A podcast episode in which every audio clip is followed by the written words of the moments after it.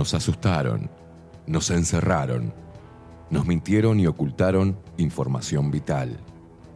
Nos echaron de nuestros trabajos, separaron a nuestras familias, nos alejaron de nuestros amigos. Experimentaron con nuestro cuerpo y firmaron contratos secretos sin consultarnos. Nos golpearon por hacer fiestas, nos segregaron, se burlaron y nos llamaron escoria. Atemorizaron a nuestros niños, nos taparon la sonrisa con un trapo, nos persiguieron, insultaron y censuraron. Nos llamaron inmorales, nos denunciaron, mataron de angustia a nuestros viejos, nos expulsaron a un supuesto mundo paralelo para no inoculados y mal vacunados. Intentaron callarnos, corrernos y eliminarnos. Nos trataron de locos, deleznables, indecentes, irresponsables y anormales. Nos querían en una cámara y apenas lograron aislarnos. Pero peleamos, nos informamos, aprendimos sobre leyes, sobre ciencia y medicina, sobre derechos consagrados, repasamos la historia, nos movilizamos, bailamos, nos abrazamos, nos besamos, nos encontramos y nos hicimos más fuertes. Nos unimos, nos conectamos. Ahora el problema es de ustedes, ya que pasaron de subestimarnos a temernos. Hoy somos padres, hijos, hermanos, abuelos, hombres, mujeres y niños, seres humanos de todas las edades, de todos los palos y pelos políticos, de todos los estratos sociales y culturales, del interior, del exterior, de acá a la vuelta y de kilómetros de distancia. Hoy decidimos no creerles absolutamente nada y enfrentarlos. Estamos más fuertes y preparados que nunca para hacerles la guerra. Intenten encerrarnos de nuevo y verán en qué nos hemos convertido. Hoy no cedemos, no retrocedemos ni ante los palos. Hoy no pasarán ni nos doblegarán. Hoy pisamos fuerte el suelo de nuestra tierra, nos cruzamos de brazos y levantamos el mentón, desafiándolos con la verdad. Hoy somos lo que siempre debimos haber sido. Seres humanos con el corazón encendido, la mente fría y un espíritu reforzado de energía guerrera. No somos sus esclavos. Hoy somos una puta legión con hambre de libertad.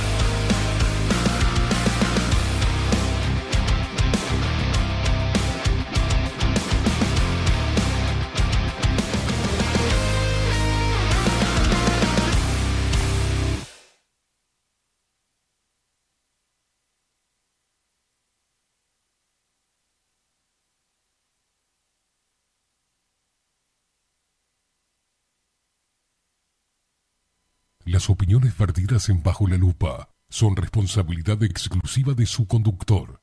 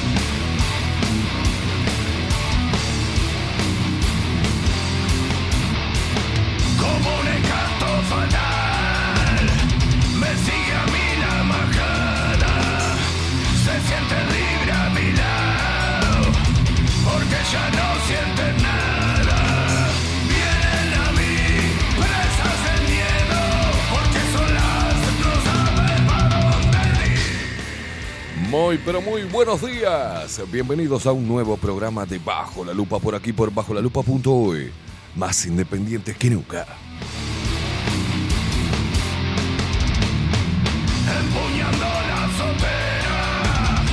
Les voy marcando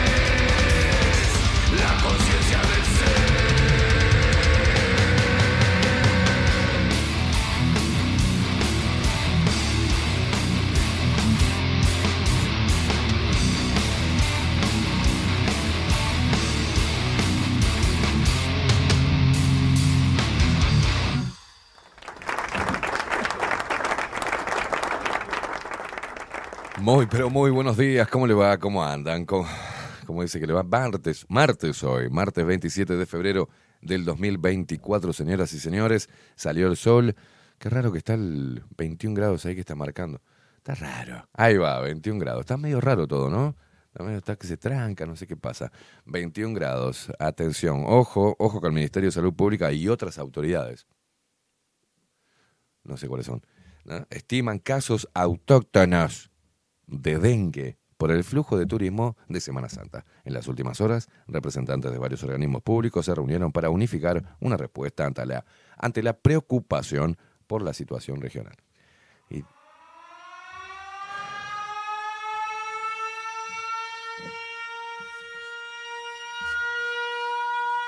putísima madre. Estos mosquitos, estos mosquitos de mierda y el dengue y la chiringungunya, la concha de mi abuela. Señoras y señores, vamos a presentar al equipo, ¿les parece bien? Hoy viene a unir Sartú, ¿eh? dentro de un ratito nada más, con su columna Tiempo Incierto. Pero vamos a presentarlos a ellos en la web Bilden, de la mano de Miguel Martínez. Video y fotografía Adolfo Blanco. Nuestras voces comerciales, las mejores y las más profesionales, como la hermosa voz de Maru Ramírez. Me escucho raro. Bienvenidos a Bajo la Lupa. Y la voz de Macho, de Trueno, de Marco Pereira. Bienvenidos, Luperos. Y quien nos pone al aire hace posible esta magia de la comunicación es él. Estamos hablando de Facundo, el vikingo Casina.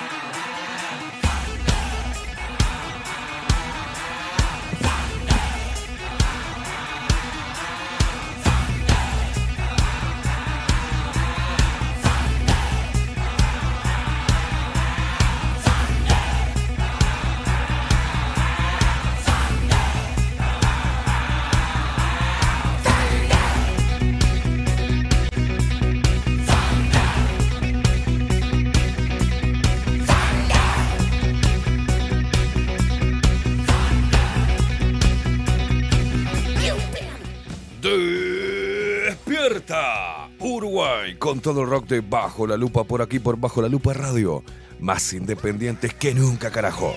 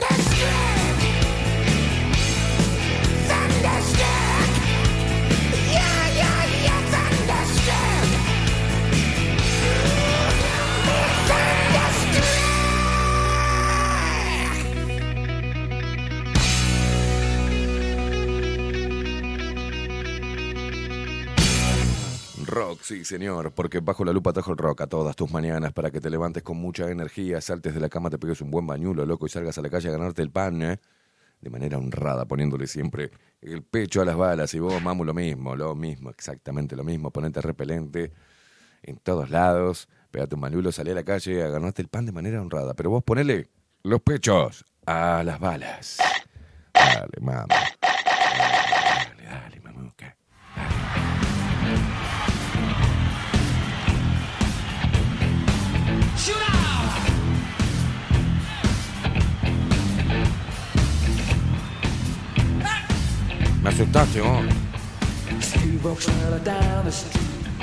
Way down low. No sound but the sound of his feet. Machine guns ready to go. Are you ready? Hey, are you ready for this? You standing on the edge of your seat? Out the doorway, the bullets to the sound of the beat. Hey, Te voy, te voy a cortar en pedacitos los minutos previos a la muerte de Gonzalo Aguiar, según relató su expareja a un abogado. Romina Camejo le hizo, "Mm, me vas a matar, te cago, te cago a tiros. Pegaron un quilombo, Ay, un mamá. quilombo, un quilombo. Hoy se juntan todas allá en Maldonado, la feminista, dice, estamos todos contigo. Estamos todas contigo porque eran, cagaste matando. No es una asesina, pero soy de las nuestras. La justicia seguramente va a evaluar eso. Va a decir, "Ah, sí, es violento, era violento. Qué bien que le metió un par de tiros. Está bien. Vaya para su casa, tranquila.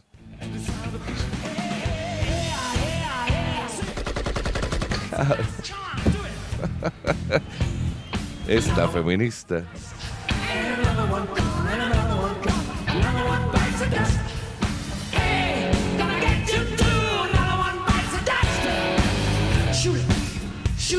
another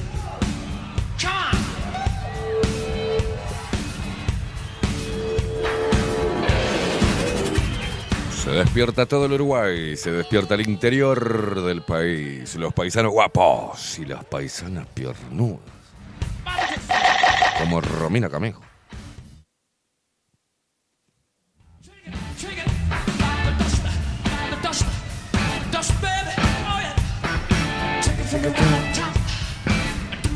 The Dijo, me agarro este gordo con guita, le encajo un bepi y me paro.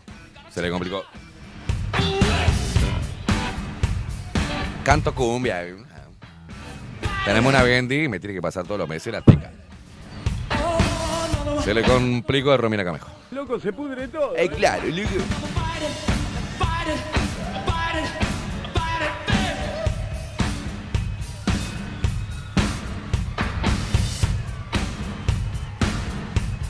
Se despierta el 40% de los montevideanos que mantenemos al otro 60% con posibilidad de que tengan encefalitis equina.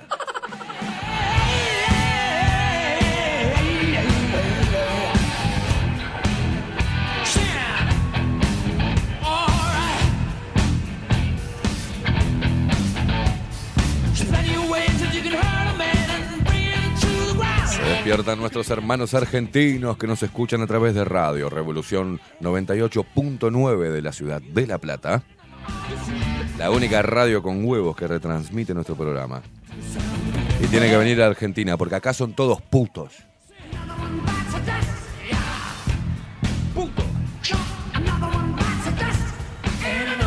Ay, no puedo retransmitir tu programa, Esteban, en la radio, porque decís muchas palabrotas, pero puto. No.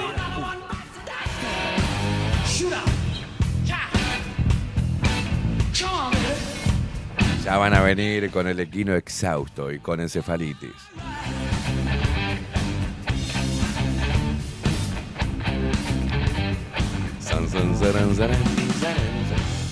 Y se despiertan también los locos que andan por el mundo y nos escuchan y nos ven a través de nuestro sitio web bajo la lupa.uy. También lo hacen e interactúan con nosotros todos los días, van de lunes a viernes, de 9 a, a la hora que se nos canta el culo, a través de nuestro canal de Twitch. ¿Cómo nos encuentran en Twitch? Fácil, bajo la lupa guion bajo uy. Es muy sencillo.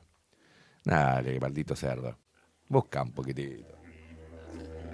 Y se comunican con nosotros solamente a través de Telegram. ¿eh? Si no tienen la aplicación, se la descargan y ahí nos buscan. Arroba bajo la lupa uy.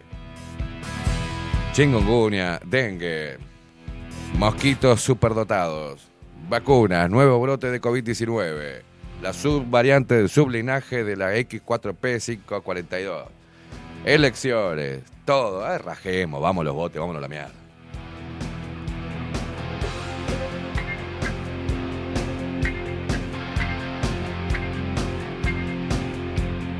Vamos y no se empujen ni pisoteen, que este temblor ya va a parar.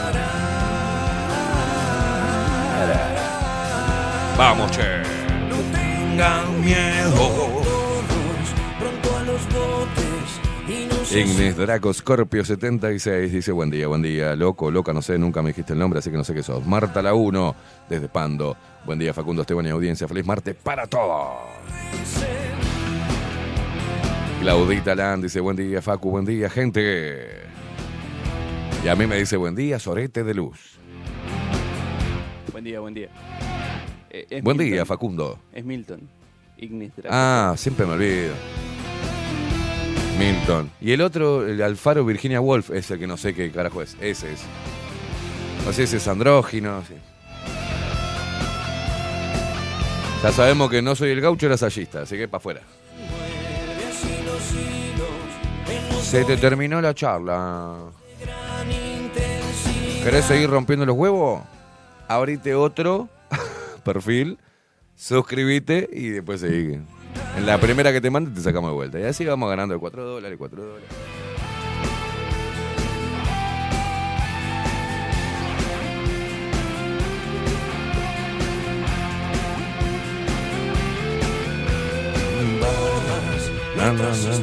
Ay, ¿quién es? Esto me da miedo.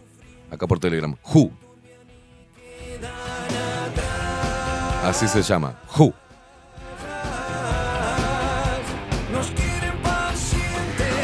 Día, Kaimi Facu. Yo, acá feliz, me llegó la contribución de Montevideo. Tengo que pagar la ciclovía nueva de la Rambla del Parque Rodó. Vamos y vamos. Buen martes.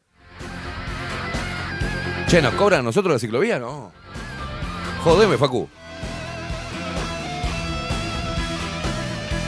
Me digas que es impuesto a la ciclovía, me, me vuelvo loco. Imaginá contribución primaria, cosas, ¿ves? Ciclovía. Esos colosos son. Anita de Playa Pascual, buenos días, Luperos, que tengan una jornada genial, abrazos. Agustín Peleray, buenos días, mosquitólogos, eh, grado 5, buen martes. Marius Doxon dice por acá por Twitch, muy buen martes, Esteban Facu y Luperos. Eh, Claudia Baruca dice buenos días a todos.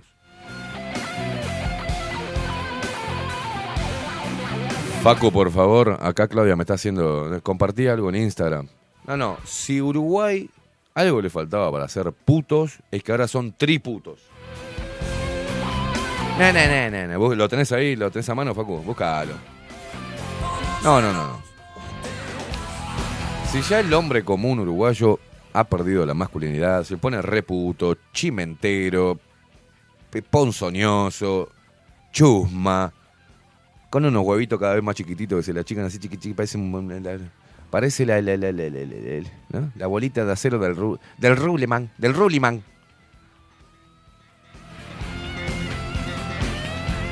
Uruguay fue pionero en casamiento igualitario. Dios.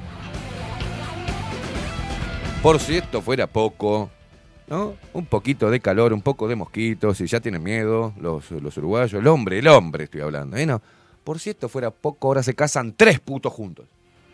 Nah, nah, nah, para hacer noticia, ¿no? No, esto es una cosa de loco. fácil de comprender. Míralos, mirá. Y esta ceremonia podría definirse como unión múltiple, matrimonio tria- trial. Trial. Familia de tres varones que se aman. Familia de tres Ser varones. pioneros no es fácil. Ser pionero no es fácil. Vamos a exportar la putez. Es divino. Se casan tres hombres en Uruguay. Se trata de Max Adue, o Adue, Guillermo Picard y Guillermo Mendizábal, quienes llevan casi cuatro años de relación en la modalidad de unión múltiple o matrimonio trial, como fue presentado el vínculo durante la boda. Ser pioneros no es fácil. Oh. No, vergüenza me da mi país, ¿no?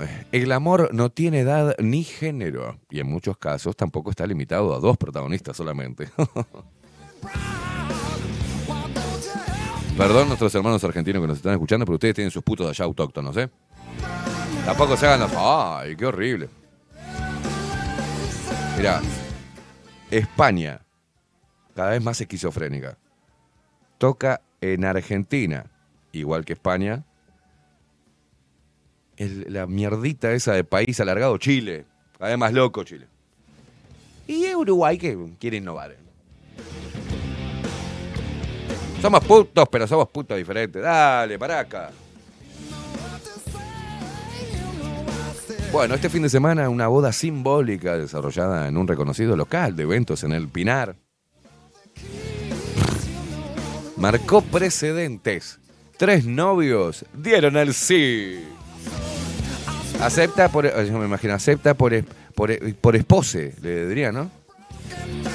Max Adue, acep- acepta por espose a Guillermo Picard.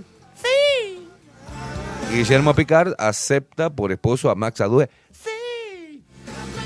Bueno, Guillermo Picard acepta como esposo también a Guillermo Mendizábal. Sí.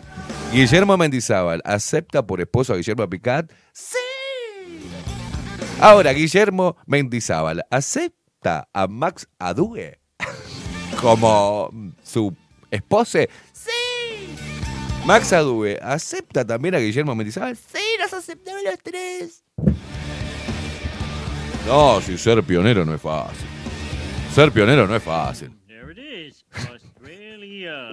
I'll be damned. Look at this country. You are gay. You are gay. Ya lo dijo Homero. Los Simpsons siempre adelantándose lo que iba a hacer. Pon- Ponémelo de vuelta, por favor. La voz de Homero para los que estén escuchando nada más. Escuchen bien, ¿eh? Hmm, there it is, Australia. I'll be damned. Look at this country. You are gay. Claro, no es Uruguay, es You are gay. Excelente, Facu, como siempre. Su aporte. Excelso. Si seguimos así, vamos a dejar de llamarnos Uruguay y nos vamos a llamar You are gay.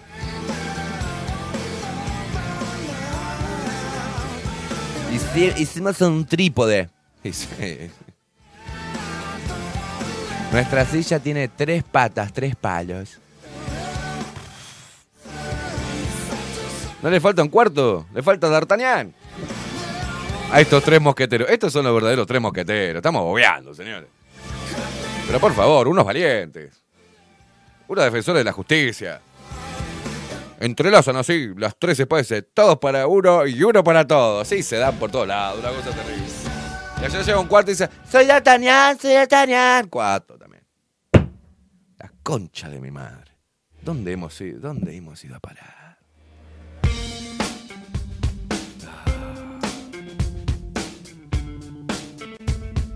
Ya no va a ser agua, a- aquamanía para ir al turismo, no va a ser putomanía. Va a ser.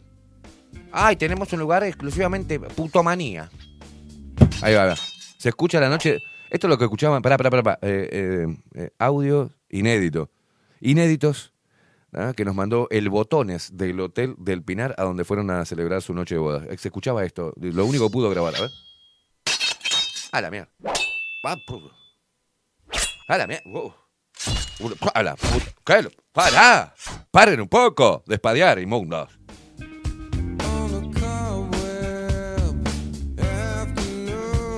Ah, sí, con los chorizos erectos, así los tres, los entrelazaron y dijeron, todos para uno y uno para todos. La putísima madre.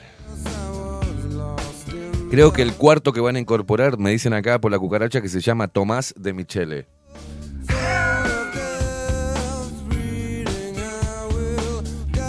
Entonces vuelve lo mismo. Max Adue acepta a Tomás de Mileche como su esposa. Sí. Tomás de Mileche acepta a Max Adue. Sí. Eso es como un poquito más.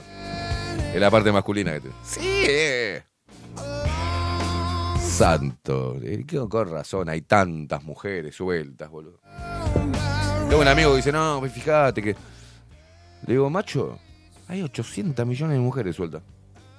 No te preocupes. Haces así, levantá una baldosa acá y ahí sa- salen como cucarachas las mujeres solteras. Y.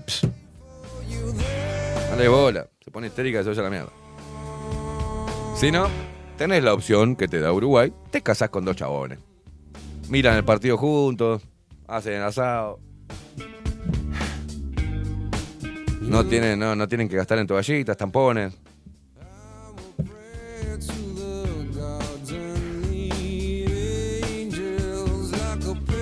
Se afeitan unos al otro. No precisan ir al barbero. No sé, qué beneficios, qué más beneficios.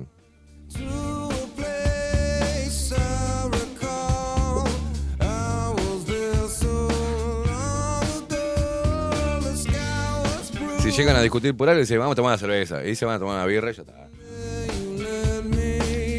No va a venir más, no vas a escuchar más, boludo. Vení, creo que tenemos que hablar. No, no. Che, Max, me parece que estamos peleados. ¿Te parece que vamos a tomar una cerveza? Dale, vamos, vamos, Guille. A veces van a tomar una birra y. Porque viste que cuando los putos toman, se olvidan que son putos. ¿Viste? Y de repente están así y se van con la quinta cerveza. Entra así, se habla así, me hace una cervecita. Dos cervezas, dame, una, otra cerveza más. La tercera. Eh, eh, mozo, dame la tercera. A la cuarta. A la quinta cerveza. Cerveza mierda, que estamos esperando hace dos horas. ¿Qué pasó? Claro, encuentran su yo verdadero. Una vez vi, vi eso, en serio. Estaba con unos amigos, tomé y vienen tres putitos. No, eran cuatro.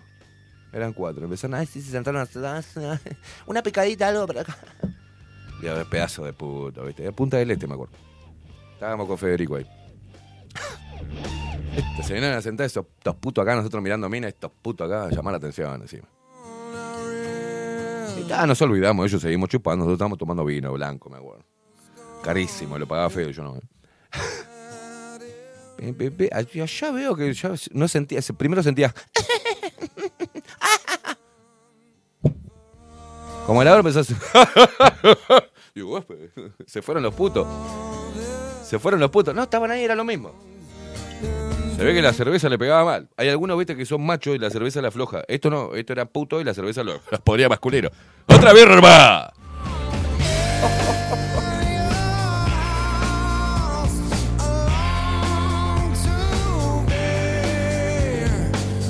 Y al principio uno de la mesa me miraba así. "Mm". Hola. Una después me decía, ¿y cabeza? ¿Cómo estamos? Le digo, bien, cabeza, todo bien. Vamos arriba, ¿eh? no sé qué tenía esa cerveza, boludo, no sé. 10,8 de alcohol y 20,4 de testosterona, no sé qué le pusieron esa cerveza. Y a mí me pareció raro, digo, ¿por qué? ¿No? Te rías, boludo, pero digo. Se, se destaparon lo- lo- las mariposas. Tenemos que hacer una investigación al respecto. Uh. Ay, mirá la foto de ellos. Che, de medio parece Marcos Capes, boludo. Marquito, jodeme.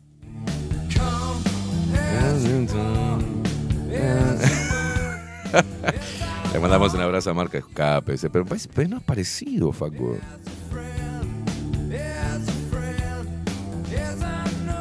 Ay, todos de blanco, mirá.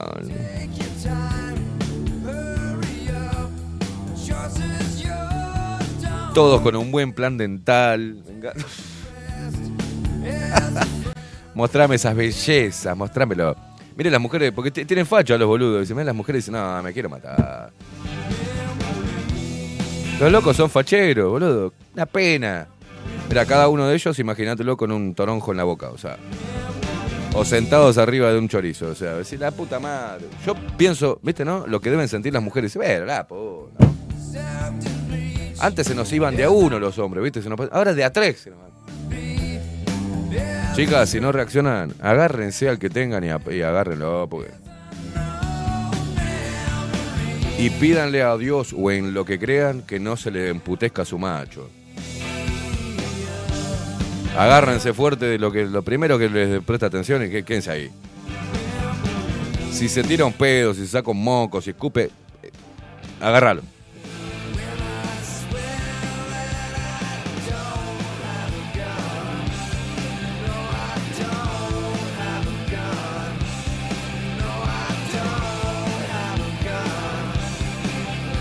Para, y tienen jazmines en el. ah.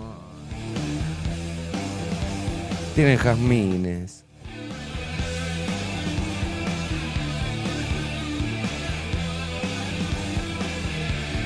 Qué asco, boludo.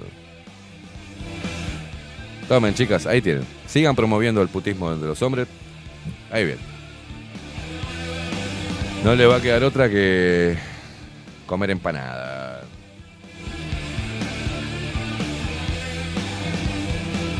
Sí, ¿no? Salió medio raro a Marcos Capet.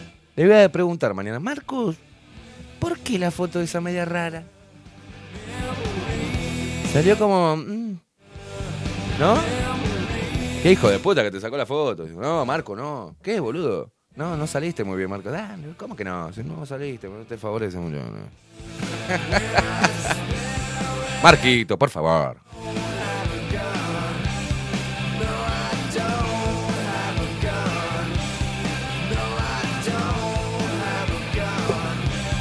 Salió como una cosa. Mostrame, mostrame a Marco, mostrame a Marco. Mostré la foto, porque a mí me- Yo estaba ayer tranquilo. Le voy a decir a Marco a ver qué tema vamos a hablar el jueves. Y lo veo, y veo algo así. Mira, mira, primero enfócame. Veo algo así, veo algo con ramera rosa así. Acá, acá, poneme acá. Digo, what the fuck? Uh, Marquito. Marquito. No. Se ve que lo casaron justo diciendo, mira qué linda que están estas, pum, lo sacan. No, no, no. Se ponen acá y se dicen, tomá birra esta. Marquito, poné, ponelo al aire, ponelo al aire. No, mañana me. El, el jueves me va a dar con un caño el hijo de puta. Ponelo, ponelo, ponelo. Ponelo, ponelo. Dije, what the fuck? ¿Qué pasó, Marquito? ¿Qué es esa patita así puesta? ¿Qué es eso? Marco, por favor, Marco. No te me vayas para. No.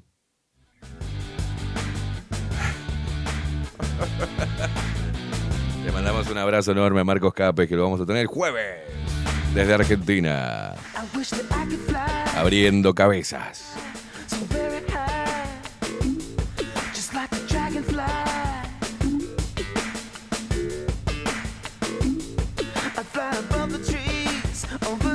Paula Alberti, pará, Paulita. Algo estamos haciendo mal, dice Paula Alberti. Sí, sí. Evidentemente, algo está mal. Si el hombre empieza a preferir un chorizo que ante una empanada, y pues están haciendo algo mal, chicas. Lo que yo tengo que hacer una crítica hacia la mujer, y lo lamento, chicas, sé que se van a enojar, están muy histéricas, ¿viste? Están muy boludas, ¿viste? Que sí, que no, que no quiere perder la libertad, pero cosa, que no quiere dejar de ir al gym, pero... que- pero- oh, este. Mirá, si vos tenés eh, entre 40 y 50 años y tenés pibes grandes, o sea... No podés ser muy pretenciosa, ¿viste? No te pongas con boludeces, mamo. Dale echar los huevos. ¿La conocés? Dice, ¿cuánto tenés? Te- 45. Bueno. Bien, bien. Sí, de- separada.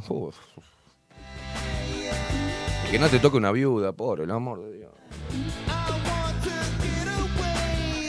¿Qué edad tiene? ¿Tenés hijos? Sí, tengo dos. Y ya. uh, la concha. ¿Cuánto? No, tiene 21 y el otro tiene 19. Bien, decís vos. Ya se Bien, ¿y, dónde están? No, viven en casa conmigo. Ah, la concha.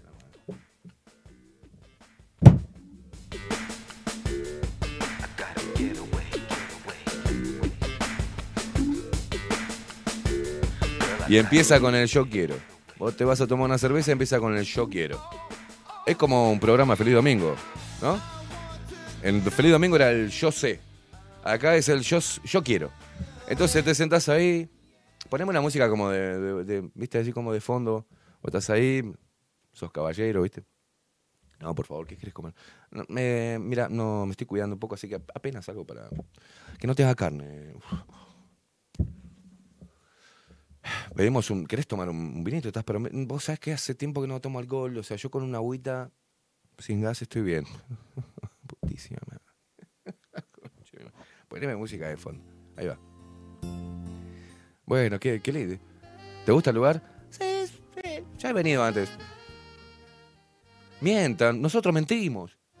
Para hacerla sentir bien. No mienten ellos. No, sí, ya he venido acá con amigas. Con la concha de mi madre. Ya, no soy especial, lo es un lugar especial, ya, ya vino, toma agua, no toma alcohol. Y está, está como así, viste, como a la defensiva. Bueno, empezás a hablar, si no te molesta me voy a tomar un vino. Y te mira con, con ojos inquisidores, como diciendo, como diciendo, veo, veo que no es un problemita con el alcohol. ¿viste? ¿Te molesta si fumo? Y hace como una pausa y dice, y no, no, no pasa nada. Dice, bueno, pero me la voy a empomar igual. Porque está buena la condenada, ¿viste? Entonces, si está buena la condenada. Sí, gimnasio, coso, pelo, tetas para arriba, todo. Dice, "Eh, eh". Y, empieza, y dos horas después vos estás así, ya apoyás la mano, ya apoyás la cara en tu mano, y estás acá, y, empieza, bla, bla. No, porque yo quiero, porque en realidad, porque mi ex, uf, Porque hay algo que no soporto que es la mentira y el engaño. Ay, la concha. No, porque yo en realidad quiero, sí, eh, yo eh, estoy sola. Eh, Le preguntas, por, ¿y por qué estás sola? ¿No? ¿Te separaste hace poco? No, no, no. Hace seis años que estoy sola. Oh, la concha de tu madre. Si te dice que hace seis años que estás sola, cinco años, tres, cuatro, dos años que estás sola, raja, papá. Raja. Raja. Ni me, déjala para después. Esa noche te toca hacer, raja. Raja, terminar la comida. Paga vos la cuenta, no hay problema. Llévala para la casa. No te la lleves a tu casa, pues no te la sacas más. Dos años y te dicen, y vos le preguntás, ¿pero por qué estás sola? Poné, poneme la música de fondo, por favor, que es un momento romántico esto. ¿Por qué estás sola? Y te dice, y no, en realidad, eh, yo subí la vara, ¿viste? Yo, a la edad que tengo, no estoy para enseñarle a vivir a un hombre. Y se te va metiendo, ya no te queda pene, ya tenés una vagina. Se te hizo una vaginoplastia. O sea, se te metió para adentro y te quedó una rayita ahí en ese momento. Chicas, ustedes saben que nos pasan eso, ¿no? Se va escondiendo como la tortuga de las Islas Galápagos. Y decís, ah, no, sí, claro, hay que ser exigente. Se dice el juego, no das más de aburrimiento. Y decís, ¿qué hago? Me, me tomo otro vino más y medio en pedo le encajo. Y hago que, que sea lo que yo quiera. No, hombre, ponte, ponte firme. No allá abajo, aquí en la mente. Y te dice, no, lo que pasa que yo estoy sola porque está lleno de pelotudos. El hombre, en realidad, en reglas generales, es un pelotudo.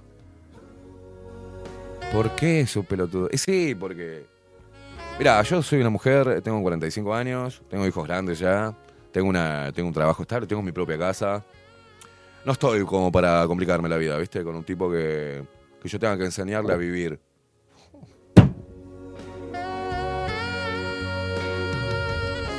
Rajá, hermano. Rajá lo más lejos que pueda. Muy linda su fotito en Instagram. Raja.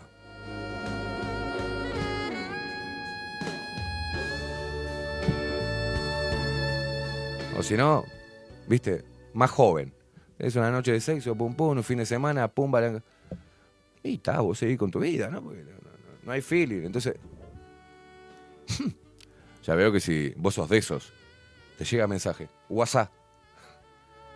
De esos de que, que le gusta que, le ande, que, que- que la mujer le ande atrás. No, no, estoy ocupado, estoy laburando. ¿Cómo andás? ¿Todo bien? No, no, no, pues vea.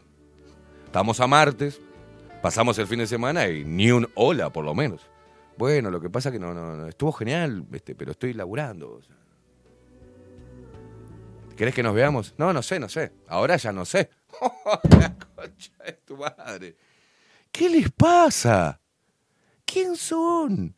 ¿De dónde salieron? ¿Vaginas de oro? ¿De dónde salieron? Hay 800 millones. ¿Quién son? Ponen las reglas, ¿no? Porque están solas. Estás sola. Cuando una mujer te dice que está sola, porque los hombres son unos idiotas, y bueno, eh, por lo menos abrí la posibilidad de que sea una hincha verga y que, nadie la soporte, ¿entendés? Y que esté sola porque no hay chabón que le siga el viaje. Vamos, vamos, vamos a decir las cosas como son.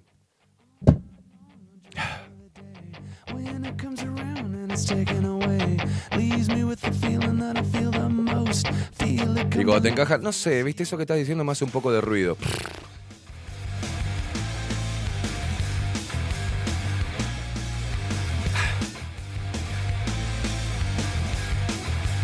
Ah, me da gracia porque a mí en, en- en- en los años que tuve soltero he conocido de todo, ¿viste? Podría escribir un libro. De citas fallidas, de noche de sexo raro. De esquizofrénicas que no sé por qué, ¿viste? Las atraigo como.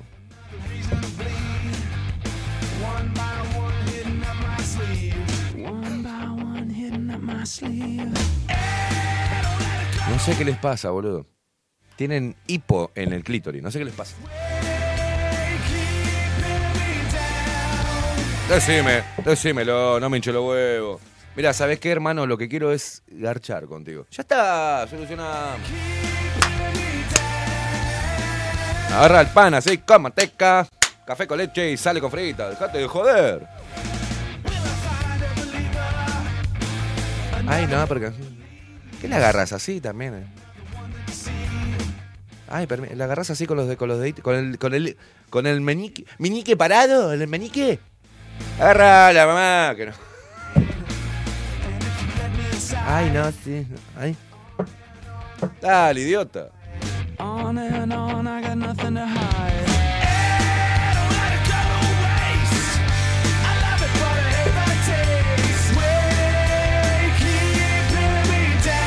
Ay, creo, creo que me hace un poco ruido lo que me decís.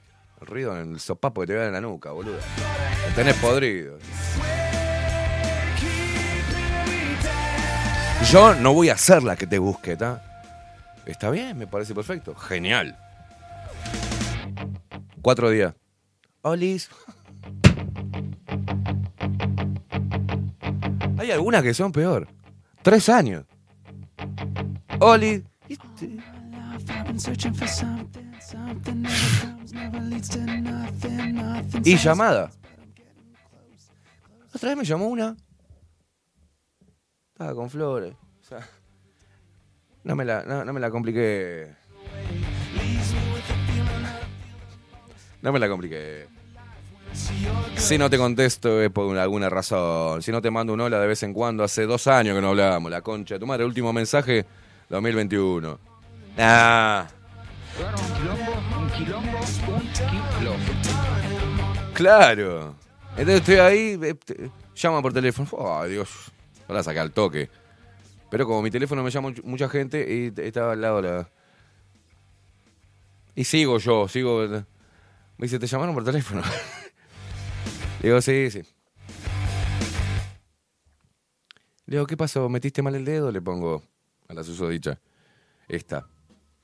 Y me pone, nada, te llamé porque no me contestaste el mensaje, pero la concha de tu madre. La puta que te parió. Estuvimos juntos una sola vez, hace muchos años. Date cuenta. No, te, no me hagan ser hijo de puta, no, no nos hagan ser hijo de puta, chicas. Si el tipo no le contestó más, no es porque no le gusta, o sea, a ver, para, para, vamos, vamos, vamos a poner. No se sientan mal. No se sientan mal. ¿no? Y hombres tampoco si la mujer no lo llama. Si no hay comunicación luego, no quiere decir que haya, uno haya pasado mal o que haya pasado algo que no nos gustó al hombre. Por ahí pasamos una noche espectacular, chicas. Pero en la charla nos damos cuenta de que no vamos a poder congeniar sobre la mayoría de los temas. Pero el sexo es el sexo, es aparte. Se aparta, se pasa página y no hay problema. ¿No? Pero si no te escribe, si no te llama, si no te invita a salir, si no te dice cómo, van tus cosas, quiere decir que no le interesás, boluda. Entonces arrancan para, viste, te ponen un like en la historia de Instagram. Diciendo, hola, acá estoy. Uh, genial.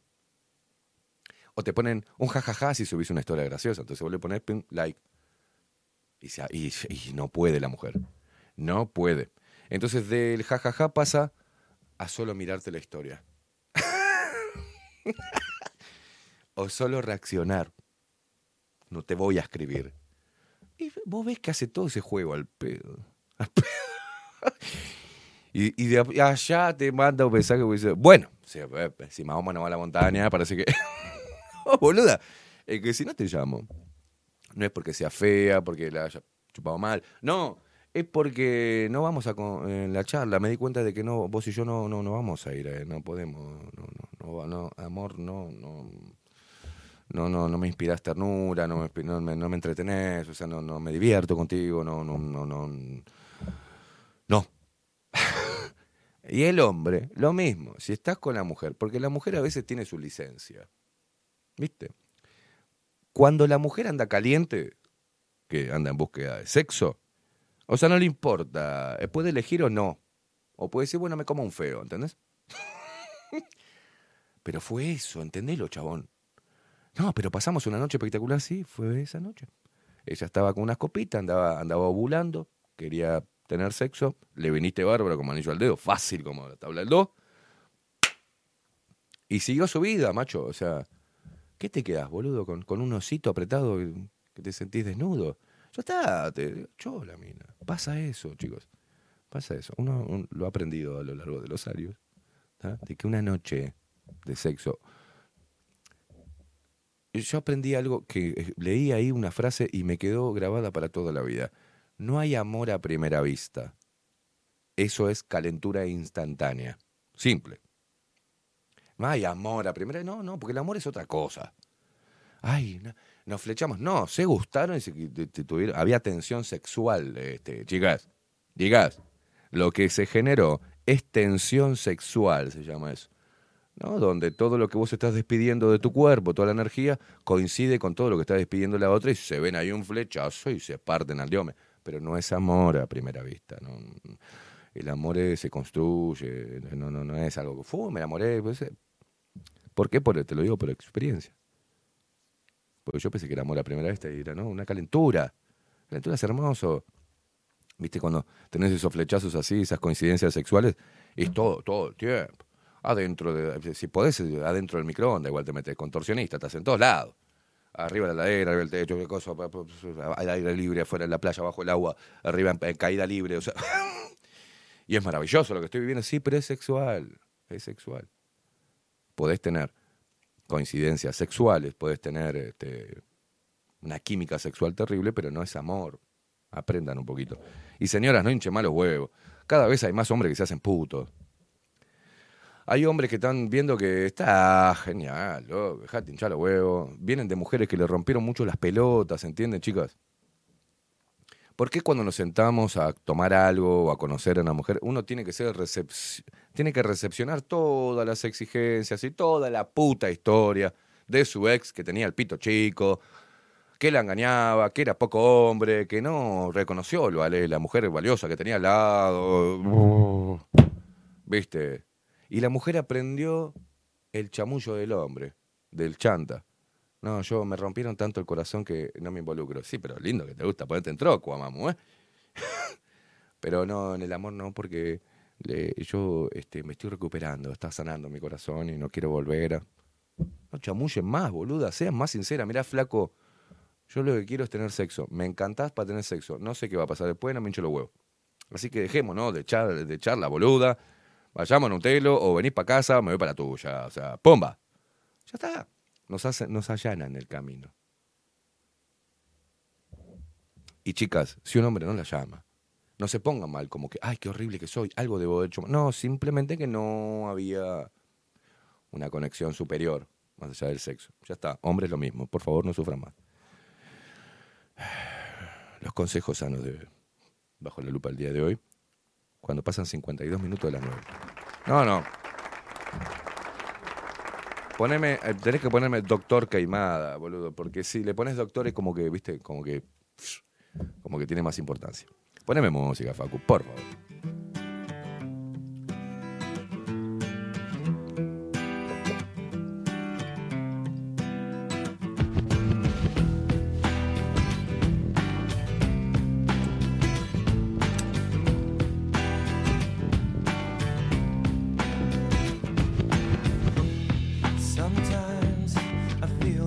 Que están en un pedestal. Yo, yo eh, me- ojo, me he encontrado con, mujeres hermosas, y por fuera y por dentro. Divinas. Este, buenas mujeres, inteligentes, eh, con valores. Liberales totales. Este, pero no políticamente hablando, sino ni ideológicamente, no, liberales, o sea, con seguridad, con cosas, pero no hemos terminado en pareja, pero hemos tenido una, una complicidad bárbara y buena onda. Ninguno se reclamó absolutamente nada. Pero me he cruzado con cada pelotuda que se piensa que tiene la vagina de, de- de 18 quilates, ¿entendés? Que tiene un vientre de oro, no sé, que, que, es, que es la última Coca-Cola en el desierto, boluda. Estás muy linda, estás divina para la foto de Insta, para pa, pa- pa presumir, camión la mina, pero sos una pelotuda. Sos una pelotuda. Eso que vos te crees que tiene valor en vos es lo que te desvaloriza. Sos una pelotuda. Y me ha tocado muchas, ¿eh? Como no podían creer que yo no les dé pelota. Sí, ¿quién sos, boluda? No, pero vos. No, no me estoy enamorado de vos, no quiero.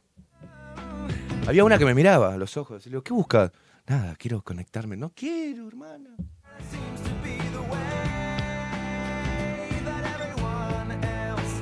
Y después pasan un periodo, experto en tensión sexual, claro. Gracias, Facu, gracias. No, no, pues vamos a hablar con título acá. Tengo los títulos. Porque después, para ese tipo de mujeres, te das cuenta cuando se enojan.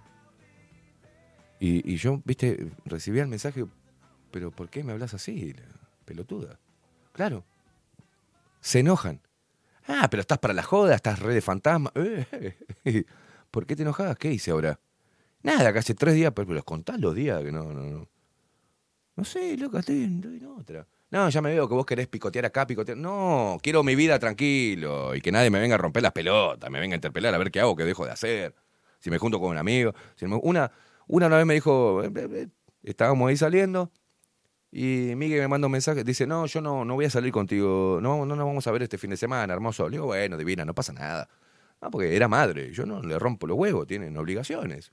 ¿No? Genial. Eh, buenísimo, era viernes. ¿Quién me manda? El perrito mulite- mulitero. Miguel, che, mi rey, ¿qué haces? Nada, boludo. ¿Vamos a tomar una birra? Vamos. Voy, me pego un baño, me cambio y arranco.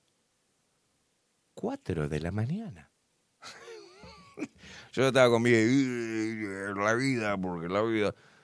Un quilombo me hizo. No entiendo por qué es el quilombo.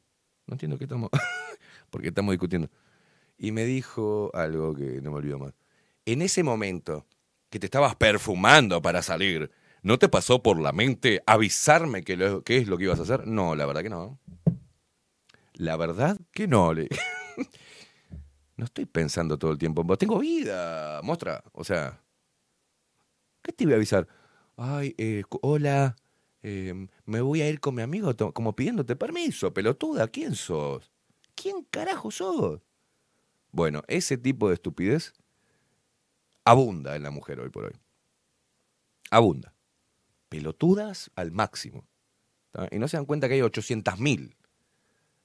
Y hay algunas que son tan pelotudas, pero mejor todavía, más lindas. Pónganse las pilas, es otra cosa. Si ustedes son pelotudas, si son pelotudas y no crecen, lo que van a traer son tipos pelotudos, porque tipos que sean inteligentes, las miras, se las clavan, y después nos vemos en Tokio, pues no la aguanta esta pelotuda. Ya está. El hombre ahora defiende su vida, no, no, no. No puede ser un macaco este, que porque ustedes estén lindas o porque no sé, no sé, por lo que carajo se crean, tienen que hacer lo que ustedes quieren que hagan. Como si fuese un niño. No, no somos niños. Tenemos nuestra vida, defendemos nuestra libertad, defendemos nuestros, nuestras actividades. Después nosotros, si queremos, vamos a ir dejando alguna actividad porque se da de manera natural. ¿No? Pero si queremos, defiendan su libertad, hombre, de hacerlo. Y no le rompan los huevos a la mujer tampoco por su libertad. Tienen que tener una, una libertad responsable, como decía Luis. ¿No? Si no podemos vivir en libertad, inclusive estando en pareja, si no puedes tener libertad, no existe. Por eso no funcionan, fracasan las parejas. Fracasan, fracasan. La toxicidad es inseguridad. Cuando alguien es tóxico, normalmente te tira toda esa mierda a vos. ¿Entendés? La mujer que te empieza a romper las pelotas es insegura y te dice que vos sos el pelotudo, pero en realidad ellas son las pelotudas, lo saben positivamente y te, se sienten mejor tirándote la mierda diciéndote que sos un pelotudo. Yo aprendí, cuando me dicen así, es que sos un pelotudo. Sí, soy un boludo. Tenés razón. No te merezco, he dicho. La puta que te parió. Claro. Paren un poco, chicas, paren un poco. Paren un poco. Paren música. Si no se van a calentar todas. Pero en serio, paren un poco.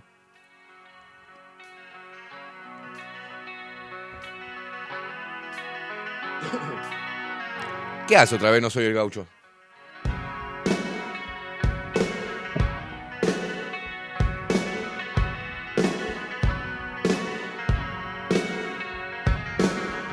Sacámelo, bañámelo de vuelta, gaucho. Sacámelo, sacámelo. No lo quiero a este pibe. Que no sé si es un pibe o es una piba esto. Sacámelo. No, no, quiero ni leer a este loco. Bañámelo. Pero bañámelo de por vida, no por 24 horas. Bañámelo. Sácalo.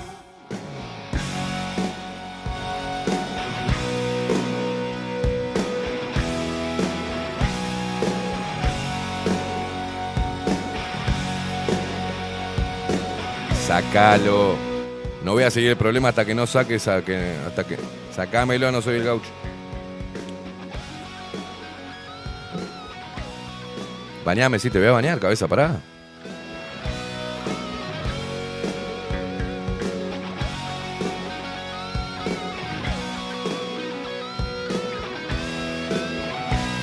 Claro, Gerardo Agüero dice, este espacio tiene que llamarse 0800 Ponela, claro.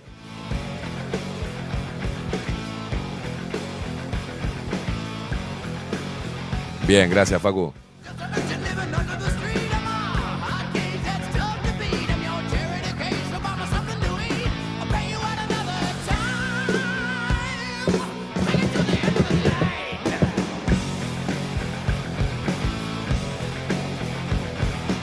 Chao, no soy el gaucho, chao.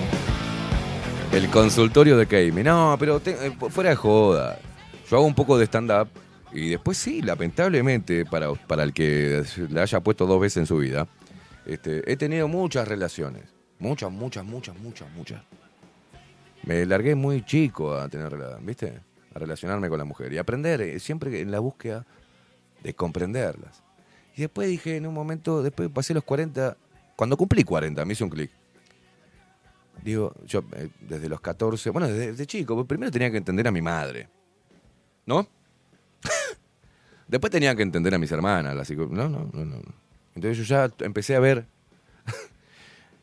algunas, ves- algunos, algunos indicios de lo complejo de la mente femenina. Entonces, ya creo que desde que nací vengo tratando de entender a mi abuela, cómo le rompía los huevos a mi abuelo. A mi madre, cómo le rompía los huevos a mi padre. A mis hermanas, cómo me rompía los huevos a mí. Entonces ahí fui, ¿viste? Ese histeriquismo de las novias de primaria, inclusive. Que un día estaban enamoradas y otro día no. Te cortaban por carta, así. porque- no sé si se acuerda, pero te hacías novio por carta y después te cortabas por carta. No quiero ser más tu novia. ¿Qué hice ahora? No tenías, no tenías derecho a réplica. Se levantó con el... Yo qué sé, se desarrolló. y vos decías, ¿qué mierda esto? Y después, bueno, dije, bueno, tengo que comprender a la mujer. Tengo que ser un buen hombre, un hombre con una conciencia más elevada, más inteligente, más considerado, y debo aprender la psique femenina para no dañarla, para hacerla feliz, para hacerla sentir bien. Y te aseguro que he hecho sentir bien a muchas mujeres. he apelado también un poco a, a darle para adelante, ¿viste? Entonces, no hubo una mujer que se haya sentido fea al lado mío. No, yo las hacía sentir unas diosas. Es así. ¿Cómo tiene que ser un hombre? Tiene que hacerla sentir una diosa. Una princesa. Así tenga 180 kilos. Vos tenés que ir a la guerra, hermano.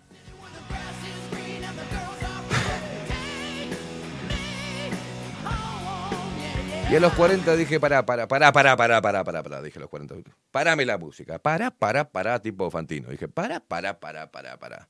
Para la música. Parame, parame un poco. ¿Qué estoy siendo pelotudo yo? ¿Qué estoy siendo pelotudo? Y mi otro, viste, mi mente me hace preguntas tipo Lupita. Me dice, ¿por qué Esteban pensás que sos un pelotudo? Porque estoy siendo un pelotudo. Me esfuerzo, las escucho, trato de darle para adelante, ¿no? Hacerlas sentir lindas. Soy compañero, caballero, me las empomo bien, empomá. ¿Qué es lo que pasa? ¿Qué pasa? Le hago el desayuno, como un boludo, las trato bien, le doy si puedo algún que otro consejo, me intereso para porque estén bien. Estas conchudas se van la concha a su madre. ¿Pero por qué? No porque haya, porque sea misógeno, vaya convertido en misógeno, diría el pelotudo, el viejo tarado este. Es misógino, pelotudo, no es misógeno. Bueno, es porque digo, ¿y la mujer cuándo se va a poner a pensar en lo que precisamos los hombres, en conocernos, en entender por qué reaccionamos así o qué es lo que nos motiva, cuáles son nuestros miedos, cómo hacernos sentir bien, cómo hacernos sentir fuertes, atractivos, deseables? ¿Por qué la mujer no lo hace? Y he preguntado eso y algunas me dijeron, "Eh, no, porque el hombre se agranda, estúpida, de, de descartada, o sea. Es decir, que esa mujer que dice, no, no le digo eso al hombre porque el hombre se agranda, es una imbécil. La verdad que es una imbécil. Básica, cuadradita, con poca autoestima. Porque cuando uno tiene la autoestima alta, no piensa esa cosa básica que si yo le digo a mi mujer que está hermosa, la voy a agrandar. Primero, quiere decir que la persona receptora de tu halago es una idiota, porque si se agranda porque vos le decís que es linda, es una idiota. Es una idiota. Y si vos pensás que eso puede pasar, vos sos el otro idiota que está metido en una relación idiota, básica, carente de profundidad, estúpida, un juego de ego, miedo, miedo camuflado de ego. Entonces dije, no, no. Yo valgo como hombre, loco. Entonces, la mujer que, que me, que me conquiste, digamos, yo también me, tengo que dejar conquistar. ¿Por qué? ¿Por qué tengo que andar conquistando como un pelotudo? Tengo que ser el Romeo eterno. Oh, Julieta, anda la puta que te parió, hermana. Y encima en el último tiempo me, to- me topé con un par de pelotudas donde yo fui re caballero, hasta romántico, hice cosas que cualquier mina se hace pis, se hicieron pis, pero me dijeron, no, es demasiado, no puede ser tan perfecto. Anda la puta que te parió. Poronga que le venga bien. Entonces dije, no. No, estoy cansado ya de trabajar para la mujer, de sucumbir a sus putos deseos, de modificar algunas cosas para que no oh, lloren, para que no se sientan eh, desvalorizadas. Estar atento, contestar rápido, estar ahí, ser su respaldo, su guardaespaldas, su psicólogo, su jardinero, su electricista, su constructor, eh, su compañera de té, su chofer. Dije, no, no, ¿qué pasa? Pará. ¿Qué estoy haciendo? ¿Qué estoy haciendo? Todavía ni la conocía y hasta la iba a buscar y luego la llevaba a la casa si llovía o algo, no la dejaba que viniera en bondi. Soy un pelotudo. Soy un pelotudo. Y un amigo me dijo, estás tirando, gastando polvo branchimango, hermano. Le digo, "Eh, no sé si es polvo branchimango, pero ahora yo aprendí que tengo valor. Entonces, que me digan que, ay, que, que estás bueno, o que esto, o que lo otro, o que aquello, no, me chupan huevo. De donde vengo una mina a criticar lo que hago, cómo lo hago, lo que digo, lo que no digo, que venga a cuestionarme, a hincharme la pelota, a hinchar, dejarme la poronga así como una bolsa a punto de explotar, no lo quiero, hermano. ¿Cómo van a entrar a la vida de un hombre, señoras, criticándolo? Para eso ya estamos nosotros, nosotros nos criticamos. Entre amigos nos pijeamos, nos gastamos. Como para que venga una mujer a decirte y a señalarte todas, todos tus errores o tus defectos. No. Entonces dije, no, no voy a laburar más para la mujer. No soy su maldito peón, ni mayordomo, ni chofer, ni psicólogo. No soy más. Me valen un huevo. No las destrato, pero observo. Observo cómo se mueve la mujer, desde otra visión, desde clara visión, desde otro lugar. Bueno, la observo, a ver qué hace, a ver qué dice, cómo se mueve. Si realmente valgo la pena para, para esa mujer, no me va a hacer un juego de ego. Va a venir, me va a decir, hey, loco, eh, vamos a vernos. Eh, una mujer decidida, abierta, profunda, con conciencia, que no quiere competir conmigo. Una mujer que si me tiene que hacer un- una comida o, hacer, o, o plancharme una puta camisa, no se sienta desvalorizada o que no, no, que lo haga con amor. ¿Entendés? Así como yo le puedo hacer lo mismo, plancharle una camisa o cocinarle, o irla a buscar al culo del mundo. Porque me da gracia esa mujer estúpida de hoy. Yo no le, yo no le pienso planchar una camisa, no se planchan más primero las camisas. ¿Cómo que no? Si uso camisas se planchan. No, porque yo no soy... Ya la vi a mi madre. Me chupan huevos tus conflictos. O sea, vos no podés plancharme una camisa, en hacerme un café a la mañana o hacer algo para comer, pero yo, te, yo sí te tengo que ir a buscar a la loma del ojete porque es de noche y estás en la casa de tu amiga tomando vinito ese espumante. La puta que te parió. Yo sí lo puedo hacer. Yo sí lo tengo que hacer como hombre. No. Y ahí dije, se van a la mierda. ¿Ah? Va a llegar a mí, a- eh, la mujer que le, voy a dar toda mi atención es aquella que se lo gane. ¿Sabes por qué? Porque valgo. Punto. ¿Sabes cómo se invirtió todo? Fue un filtro de pelotudas que no llegaron. Alguna que otra dejé entrar, porque encima daba como changüí, ¿viste? Güey, bueno, por ahí le falta todavía. No, no le falta. Es estúpida. Eh, así como hay hombres estúpidos, hay mujeres estúpidas también, ¿no? no parece que se, se sacó ahora con el tema del feminismo, las mujeres no son malas, no son estúpidas, son todas inteligentes, muy valiosas. No, hay mujeres de mierda, hermano. Hay mujeres de mierda. Hay malas mujeres. Hay mujeres manipuladoras al mango, hinchapelotas, inconformistas, insaciables, reventadas, mentirosas, infieles. Hay, hay, como hombres, igual. Entonces, ¿qué las pone por encima de nosotros? ¿Desde qué lugar? Para mí, no hay el tema si es valioso porque es mujer o porque es hombre. Es como es como persona. ¿Cómo sos como persona? Me vale un huevo si tenés una cintura así, un ojete así, unas tetas así, si sos divina, si. No me importa un huevo. El, el valor es como. Valés como. Valés como persona. No como mujer, como persona. ¿Tenés valores? ¿O andás por la vida y creyendo que vivís en Instagram? O que porque eh, sos atractiva podés este, a los hombres o elegirte ti marido, pingüete, tu caramasa. Van a cagar. Porque eso se cae, se va, ya lo he dicho, ¿no? Pero digo, bueno, la calidad de persona es la que yo tengo que ver, no cuán atractiva sea, sino lo que vale, qué tiene adentro. Y para eso desarrollé varias preguntas, que las tiro así como al pasar. Estamos charlando ahí con mi pa, ¿y qué? Y, pa, ¿no? O le cuento algo y, y- y- y he- y a veces he contado algo como ficticio. ¿Vieron cómo hago de stand-up? Ficticio. Hice tal y tal cosa y se vaya a la concha de su madre. Y si me dice, no, está bien, por supuesto, es una conchuda, porque es mentira lo que estoy contando. Te estoy contando que tuve una actitud de mierda, egoísta, súper soreta, y vos me decís que está bien. No servís para nada. Y hubo alguna que me dijo, eh, pero eso está mal, loco. no". Eh, ah, tenés que ir buscando la manera de sacarle la careta a las minas, ¿viste? Y la tenés que buscar, pero por, eh, por un instinto de supervivencia. Porque, ojo, señores, y ojo, señoras, la mujer, el hombre puede ir, sí, es una bestia porque no sabe, no, no sabe, y de repente termina cagando la palo, y termina en cana. Y en casos muy jodidos la termina matando. ¿Está? Eso existe, existe, claro que sí. No estoy poniendo al hombre como la víctima o el santo, no sean idiotas, escuchen bien. Escuchen bien.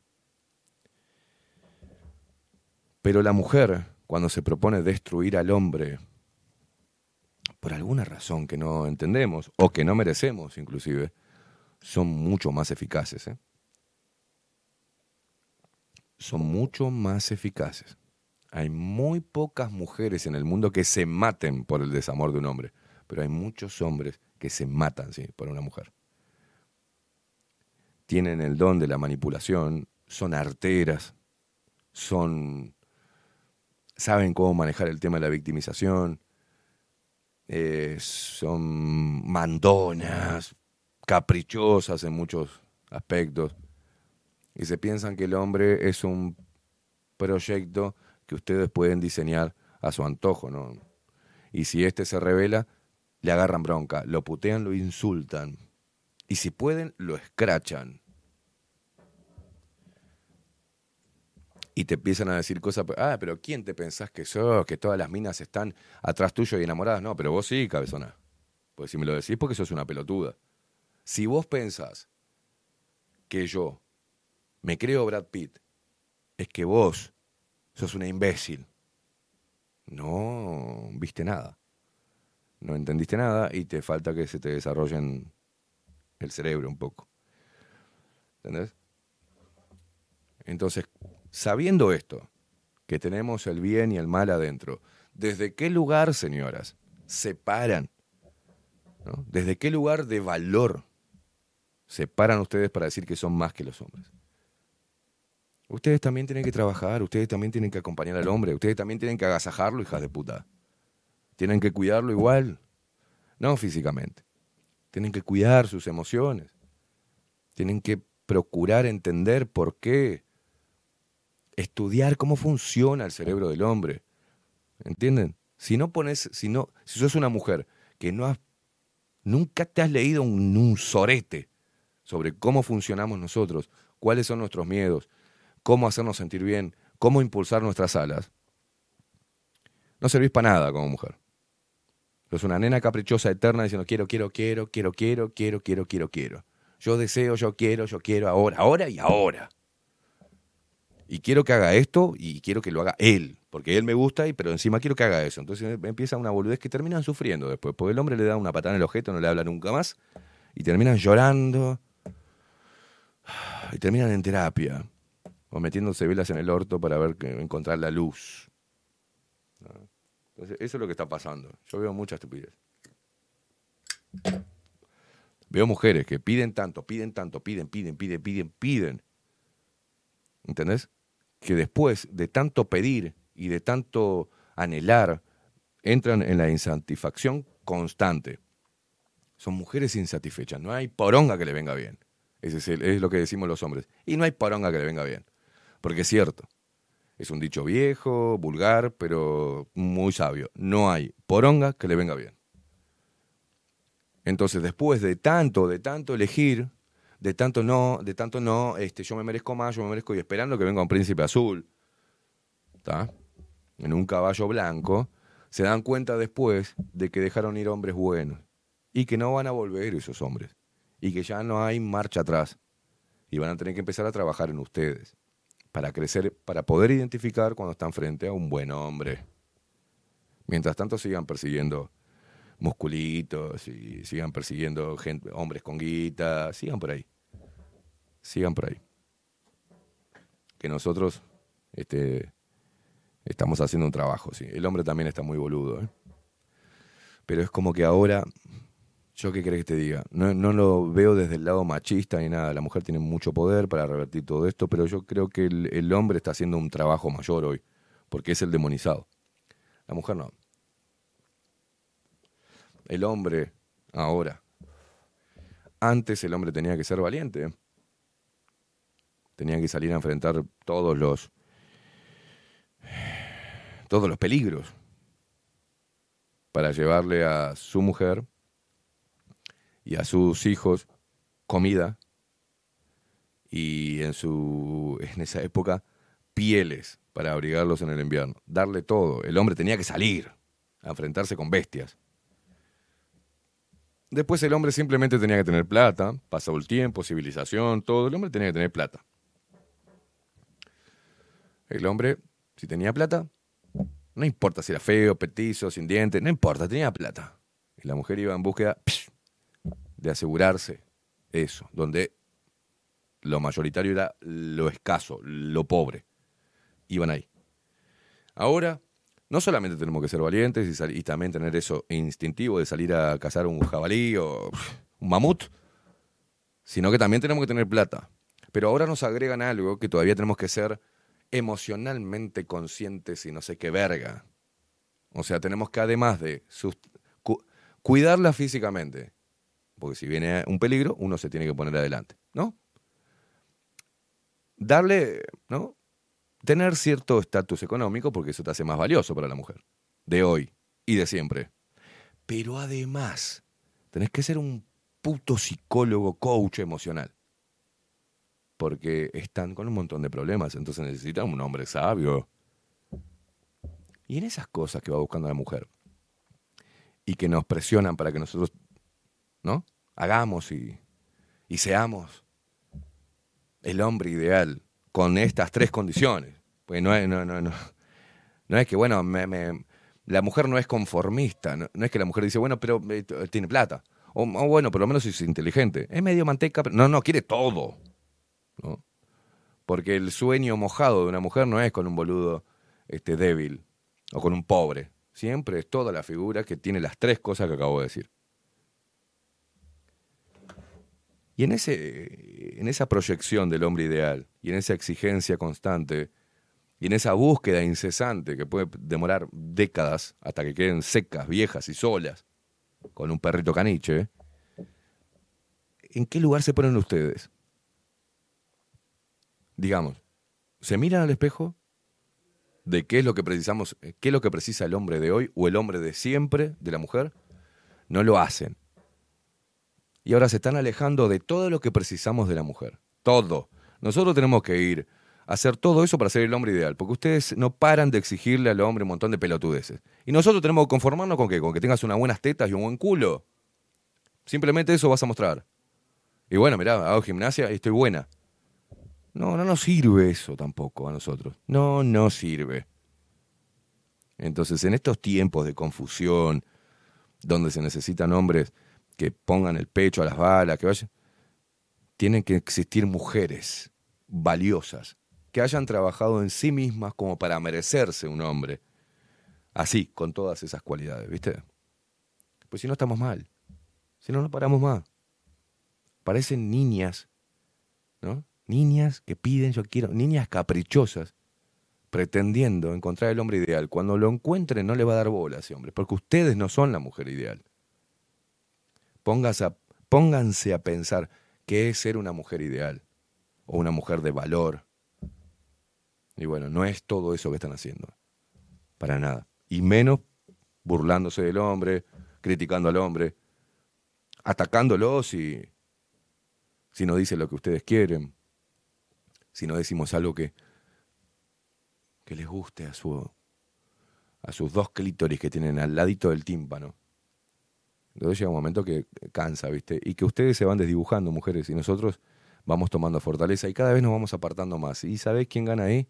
Gana lo que quiere, lo que quiere el sistema, tenernos divididos. y en competencia constante y en guerra. Dependemos de ustedes. Toda esta crítica no es destructiva, sino, sino que lo que intento es decirles, mujeres las necesitamos, cada vez más sabias, loco. Las, las necesitamos. De nada sirve que yo critique eh, al movimiento feminista. De nada sirve que yo critique esto que está sucediendo, de la desmasculinización del hombre. Son ustedes las que tienen que poner la cara, loco. Pasan mirando cosas en Instagram. Hagan un puto video. Que haya millones de videos de mujeres hablando, levantando la voz. Esto no lo quiero. No me identifica esto. Y no, no. Las mujeres de derecha nos gusta que nos abran la puerta del auto. No. ¿Qué mujeres de derecha? La mujer. La mujer. El instinto de la mujer. Basta de mostrarnos la calcita y que se ponen la pierna acá en la nuca porque hacen yoga mostrando la panocha que se le marca con la calza. No nos sirve. Basta de raparse el costadito y dejarse unos rulitos pintados de violeta. No nos sirve. No nos sirve. Basta de los videos que mostrás el ojete y hoy tocó glúteos, pingui, pingui. pi- No nos sirve. No servís. No servís como mujer, no estás aportando nada. Ni a los hombres, ni a otras mujeres, ni a los niños, ni a toda la humanidad, mostrando el ojete. No servís. No servís para nada. Sos un cacho de carne. No estás aportando nada. Nada. Repito, saquemos a las que trabajan, ¿no? De instructoras de fitness. Hacen su negocio, está genial. La mujer promedio, digo, la que anda por ahí. Que lo único que muestra es cuando va al gimnasio. Es como, mírenme, me estoy poniendo dura. Estupidez. Nada, no hay nada. Hay mucho de sanación, de buscar eh, de- dentro de las trompas de falopio. Sí, Hablen, sean guerreras, defiendan a los hombres porque nosotros tenemos que defenderlas a ustedes. Pero no, no nos va a defender nadie después. Cuanto más putos, más hombres se casen entre sí, más hombres maricas, heterosexuales pero maricas, más hombres débiles, más hombres banales, más hombres pajeros, menos, menos protección van a tener ustedes. Tendría que levantar la voz, hasta por instinto de supervivencia. Nos necesitan conchudas. Nos necesitan. Y nos necesitan fuertes. No desarraigados de nuestra naturaleza, fuertes. ¿Entienden? Y nosotros necesitamos que ustedes alcen la voz, porque tiene mucho más impacto un video hablando de estas cosas, hecho por una mujer, que si yo salgo a decirlo. Las mujeres deben acomodar a las mujeres. Y las mujeres deben acomodarse ellas. Para que todo, eh, toda esa energía este, sea realmente reveladora, que una y que limpie todo este odio de mierda que hay y todo este resentimiento y esta incapacidad de la mujer de sentirse valiosa, si no es a través de alguna pelotudez. Lean el libro, lean ese libro, loco. Mujeres que corren con lobos, léanlo, hace muy bien. El poder de ustedes está en el interior, en sus instintos, en la mujer salvaje, en la mujer primitiva. Ahí está su mayor fortaleza. No esta mujer de mierda de hoy. Que se enferma por todo, que todo hace, todo es terapia, todo es temor, todo es pelea, todo es ego, todo es. est- Está contaminada la cabeza de la mina de hoy. Nosotros ya estamos dando ese paso, ¿viste? Y ustedes lamentablemente se están quedando atrás. Se están quedando atrás. 25 minutos pasan de las 10 de la mañana. Ojalá les sirva. Y el que me, la que me putee, que se vaya a la mierda, no entendió nada. Y si o simplemente no le gusta lo que digo. 25 minutos pasan de las 10 de la mañana. Mujeres, las necesitamos. Cada vez más inteligentes, más cerca de su mujer salvaje y alzando la voz.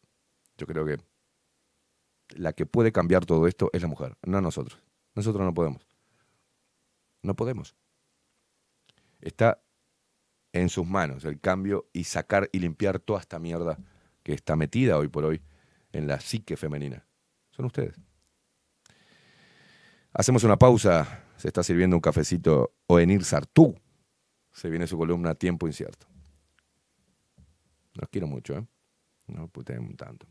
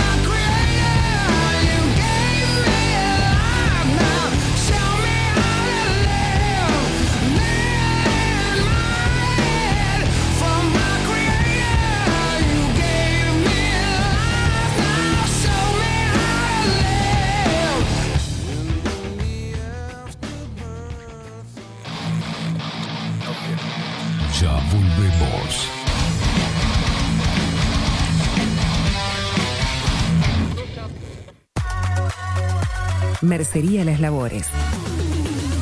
La mercería más antigua del país, desde hace más de 100 años junto a vos. Tristamar Baja 1524, abierto de 9 a 19 horas. Visítanos en www.lanerialaslabores.com.uy. Facebook, Mercería Las Labores. En Instagram, Mercería Lanería Las Labores. 094-893-881. En artículos de mercería y lanería, lo que no encuentra aquí, no existe. Transformación digital. Creamos la estrategia de transformación digital para que tu empresa avance y se adapte a los desafíos de hoy. Desarrollo y posicionamiento web, community management, planes de marketing digital. Builden, transformación digital. Comunicate al 094 400 060 o escribinos a hola.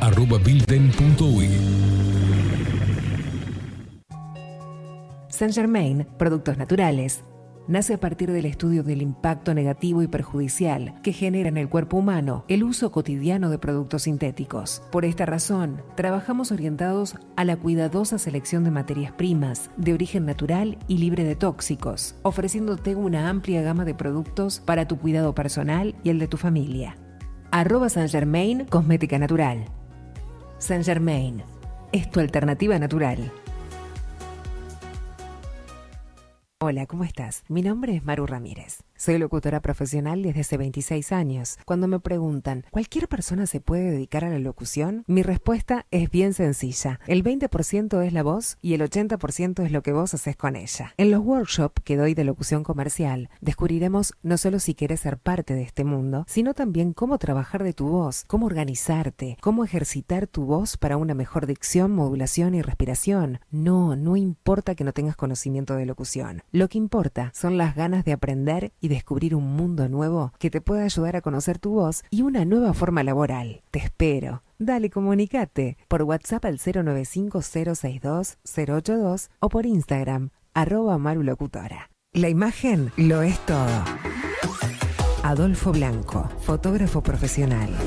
Una buena foto guarda tus recuerdos y también puede vender tus productos. Cobertura fotográfica de cumpleaños, bodas, eventos empresariales, retratos, books, fotos de productos, fotos para web.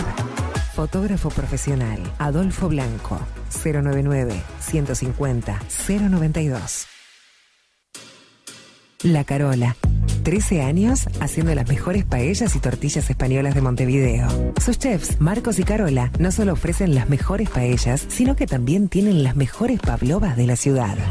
Cuentan con un jardín exclusivo para tapeos, degustaciones de vinos y reuniones familiares. También ofrecen un menú express con opción de pasta y jugos naturales. De martes a viernes a partir de las 20 horas, sábados y domingos, también al mediodía. Instagram, La Carola Tapas. Gonzalo Ramírez 2225, esquina Juan Polié. Reserva tu lugar 099 24 20 72. La Carola, el clásico de la ciudad. Wolfer Contenedores. Realizamos oficinas, viviendas y proyectos a medida. En Wolfer Contenedores armamos el proyecto para tu vivienda con uno o más contenedores. Visita nuestro showroom en Ruta 1, kilómetro 155-500 y elegí tu vivienda.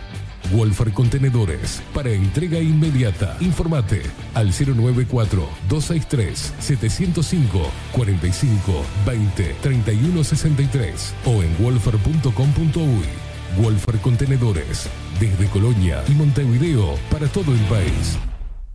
Café Jurado, directamente desde la planta hasta su propia taza, siempre garantizando la mejor calidad. Café Jurado, su cuerpo, su intenso sabor y su aroma hacen de nuestro café un placer único. Desde 1912, pasión por el café.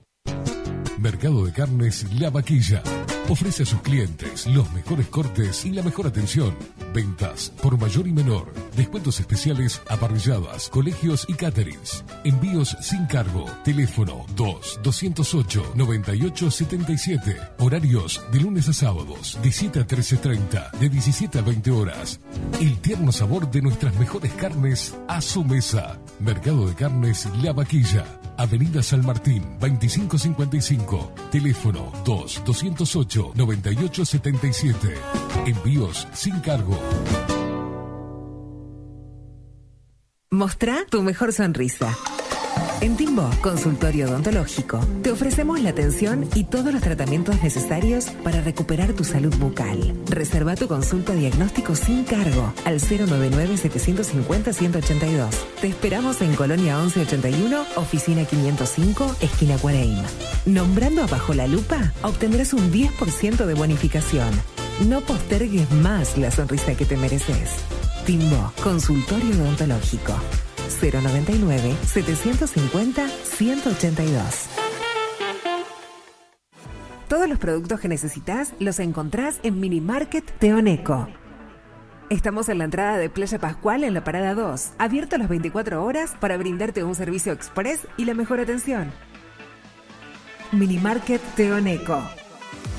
Te esperamos.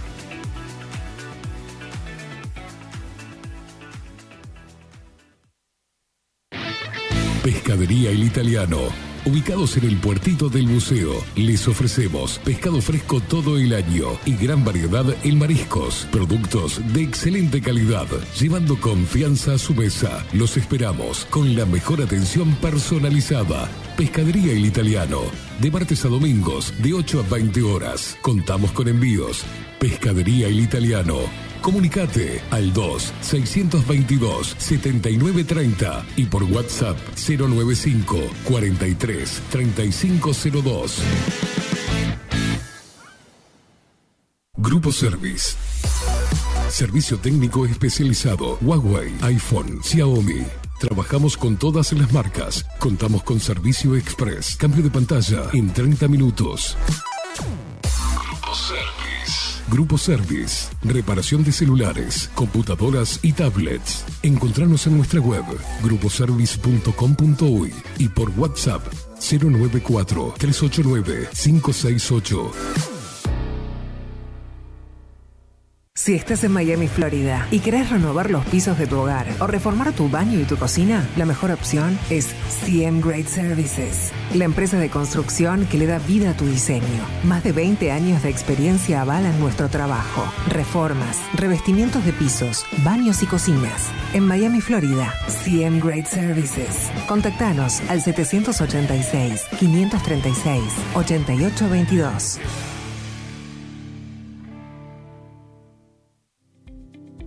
Claravisión. Somos una empresa joven con un equipo de profesionales con más de 30 años de experiencia en la toma de visión y en la adaptación de lentes de contacto. Nuestra misión es mejorar la calidad de vida a través del trato profesional y personalizado con nuestros clientes, satisfaciendo sus necesidades y resolviendo sus dificultades de visión. Comunícate con nosotros al 2402-1370 o al 099-660081. Óptica Clara Visión, Eduardo Acevedo 1581. Mejorar tu calidad de vida es nuestra misión. Estudio Jurídico Notarial, Perezcal y Asociados. Más de 25 años de experiencia en todas las materias, representando a estudios nacionales e internacionales. Una amplia trayectoria en materia penal, sucesiones y reivindicaciones. Más de dos décadas de experiencia recuperando terrenos ocupados. Torre Gorlero, oficina 20, 21 y 22. 099-309-319. Estudio Jurídico Notarial, Perezcal y Asociados. Ahora también estamos en Twitch. Seguinos en Bajo la Lupa guion bajo uy. En Bajo la Lupa guion bajo uy. Bajo la Lupa contenidos más independientes que nunca.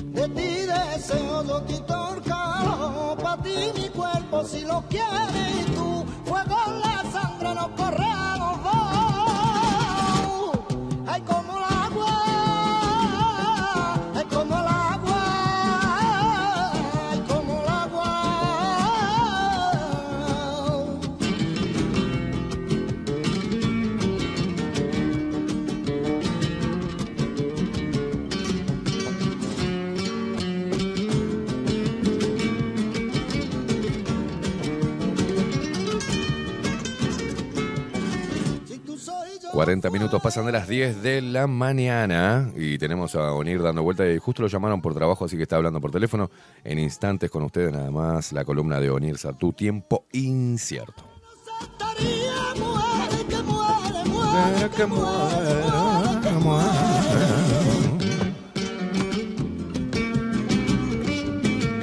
Tenemos mensajes de la gente respecto a la editorial que dice, a ver qué dice, eh, Guille, dice, hola Esteban, buen día, y vamos arriba con el programa. Ayer miré Avatar de nuevo.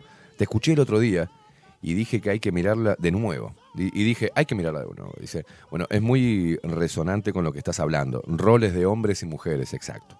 Interacción de ambos. Cómo se complementan con tremendos mensajes de amor, energía y espiritualidad. Gracias, saludos.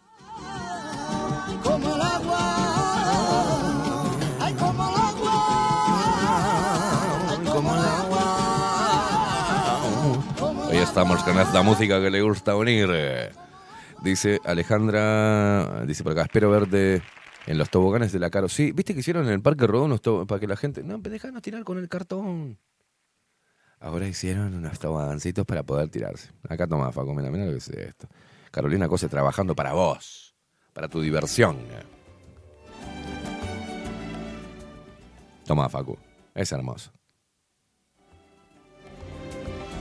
Y me decía respecto a la editorial, totalmente de acuerdo con vos, Esteban, respecto a que la mujer debe alzar la voz, que no ya nosotros ya hemos hecho demasiado y estamos haciendo demasiado para que nos sigan todavía eh, demonizando más de lo que ya estamos. O sea, precisamos a las mujeres activas, este, levantando, elevando la voz. Un simple, vos sabés que un simple video hablando, no importa que tengas 10 seguidores, el que, que se viralice algo, este, o que reciba tantos likes, sí, obviamente hay más posibilidades si tenés un millón de seguidores, ¿no? Pero a veces ha pasado también que si el video eh, golpea, por más que tengas 10 seguidores, tiene 3 millones de reproducciones. Es porque es lo que digas. Entonces, cuanto más, más mujeres estén alzando la voz, ¿viste? En contra de todo esto, mm, hacen más fuerza que nosotros, ¿viste? Hacen más fuerza que nosotros, porque siempre van a estar, ah, claro, vos en realidad lo que querés es porque sos hombre y no entendés, no, no, no, que lo hable la mujer, si estoy equivocado, este, si los hombres estamos equivocados defendiendo a la mujer de la forma que lo estamos haciendo, defendiendo los valores de la familia, defendiendo a los niños o intentando hacer conciencia sobre esto y defendiendo a los hombres, ¿no? Eh, y estamos generando toda esta movida en contra, pero casi siempre nos tiran para un lado político, ideológico, hasta religioso. Pero si la mujer es la que se planta contra las pelotudas que, ¿no? Porque yo estoy cansado de ver, no me representan. Bueno, pero ¿qué estás haciendo en realidad? Más allá en tu vida este, privada, en tu vida real, no la virtual, ¿no? Eh, ¿Cómo te estás moviendo? Y por suerte, siempre digo lo mismo, yo sé que están haciendo muchas cosas, yo sé que estamos haciendo muchas cosas en contra y una de ellas es no dejarnos dominar por las consignas, ¿no? Y formar familias y hay mucho, muchas cosas que no se visibilizan y que no son tendencia. Pero imagínate si todo estuviese podrido, si el ser humano estuviese totalmente podrido, la mujer totalmente idiota en reglas generales y desarraigada de su naturaleza, el mundo se acabaría o veríamos impactos muy fuertes. Lo que pasa es que acá a nivel local eh, los impactos son, este, hay pruebas empíricas de ese impacto. Y si, bueno, nacen menos niños, eh, se escucha a hablando de fondo, eh, hay menos niños, nacen menos niños en Uruguay hay más problemas de infelicidad en la mujer, hay más problemas de infertilidad, hay más este, mecanismos de fertilización, de, no, de prevención del embarazo, hay, siguen los abortos, se siguen matando vidas antes de que nazcan, y no lo digo desde un lugar religioso, yo respeto a la mujer eh, y la decisión que tome respecto a su cuerpo y a lo que sea, bueno, pero ¿qué decisiones está tomando respecto a su cuerpo y a su salud emocional, a su salud eh, psicológica. En reglas generales, cuando uno dice salud, no habla solamente de, hacer este ejercicio, ¿no? No, habla de la salud física, porque eso se puede derrumbar ante eh, cuando se derrumba algo emocional o psicológico, se derrumba también todo lo físico. Entonces, yo utilizo mecanismos que a veces molestan, que la gente piensa que lo digo porque me la sé todo, me creo que me la sé toda, pero no, no, es un llamado que a veces no sé cómo hacer para llamar a la mujer, ¿viste? Para llamarlas. Eh, y es importante que se hagan presentes, que se hagan presentes, es importante. Vamos, se viene a unir así como, a unir, es, a veces unir siendo de la rúa, o sea, salgo por acá, parece Biden, o sea, así que bueno, poneme de vuelta la música, me cortó el editorial. Y se viene a venir eh, Sartú con su columna. Ah, no, pasa nada. Este, bueno, después seguimos hablando de, la posición de la mujer y lo que los hombres y los, los niños y las niñas, las niñeces, este, necesitan y necesitan a la mujer. Ah, no nos hagan hacer todo el trabajo sucio, chicas. Hablen, levanten la voz ustedes. Como el agua clara,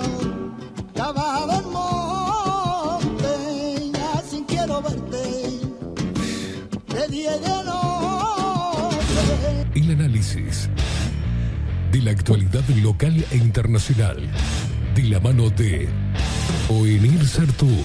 Tiempo incierto. En Bajo la Lupa. Te estás aguantando la risa, ¿viste?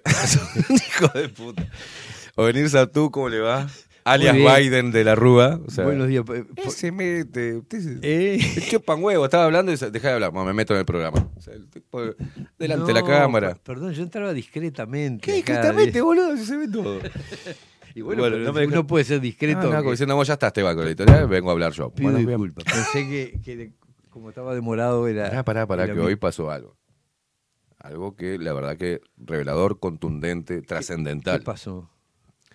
Ovenir trajo alfajores.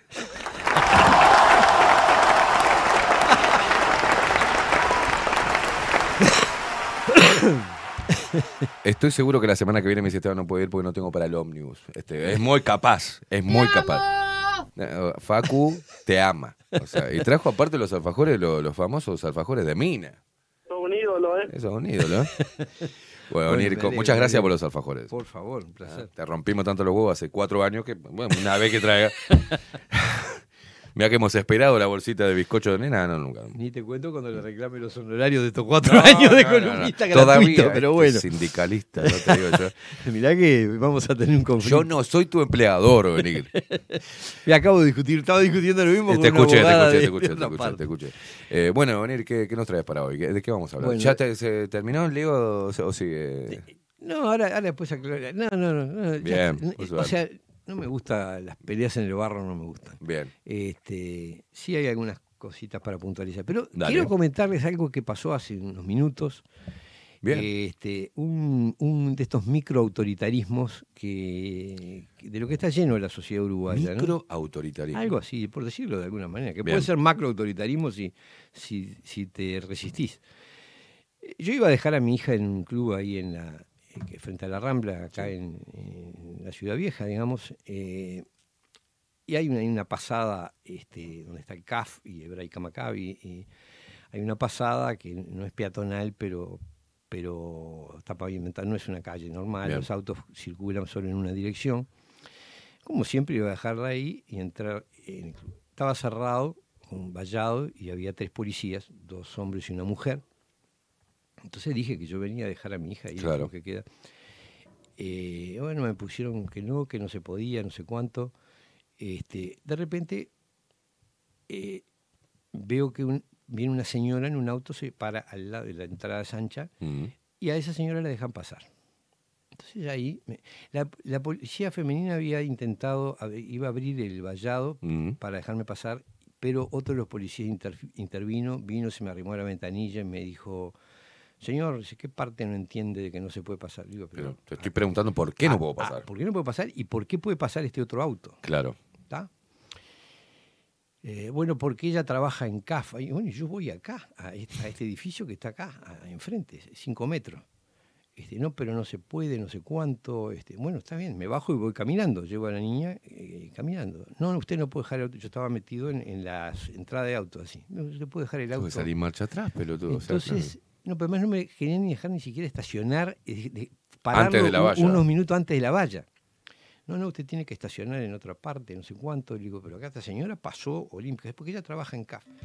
Bueno, ta, al final agarré, estacioné en otro lado, me bajé caminando, la llevé a la nena y fui al- a donde estaba el piquete este de los policías y pregunté quién era el responsable del operativo. Entonces me dijeron, se me identificó un, un cuarto funcionario, un hombre de, que me dijo que llamarse Cabo Aguilar, que dijo ser el responsable del... Tengo hasta el teléfono, porque terminamos intercambiando teléfono, no, no por buena onda, sino en intentando amedrentarme, es decir, me pidió el teléfono. Ah, mira. Yo se lo di, se lo di porque mi teléfono es prácticamente público, es decir, Mm. todos mis clientes lo tienen, cantidad de gente de Uruguay Soberano, periodistas, o sea, no, Sí. no escondo el teléfono. Le di mi nombre, le di mi número de matrícula y le di mi teléfono. Entonces me llamó como haciendo ver que a nada, minga, pero entonces digo, pero acá el problema es que este operativo está mal, digo, porque ustedes no pueden No dejar pueden. pasar a unos y a otros no. Si hay un criterio, si no se puede pasar, no se puede pasar. No, eso está, es así porque no sé cuánto, porque ella trabaja acá. Y digo, yo voy acá, a este, a este, tengo un compromiso acá, y después me retiro, igual que, igual que esta señora cuando termine de trabajar. Claro. Y, bueno, ese es el, el- Además, en esa actitud, es decir, cuando le voy a protestar, me dice, porque yo no sé con quién está hablando. Le digo, está hablando conmigo, doctor Denis Artú, pa, pa, pa, pa. Este, ¿Y qué teléfono? ¿Está? Es, es- es un Claro. intento de amedrentamiento. Sí, porque sí, sí, yo podría no haberle dado el teléfono. Se lo di porque no me importa, porque no tengo nada que no me voy a andar escondiendo. Sí, se lo di este, y me quedé con el de él.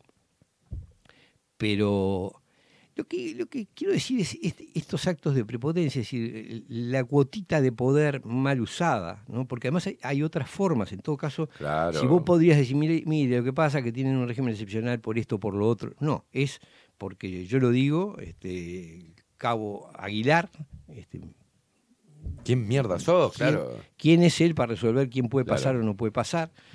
Este, no hay ninguna lógica en que dos personas que tienen compromisos en dos edificios que están uno enfrente del otro, unos puedan pasar y los otros no. Claro. Es, es así, es una arbitrariedad total. Lo digo porque así, a ver si el Ministerio del Interior toma algún criterio, por dos cosas. Una es por la irracionalidad de la medida y otra es por la forma de aplicarla. Claro. ¿está? Es decir, Pues si te explico, yo no mire, tengo tenemos por- un operativo por este tema, por un tema X. Sí, parece que no sé no- qué problema en el juzgado penal, entonces bloquean el paso por ahí porque va a declarar no sé quién. Bien. Todo bien, pero si está bloqueado, está bloqueado para todo el mundo. Y si no, este, tenés que establecer algún criterio lógico, no simplemente este edificio sí, el otro no, y Claro. como se me antoje. Este, no sé si él es el responsable, él se, identificó como el responsable del operativo, presumo que él no es el que decide los criterios, pero si los decide, los decide mal, y en el Ministerio del Interior alguien debería ocuparse de eso, ¿tá? porque están dando una pésima, primero es una pésima conducta frente a la gente, es decir, la- las reglas son, depende de dónde trabajes, si trabajas acá, se te aplica un- una regla, si vas para el otro lado es otra historia. Bueno, no, no puede ser. Eh, y segundo, la forma de hacerlo, decir, la forma prepotente, ¿no? De, de que, bueno, es mi decisión, no sé cuánto. Soy la ley, punto. Eh, Tómesela acá, no rompa los huevos. eh, eh, sí, este, no sé con quién estoy hablando, quién es. Me identifico, pero no, no tengo ninguna, ninguna obligación de darle mi teléfono. Claro. ¿tá? Se lo di porque no me importa darlo. Pero puede haber quien no quiera darlo y con eso intenta amedrentar. Ni para que me llame por teléfono, ¿tá? Pa- Bien. tengo acá la llamada grabada. ¿Para qué me llama por teléfono? Si estoy hablando ahí con él, ¿qué quería verificar? Mm. Si tenía alguna duda sobre mi identidad, podía haberme pedido la cédula, por Claro. ejemplo, y yo se la habría mostrado. No, me pidió el teléfono, lo cual es un intento de amedrentar. Así que el Ministerio del Interior, quien esté a cargo de este señor que dice llamarse Cabo Aguilar, no me mostró documentación tampoco, pero se identificó así. Nicolás Martinelli, el, eh, ministro de- ¿Eh? del Interior. Bueno, por eso digo, para el, para el ministro, para quien esté a cargo directo de este... De ¿Querés este- el teléfono? de- Te- de te lo este- paso, No, tenés, no, no, no, yo no, yo no, no, no, no, yo no, no lo voy a hacer. no lo voy a- podría llamar, pero no lo voy a, no lo voy a hacer. Eh, Simplemente me parece que es bueno saber que este tipo de estos microautoritarismos, estas conductas este, prepotentes, ¿no? Es decir, soy claro, es decir, podía pedirme la cédula, no el teléfono, y menos llamarme cuando estoy hablando delante hay- de él. En la policía hay gente muy corta. eh, Bueno, está, pero la- la- digo que el formato es, eh, eh, es a mí, en mi caso no me importa, mi teléfono me puede llamar cualquiera, no tengo ningún problema. Pero puede haber gente que tenga temor de que la, la llamen por teléfono, de que, la- Claro. de que la persigan, no sé cuánto. Entonces, bueno, este señor, un hombre reconocible porque es de, de digamos, bastante obeso, llama la atención este, no puede correr. eh, no creo, este, no sé, no, no importa. Simplemente estoy dando un rasgo físico, ¿no? Así como otro de los funcionarios tenía ojos claros, la otra. no. Aclaro que la mujer Claro. tuvo una buena, la funcionaria femenina tuvo una buena actitud porque Mm. iba a correr el vallado, hasta que uno de sus compañeros interfirió, le dijo que no y vino a. a- fue otro de ojos claros, no, no sé, ese no se identificó, era, era de inferior rango, este, pero fue el primero que vino a decir que no. No cuesta nada, tenés que preparar a la gente, Obviamente decirle, no había impedimento porque estuvieron a punto de dejarme pasar. Este, es decir, mm, eh, Sí, fue una te- actitud eh, arbitraria de, Si no le caíste bien, te la hace a cuadrito. Este, fíjate que la otra, la otra alternativa que le dije, me bajo, la llevo caminando y vuelvo acá, cinco segundos. Eh, no, usted no puede dejar el auto acá, no sé cuánto. Es decir, despotismo Sí. sin, sin, sin excusa. Esto se está viviendo todo el tiempo.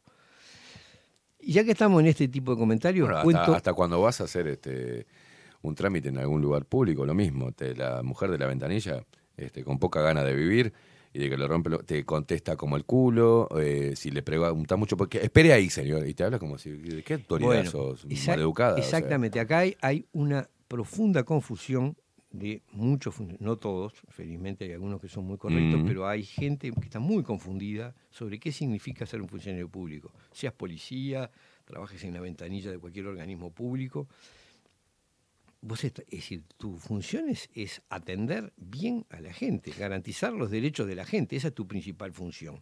Yo destaqué algo bueno. eh, la única, en el único lugar que me atendieron bien, que dije, la, pero para que lo destaqué en radio, me acuerdo allá en la 30 y acá también, cuando tuve que hacer eh, trámites en el Banco de Seguro del Estado. La verdad que, venir, ¿viste cuando decís, "Pues, mierda, qué pasó acá?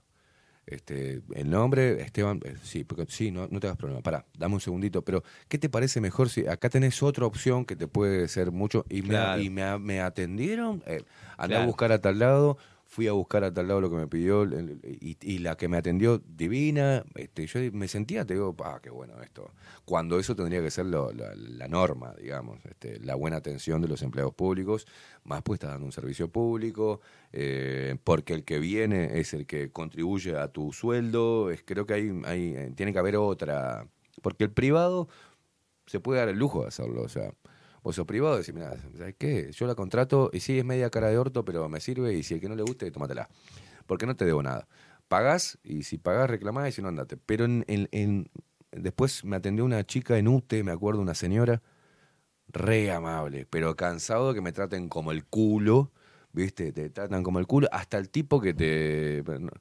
Pues yo soy de la vieja guardia, o sacá un número, o no, dame la cédula, te piden la cédula, el tipo que, para después ponerla en la pantalla, y te trata como el orto, ¿por qué te me venía? Pepa, ah, háblame bien, hermano, o sea, ¿qué culpa tengo yo venía a hacer un reclamo, o pedir un servicio, no sabes a qué vengo? Hay una... Pasa que se está metiendo eso. Antes Uruguay se sabía que era, hace décadas atrás, era un país turístico. Entonces, los servicios este, estaban orientados a esa, a esa vocación de servicio, que no es eh, arrodillarse ni, ni ser sumiso, sino que es una vocación de servicio. Eh, eso se fue perdiendo, se fue perdiendo. Y yo creo que también que hay un factor que no podemos dejar, este, de un lado, es, es la mala educación de la gente que va a exigir algo rápido, de malos modales también. Eh, pero yo he probado ir de buena, con buenos Hay modales. eso, pero yo nunca voy, nunca voy con malos Claro. modales. Este, trato, entiendo que la persona está trabajando, Mm. este, pero este, eh, se, vuelve, se vuelve difícil cuando el manejo de la autoridad marea. La autoridad que puede consistir en no te doy el papel que necesitas, o, Claro. te, o te exijo no sé qué cosa, o como en este caso, dejo entrar al que se me canta y no dejo entrar al que no se me canta. Este, digo, si él no fue el responsable de la orden, bueno, hay alguien más arriba que él que, que- es decir, pero se traduce en que a, a- a dedo deciden quién pasa y quién no pasa. Claro. En una forma mala, este, como Despectiva, y eh. con intento de intimidación, ¿no? Eh, su teléfono, no, sé, no tengo por qué, no tendría por qué dárselo. No tengo ningún problema en darlo, yo. Pero puede haber quien sí tenga problemas, Claro. tenga miedo, no quiera. ¿Qué- qué- por qué tenés que tener el teléfono de una persona que simplemente te está haciendo una, una protesta, una- un reclamo, como funcionario? Contestale, si querés en tu caso que se identifiquen con la cédula, perfecto. Este, en fin, eh, te comento otra, comento otra porque, porque tiene que ver con cosas que están pasando y que, y que afectan a nuestra vida Cotidiana. cotidiana. El otro día iba en el auto con una persona de, de mi confianza y la persona recibe un llamado. Entonces es una de estas televendedoras. Entonces le empieza a decir, eh, mire, quiero informarle que usted tiene un servicio, no sé cuánto, este, eh, trabajo en el banco tal, un- un nombre de banco muy hispánico, este, muy, muy, eh, bueno, pero un banco privado. Mm. Eh, entonces le dice, usted tiene un servicio. Entonces la persona que iba conmigo le dice, pero ¿tengo un servicio o me estás queriendo vender algo? Claro. Porque- no, porque usted no tiene miedo de los hackeos, usted vio los fraudes que están habiendo. ¿Cómo? le- ¿Cómo? ¿Cómo? Pero me llamás del banco para decirme que tengo que tener miedo de los hackeos. Sí, pero en realidad no, porque hay un servicio que usted hasta 10 mil dólares está cubierta, no sé cuánto, no sé cuánto. ¿Cómo que estoy cubierto? Pero, eh, eh, Pará, ¿cuál- es importante eso. Sí, sí. Estaban ofreciendo lo que. A ver, digo, te Claro. estoy transmitiendo la conversación para darle el color, pero en realidad lo que le estaba ofreciendo era un seguro, es decir, el banco quería cobrarle un seguro para garantizarle depósitos de hasta 10 mil dólares. Mm. ¿tá? ¿Qué significa esto? Que el banco ofrece hacer, de, mm, garantizar, entregar, la, asegurar la plata hasta 10 mil dólares siempre que le pagues una cuota Claro. extra por ese cuidado. Entonces vos decís, pero pará, esto estamos como en el Chicago de Al Capone, es decir, te vendo protección. Exacto. O sea, vos, yo deposito la plata en el banco para que esté segura. Básicamente es la intención, porque intereses, no te, los depósitos a la vista no te pagan un, un peso. Sí. Este, al contrario, te cobran, te cobran por movimiento, te cobran por. Y, y tenerla por en casa no, es seguro, ¿viste? Y- y es- y se- ahora, claro, si vos resulta que vas al banco y como está pasando, te hackean las cuentas, en algunos casos induciendo a error al propio, al propio ahorrista para que le proporcione el teléfono o para que se meta en, una, en un link. Pero en otros casos no. Yo tengo, tengo reclamos contra el Banco República por eso, porque el principal banco afectado es el Banco República. Mira. Este, y eh, le hackean, obviamente de alguna manera hackean el sistema porque acceden a las cuentas, sacan. Tengo casos de gente que ni siquiera tenía llave digital y, y terminó haciendo transferencias de 10 mil dólares. ¿Cómo hizo la transferencia si no tenía llave digital? Es Claro. obvio que, que- que el sistema del banco falló porque nunca podrían haberle dado. Este, el- Claro, claro, claro. admitido la transferencia si el cliente no tenía llave digital. Bueno, de esas tengo y préstamos sacados sin, sin consulta ninguna, de gente que está pagando deuda. Bueno. Pero ahora, es decir, esta situación que empezó, eh, digamos, empezó y se desarrolla y sigue produciéndose en el Banco República, donde permanentemente hackean, hay miles de damnificados con eso, es decir, por distintos medios les hackean las cuentas, le sacan plata, le piden préstamos, le- bueno, transfieren a otras cuentas del Banco República, el banco dice que no puede hacer nada. Eh, tengo casos de gente que fue a decir, pero mire, me, me- me sacaron esa plata, está depositada en esta cuenta, este, la transfirieron para esta cuenta, yo no hice esa transferencia, no está, este, ah, no podemos hacer nada si el cliente el de la otra cuenta no lo devuelve. No, te puedo asegurar que es así. Ni siquiera el Banco República hace la denuncia. ¿tá? Es decir, no denuncia los ilícitos una vez que los conoce, le dice a la persona que tiene que ir él a No, pero tiene a que rastrear quién es el, quién abrió esa cuenta, de quién hay, hay Obvio. mecanismo bueno, de para hay alguna gente que ha sido procesada por las, esto, las mulas, Sí. que agarran la plata y después la- Mm. se la dan a los hackers. Pero básicamente el problema está en el banco. ¿Por qué? Porque el sistema de depósito bancario hace que el banco se convierta en propietario del dinero. Mm. Y vos lo que tenés es un crédito contra el banco. ¿Por qué? Bueno, porque el banco puede usar, usa la plata como quiere. La coloca donde quiere, se la presta a quien quiere. El responsable es el banco. ¿tá? Y vos lo que tenés es un crédito contra el banco. Con esto, el banco intenta, es decir, los bancos están intentando dar vuelta, el asunto, empezó el Banco República claramente, negando toda responsabilidad, diciéndole, bueno, es tu problema, es tu cuenta. No, no es tu cuenta. Esa plata, la- vos la tenés bajo tu cuidado, Claro. sos el depositario de esa plata y sos el responsable. Entonces, excepcionalmente, si podés demostrar alguna imprudencia muy grande del, del ahorrista, podrás decir que cayó tu obligación. Pero la regla es que el banco es el que tiene Claro. que reintegrar el dinero, me importa un bledo lo que pasó, lo que te mandaron, lo que te hackearon, lo que no sé qué diablos. Yo otra vez dije, hagan la prueba de los que tengan más de 100 mil dólares en el banco, vayan y digan, vengo a retirar toda la plata. Vas a ver cómo me empiezan a mirar para todos lados y la- no, no está la plata, la plata no, no, no, no está, muchas veces no está la plata. Porque tenemos transacciones que son virtuales. Van para allá, vienen para acá, pero la plata no está. Tu plata no está, hay poco dinero físico.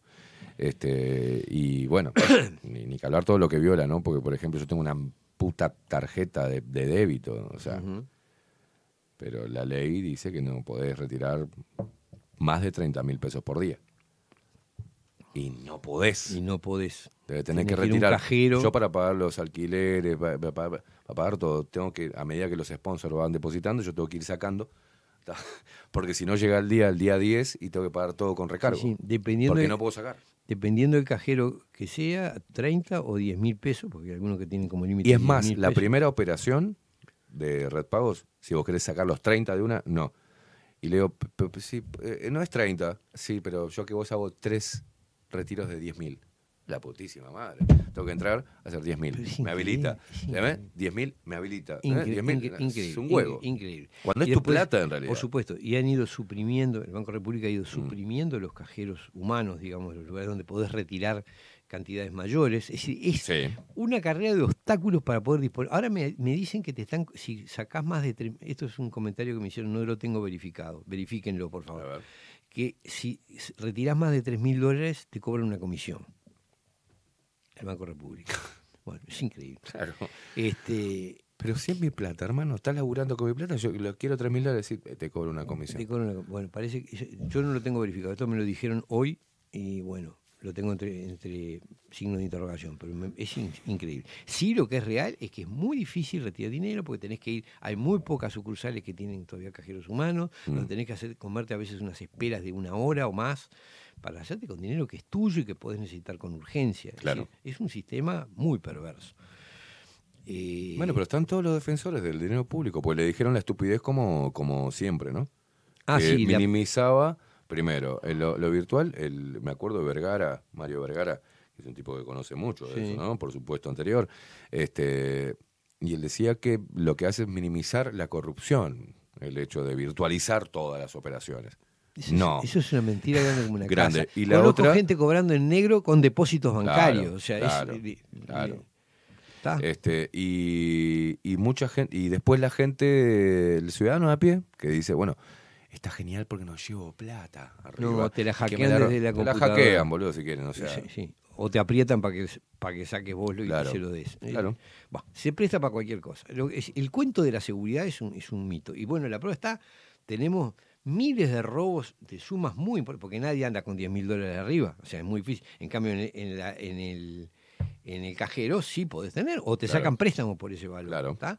Aunque gente que no tenía plata en la cuenta le, le tramitaron préstamo y después el tipo lo tiene que pagar. Claro. Esto, o sea, te están robando cifras que no te podrían robar nunca en la calle.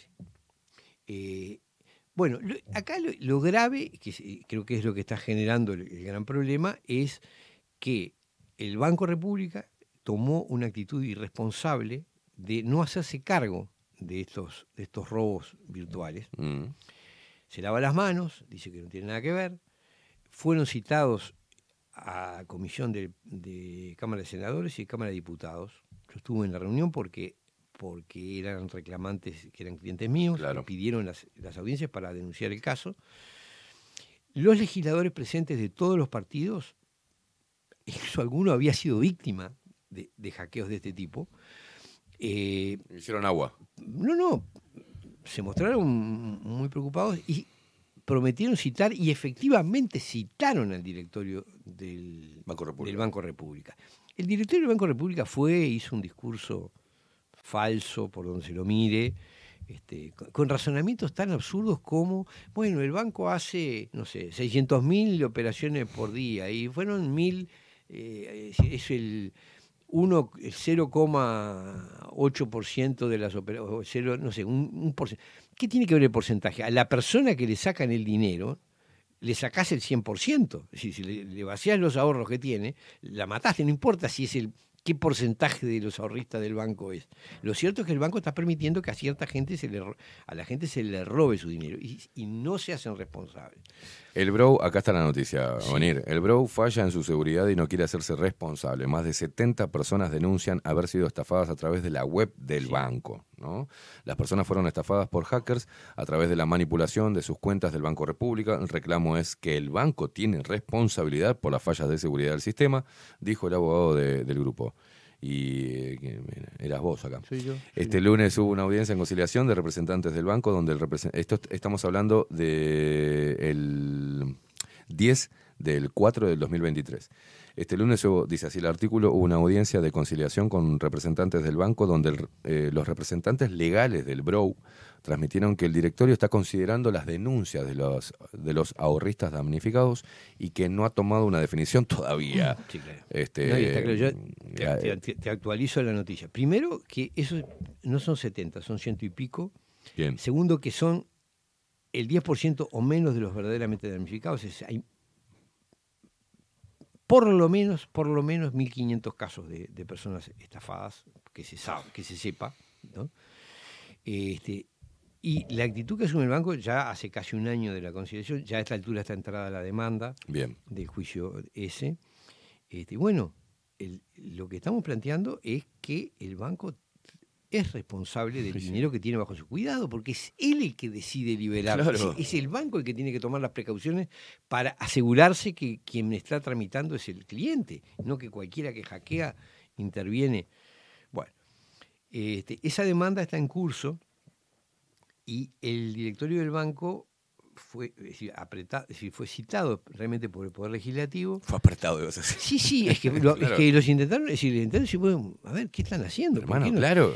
Entonces, y ahí hubo una señal muy clara que vino del Poder Ejecutivo, porque clientes míos, que son muy activos, intentaron una entrevista con el presidente de la República y se las negaron, lo cual indica que hay que la orientación que está siguiendo el directorio tiene el aval. Claro. porque, a ver, yo he visto a Luis Lacalle Pou pararse en la plaza donde lo están insultando, dirigirse a las personas, Sí. diciendo, ¿qué pasa? ¿Qué ¿Cuál pasa? es el problema? Yo quiero, a ver, explíquemelo, yo se lo- Ahora, ¿cómo puede ser que vos lo insultás en una plaza y se da vuelta y te, y te escucha y te dice que no te asegura nada, pero que lo va a estudiar y les da, digamos. Ahora, personas que fueron damnificadas por un- en un organismo público le piden una entrevista, no es que lo insultan, no es que le No. piden una entrevista y se le niega, lo cual indica claramente una postura, ¿no? Es decir, eh, eh, hay un- El mundo va para ahí. eh, haber, claro, haber tomado esa posición. Es decir, porque todo esto lleva a la, a la impunidad del, del- del Banco República frente a esto. Y después trae estos coletazos, que es que el sistema privado, cuando ve el modelo de lo que hace, eh, porque hasta ahora los bancos privados pagaban, cuando había hackeos, pagaban y tapaban todo el asunto, entregaban Claro. la plata y chao. Porque el banco vende seguridad. Claro. si vos no te- Pero como el Banco República está liderando la conducta irresponsable, el resto del sistema bancario empezó a adop- a adoptar la misma actitud. Si el Banco República no se hace responsable, nosotros No, tampoco. tampoco. Y ni lerdos ni perezosos encontraron un nuevo negocio. O sea, ahora van a ganar plata en base al hackeo. Claro. Que es el seguro de, de- Ahora, esto es asombroso. Es decir, para que a mí no me roben, te tengo que pagar a vos una cu- sobrecuota. No me pagas intereses, hacés lo que querés con mi plata, además me cobrás para retirarla. Pero además te tengo que pagar para que la cuides. O sea, si, si yo no te pago, además, imagínate lo que eso genera, ¿no? Claro. Es decir, eh, ¿qué seguridad tenés vos si no pagaste la, la cuota de protección? de- Te, va- te van a- Claro, el reclamo es decir, mira, este, me sacaron la, la plata de la cuenta. Ah, usted Ah, no tenía usted seguro. no tenía seguro. Así que no realmente. podemos hacernos responsables. Exactamente. Esto se parece a, a- a- a las técnicas de Al Capone o del padrino de los, o, de, o de los sopranos, ¿no? Es decir, te vendo protección. Es Claro. decir, si no me pagás la cuota, es muy probable que tu negocio sea destrozado. Claro. ¿no? Pagame la cuota Qué mes a mes. increíble. Bueno, a eso hemos llegado. Ahora, esto lo está generando es otro caso de, de- ya no sé llamarlo microautoritarismo, es Macro. es macroautoritarismo. Es afano. Pues, Es claro, afano de- porque, un, porque un organismo público que tiene como función Claro. a ver, más de la mitad de los ahorristas del Uruguay y básicamente de los ahorristas chicos, del que tiene su cuenta de sueldo, su- Sí, sí, su- sí. los ahorros de su vida, la jubilación, van por el Banco República. Si a vos te sacan la plata de ahí, hay gente que quedó sin con qué comer, ¿no? Porque te vaciaron lo que tenías. Y es más, conozco gente que no tenía un mango y quedó endeudada porque le dieron prest- le pidieron préstamos. Claro. Están pagando préstamos que nunca tuvieron, que nunca recibieron. Este, entonces, vos decís, si el Banco República no da esa garantía, este, claro, se generaliza el, el- el despelote, ¿no? Claro. entonces los otros ya no solo no te pagan, sino que además te cobran para garantizarte lo que te tendrían que garantizar. En fin, este, estamos, estamos este, en una pendiente fea, digamos, ¿no? Te digo, una chiquita de hoy y otra grande de hace ya un Sí. tiempo, porque esto viene pasando, además no es de, de un día, es- desde el año 2021 vienen habiendo estos, estos hackeos y sigue siendo... Ahora han hecho algunos ajustes en la seguridad, en el Banco República, pero este, años mm, viendo a la gente perder el dinero y el banco lavándose las manos. No se sabe cómo acceden a la información, ¿no? Este, cómo los hackers acceden a la información, porque Sí, también eh, tenemos gente. Antes eh, entraban al banco a robar con, con- con armas, ¿no? Y por ahí con algún dato de algún trabajador de adentro. eh, bueno, eh, bueno, Y ahora no hace falta que entre nadie, Es sino un- simplemente que pase algún numerito o alguna clave. es una, supo- Eh, es una suposición ah, que gente genera, adentro. Sí, sí. Es decir, una que el sistema, según tengo referencia de gente que domina el tema, me dicen que los sistemas de seguridad son deficitarios. Claro. Y la otra es la posibilidad de que, de que, bueno, de que cualquier información pueda habilitar a que, a que un hacker intervenga. o- Es que no hay forma tampoco de. ¿Entendés? Porque Claro. es todo virtual. Ahora, si- además, a esto se suma. ¿Cómo te digo? que- Yo que sé, va, va, va, vas vos y te armás la cuenta ahí y yo te digo que te hagas una llave y cosas y, y te relojeo la... la, Claro, la- es que esa eh, información te- queda ahí. Queda ahí, queda acá. Chau, puedo entrar a tu clave, la vendo y entra y de vaciásela. Chupan huevo. Exacto. Pero este, es- es- esa información está eh, al alcance, obviamente, de, de los funcionarios y, y- y de las empresas que intervienen en la parte de la seguridad informática. O sea, es- en ese plano la inseguridad es muy, es muy grande. Ahora, la esencia del negocio bancario es la seguridad, el hecho de que te Claro. garanticen que tu dinero va a estar seguro. Cuando empezamos, ya corres el riesgo de que el, el- el banco se volatilice, que ha pasado. Pero que ahora, estando el banco y, se- y sigue funcionando y te diga que no te va a pagar porque este, no sabe, te hackearon y no sé qué, y que además le pagues un adicional para, para que eso no te pase o para que te garanticen Mm. igual, bueno, es grave, ¿no? Bueno, que los ahorristas vayan y le hagan una simple pregunta. En caso de que haya un hackeo y se hackee toda la- todas las cuentas de... O, o mi cuenta se hackee totalmente, o sea, que, o que haya un apagón, una, un, un hackeo del sistema del banco. ¿Mi plata me la devuelve el banco? Y ahí lo que te van a decir es algo que no te va a gustar, porque así como te venden el seguro, también existe hoy, o sea, no te van a dar toda la plata. Es decir, si un banco, el Banco República recibe un hackeo no a una cuenta, sino a todo el sistema, que eso es el, el- el gran Sí. problema, la gente tiene que saber qué pasaría eh, ante un Sí, escenario como porque ese y es que te dan el plata que no saben. 10% de lo que vos tengas. O sea, el banco te, eh, te va a dar el 10% de la guita que vos tengas ahí. Sí, pero ¿y cómo Después van a a juicio, pero- llevate lo que quieras, ¿no? Pero además, ¿cómo van a saber cuánto tenés para darte el 10%? Porque si hackeo la información total, van a tener una masa de dinero y no van a saber a quién corresponde. Fuiste. O sea, la gente tiene que entender que mm, el, bueno, de hecho, ya lo está haciendo, no se va a hacer cargo de ese hackeo general, donde se pueden hacer mierdas todas las cuentas, pueden quedar todas vacías, y no se va a hacer cargo. El Sí. señor se va, él se van a la mierda, toma un avión, no, no olvídate. Sí. El República no va a poder hacer eso, pero lo que podría pasar es un caos absoluto en que no se sepa quién tenía qué La cosa. gente pierde la guita. Sí, o por lo menos La otra vez pasó venir, estaba, pero, pero- y te van dando como, como pequeños avisos. Esta, este vacío de cómo, cómo vacían las cuentas, cómo hackean pe- cuentas, no todo el sistema del banco, pero eh, clientes del banco. Y la otra vez había un problema con, se había caído el sistema, no podías pagar con débito, todo lo que era tarjeta, Eh, y la gente se volvió loca. ¿Por qué? Porque no tenía un mango en el bolsillo. Dos por tres pasa. Físico. Sí, sí, dos por tres pasa O sea, no eso. puedo, que no puedo, no puedo, no Se puedo. cayó el sistema, no tenemos no sé qué, no puede sacar, no puedo. puede no sé esto, no funcionan los cajeros, no te, es un- es un- Claro. no te andan lo- lo- los, los posts para pagar con la tarjeta. Y ahí cuando pasa eso, la gente no se da cuenta, dice, pa, esto está por suerte un par de horas, pero si fuera Y si no un par de pasara horas, dos tres días, ¿qué pasa? ¿Qué hago? comes? ¿Cómo Claro. haces? Vos sabés que además, eh, eh, que es otro tema eh, importante, todo este sistema de, de informático, todo- toda esta informatización del sistema bancario, lo, lo propiciaron los propios bancos. decir, Sí, claro. El Banco República ha hecho lo indecible, hace lo indecible, te hace casi imposible encontrar un cajero humano, te limita la plata que podés sacar por el cajero eh, este, la máquina. Eh, te la complica, te- hacen hacer colas interminables para cualquier trámite que vas a hacer. Entonces, bueno, te, gen- te generaron el sistema de las transferencias virtuales, el sistema es, es de ellos, es decir, vos estás operando en un sistema que crearon ellos, que administran ellos, con claves que te dan ellos. Claro. Es decir, todo esto es responsabilidad 100% del sistema bancario, porque son ellos los que, los que han impuesto este sistema cada vez más despersonalizado. Si cuando vos ibas y tenías que firmar en el, en la, en el cajero, esas cosas no podían pasar. ¿Por qué? Mm. Bueno, porque se- se- la firma se verificaba. Porque... Hoy que apret- apretás un botón y, y- y te transfirieron plata de un lado para el otro, y no Sí. sé qué, bueno, y realmente el, el problema de los controles del banco tendría que ser extremado. Y no lo es, no lo es. Es decir, te imponen un sistema del cual no te dan garantía después.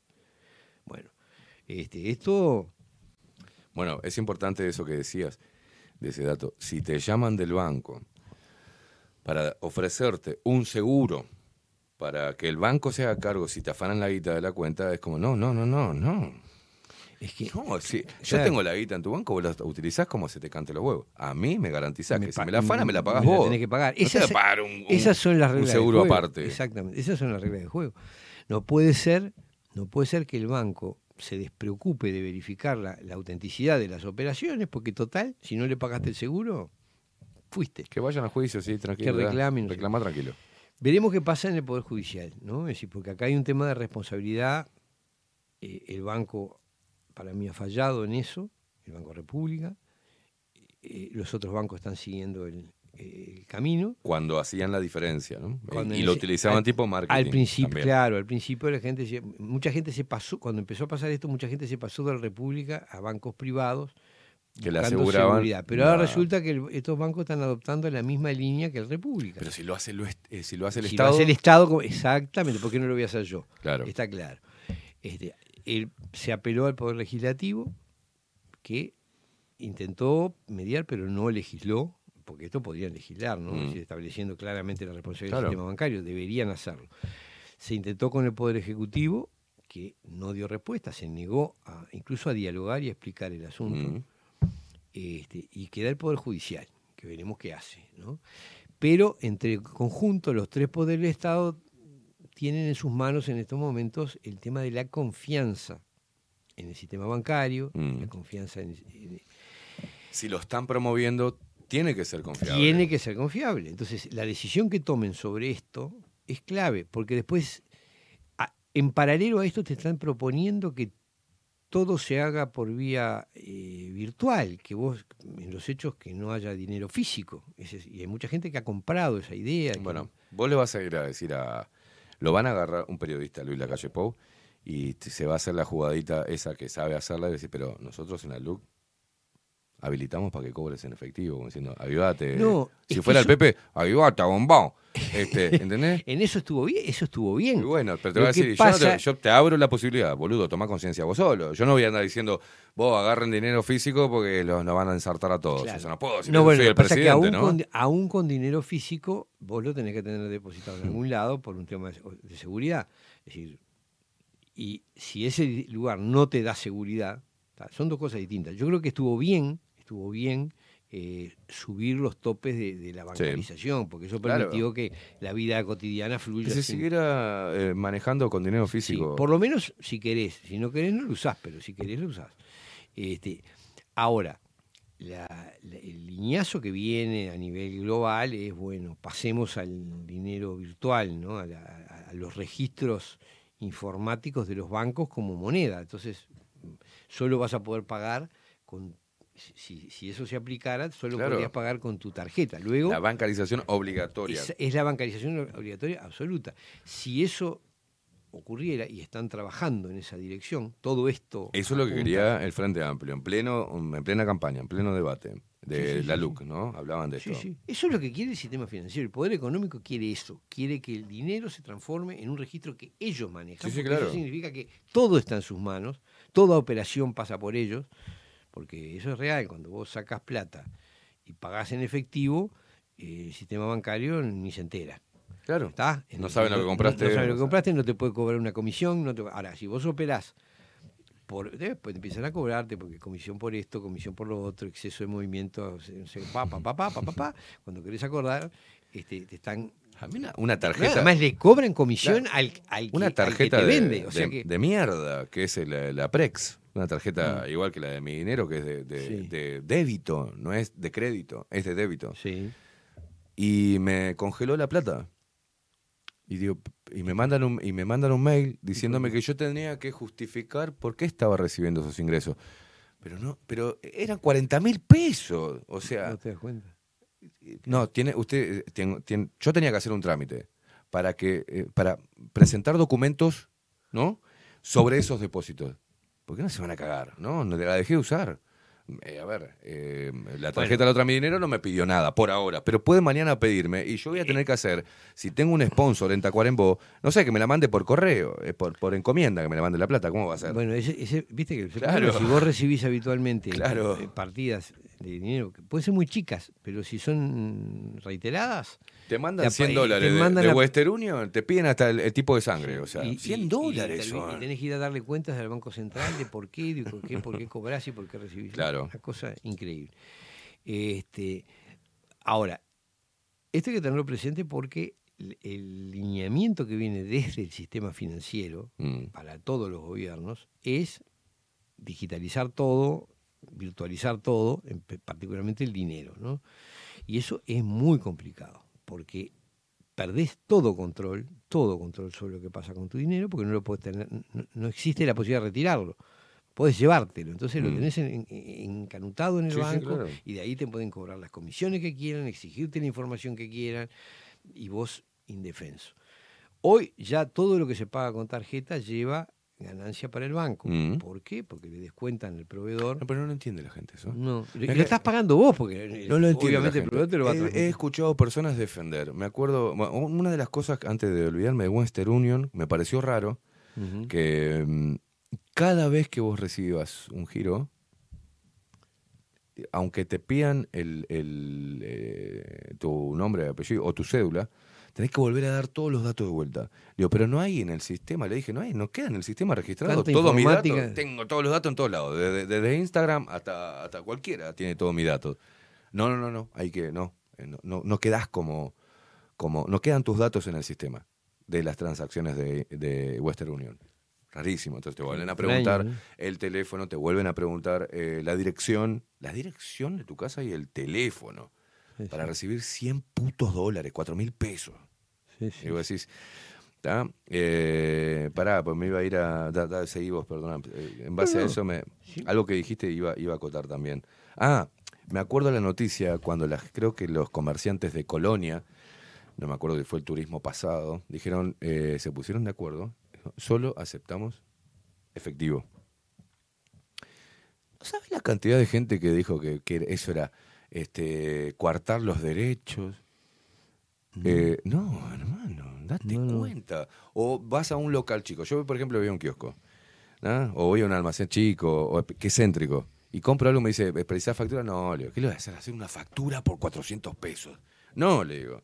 Y po- yo sé que eso le está dando el changüí a que, a que lo pueda cobachar sin, sin que pase por el, por el sistema, loco, porque los están matando con, con en la feria. Feria. Yo eh, cuando vamos a vender ravioles y efectivo. Tarjeta, no. No, no, no. Mm. No, pero defiendan el, el- el tema de gastar su plata sin que el gran hermano sepa qué carajo están haciendo con la Hay plata. una cosa que la gente no sabe, que se llama curso forzoso. Que ¿Cómo? Curso forzoso. Curso forzoso. Mm. Es decir, vos no le podés. Yo te compro esta taza. Mm.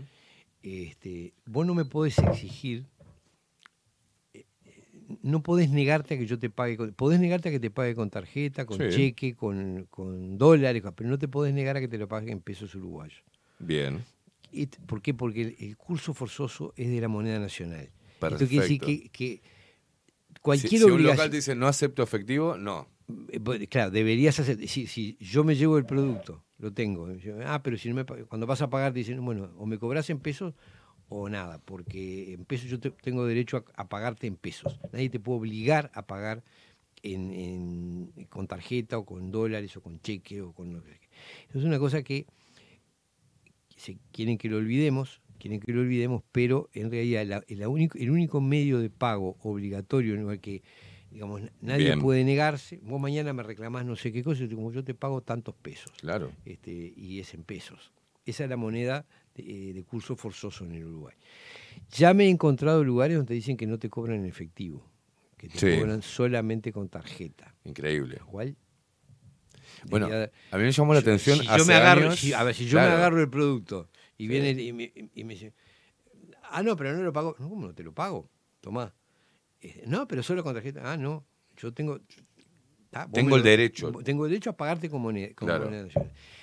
Sé que es una cuestión teórica, porque nadie quiere tener un incidente con. Claro. Pero, pero es una cosa que deberían saber los comerciantes, eh, que el derecho a exigir pagar con plata en efectivo existe. Hay un kiosquito en el MAM ¿Mm? que tiene un cartel ahí que dice solo efectivo, adentro del MAM. Y yo decía, ¿qué dijo? Solo efectivo. Hay lugares, no hay lugares- hay otra. hay no sé si ahora cambiaron, ¿no? Hay lugares donde solo admiten el Yo decía, efectivo. dentro del MAM, entonces me, me vale Sí. madre. eh, Sí, sí. Solo efectivo. Eh, conozco lugares donde solo, te- solo trabajan en efectivo, no reciben tarjeta y me parece muy bien, me parece muy bien, porque la desaparición del dinero en efectivo es una esclavitud con el sistema. No solo nos cuesta caro, que eso es una cosa que la gente no Sí. entiende, porque cuando vos vas a comprar cualquier producto y pagás con la tarjeta, el banco le descuenta al, al vendedor un porcentaje. Ese porcentaje terminás pagándolo vos, obviamente, porque el tipo no, no va a perder plata, te lo traslada al precio. Así que estamos, todos estamos pagando un sobreprecio por los productos. ¿Cómo lo han resuelto para engañarte? Inflando los precios y diciéndote que tenés rebaja si lo pagás con, con la tarjeta. Te Claro. hacen ver, pero es un precio en efectivo infladísimo para sustentar el sistema. Claro. Es decir, no hay acá acá no hay con el- los estacionamientos de- del centro, de acá, eh, en donde Facu ha dejado la moto, eh, solo cobran con efectivo. Bueno, ese es un caso, por ejemplo, vos estacionaste el auto, cuando te vas ahí vas a pagar. Y Mm. Te dice, solo tarjeta, lo lamento, tengo pesos. Claro. No, Ah, no tengo tarjeta, yo- hermano. no, lamento, si me cobras en efectivo me voy sin pagar. Chau. Este, Ah, está- eh, claro. eh, Porque es así. es Está buen no- dato. No, me puedes Eh, obligar. No me puede hacer nada, digamos. No me puede exigir que solo, solo el dinero No virtual. te puedo exigir que solamente. Yo no, te- no tengo tarjeta. Claro. No hay obligación de tener tarjeta. ¿No vio el Te- cartel? Sino- no, no lo vi. Yo estacioné y tengo derecho a pagar con moneda uruguaya porque Bien. es, es un dato a saber. Este, bueno, creo que hoy eh, nos vamos a quedar por acá, ¿no? Porque no sé cómo andamos de, de Sí, tiempo. sí, sí. eh, 32 minutos pasan de las 11. Viniste a hablar de, de un mal manejo de, de la policía, un mal accionar, Y- y- au- y- microautoritarismo, Y, este, y sí, y este otro de un cabo no sé cuánto, y de un tema que sí nos atraviesa a que nos todos. atraviesa a todos. El otro Eh, potencialmente. Ojo, tanto en la conducta del policía, este, de, de este policía, como en la conducta del directorio del Banco República, hay una cosa en común, que es la mala interpretación de su función. Chau. Es decir, Bueno, no, comprender que son. En, en el primer caso que, que contaste, eh, es como la ruleta. Y buenos oficiales y buenos inspectores de tránsito, como buenos empleados públicos, hay como personas, Por buenas y malas. hay, por supuesto Ah, yo me he hay. topado con, con las dos caras, eh, creo que todos nos hemos topado con dos caras, con, con policías muy respetuosos, muy humanos. Tuve un problema donde la policía se comportó muy bien. Eh, tuve, eh, la Sí, verdad. De hecho, puede pasar. eh, naturalmente. la- se me tengo que sacar el sombrero con esa que en gente. este operativo, porque además hay formas de plantearlo. Si vos me dices, mire, disculpe, es la orden que tengo. Podré, podrá estar bien, pero yo soy el responsable. Sí, Claro, y está claro. bien así porque no sé. No, no. No, no, hermano, dame información. Eh, Por, pero- por la cual vos me estás coartando mi libertad si ambulatoria. que sos- exacto, si vos Claro. sos el responsable, estás haciendo muy mal. Si me decís que tenés órdenes de arriba, decime quién te la dio y, y, por qué? Y, y- y en, y en todo caso, no, Yo tengo no, el de- no me vengas a justificar que está bien. Yo tengo mi orden. el derecho como ciudadano de saber por qué me impedís el paso en la vía pública. exacto. ¿Y por qué esta otra señora pasa sin ningún Primero que problema? ellos no pueden este, dirigir el tránsito, no pueden cortar, eh, Esto a no ser que tengan un operativo. policía de tránsito. Ah, bueno, ah, Era policía, de tránsito. Sí, sí, ¿Qué sí. querés también? Cabo Aguilar de la policía de tránsito. Así se identificó. Este- Este, pero en definitiva, sí, pero en definitiva lo que digo es, la regla tiene que ser pareja, no puede ser que a Claro. vos pasás y vos no. Eso no, puede- no es posible. En fin. Bueno, este. Eso le compete a la, a la administración este, departamental. No, o al Ministerio no, del Interior. Ministerio del Interior. Ministerio del Interior. No eran inspectores de tránsito, eran policías de tránsito. Ah, policía de tránsito. Ah, policía de tránsito. No eran bien, inspectores, Bien, eran bien, bien. policía. Bien. Bueno, Nir, ¿con lo otro todo bien? ¿Todo tranquilo? Bueno, lo otro, a ver, lo único que me sorprendió y que me interesa aclarar, por en estos debates que hemos tenido, este, una es que es patético el, el recurrir al miedo, al discurso del miedo. Mm. Es decir, decir, ah, miren que si sale la reforma eh, Uruguay soberano, este, nos van a demandar y no sé cuánto y no sé qué.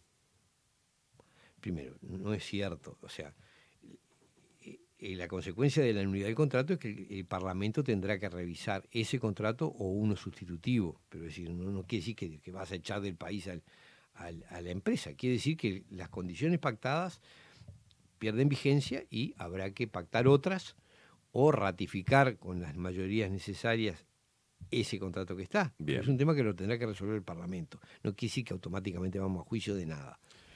Eh, yo sospecho que además a las empresas les puede interesar en todo caso renegociar y que el UE de repente puede mejorar su, su situación. Ahora, lo que me sorprende esto es que desde un discurso eh, radical, Mm. pretendidamente, es decir, alguien que se postula a la presidencia para hacer unas políticas soberanistas y antiglobalistas, ande asustando con, Tenga miedo a los juicios de- contra de el los juicios Estado. del Estado. Pero entonces, ¿cómo vas a aplicar una política antiglobalista si no estás dispuesto a desafiar al poder Claro. este, económico? Bueno, es, es- es insustentable. Es decir, simplemente eso eh, quería decir. Y la otra cosa es que el otro día me topo en el, en el muro personal de, de, de una de las personas que han hecho campaña contra el Uruguay soberano, este, eh, un- un hombre que suele aparecer desde la playa. Este, Desde la playa. Sí, un, un video que compartió en el cual habla sobre la Un hombre que suele aparecer desde la playa Desde o la- un nombre. No, un hombre, un periodista, un supuesto comunicador que se dedica a hacer conventillo virtual desde las Ramblas. No sé, no De- sé. A veces de Montevideo, a veces de Piriápolis. No tengo ni la más puta idea. importa, No sigo te, gente- no te preocupes, no te preocupes. Lo sigo gente No mediocre. es cierto, pero te quiero decir que gente que hace discurso contra la masonería. Y me encuentro un video en el que aparece un sujeto extranjero hablando sobre la masonería, diciendo que cuando llegan al, grado 33 sacrifican niños. ¿Tá? Entonces, pues, sí, pero, a ver, ¿alguien puede creer semejante estupidez? Digo, si en el Uruguay lo- lo- Bueno, la eh, masonería se dedicara al sacrificio, ¿y usted cree que eso quedaría en silencio? Quedaría... Eso- a, ver, digo, mi abuelo era grado 33. En su, no- vida, en su vida se le habría ocurrido maltratar a un niño. Más, Mm. Me acuerdo de una cosa que decía que siempre le dijo él, hay que tener mucho cuidado con, con no ofender a un niño, dice, porque, con ofender a un niño, porque la ofensa que se recibe de niño eh, no se olvida más. Claro. una cosa que, o sea, era una persona especialmente, mm, sin ser un educador, pero tenía un, un- un- un cuidado muy importante por los niños. Que me digan que mi abuelo sacrificaba niños, grado 33. Bueno. No sé, Eh, sinceramente, ni siquiera da para enojarse, es para reírse. Ahora, Es como, es como decir algunas cosas, algunas, algunos fanatismos dentro, no solamente de la ideología, sino en la religión.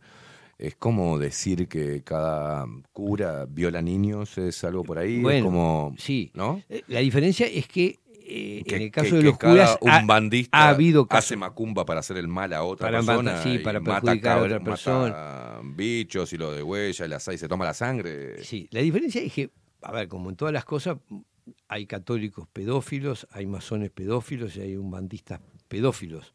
Eso no quiere decir que necesariamente toda la, todos quienes comparten esa, esa organización o esa creencia eh, sean pedófilos.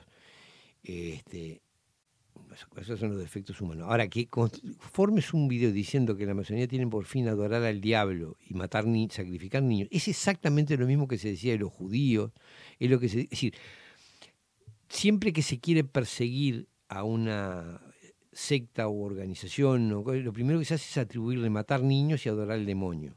Lo hizo la Inquisición, lo han hecho, lo hicieron contra los judíos, lo hicieron, es decir, eh, se hacía contra las brujas, se hacía contra, el- es decir, es, un- es algo tan de molde, tan de molde. Entonces, bueno, la masonería podrá tener Perdón, muchos ¿Sabes lo que me llama la atención? Es que si una persona se autoproclama que va a hacerle frente a toda la masonería, ¿no?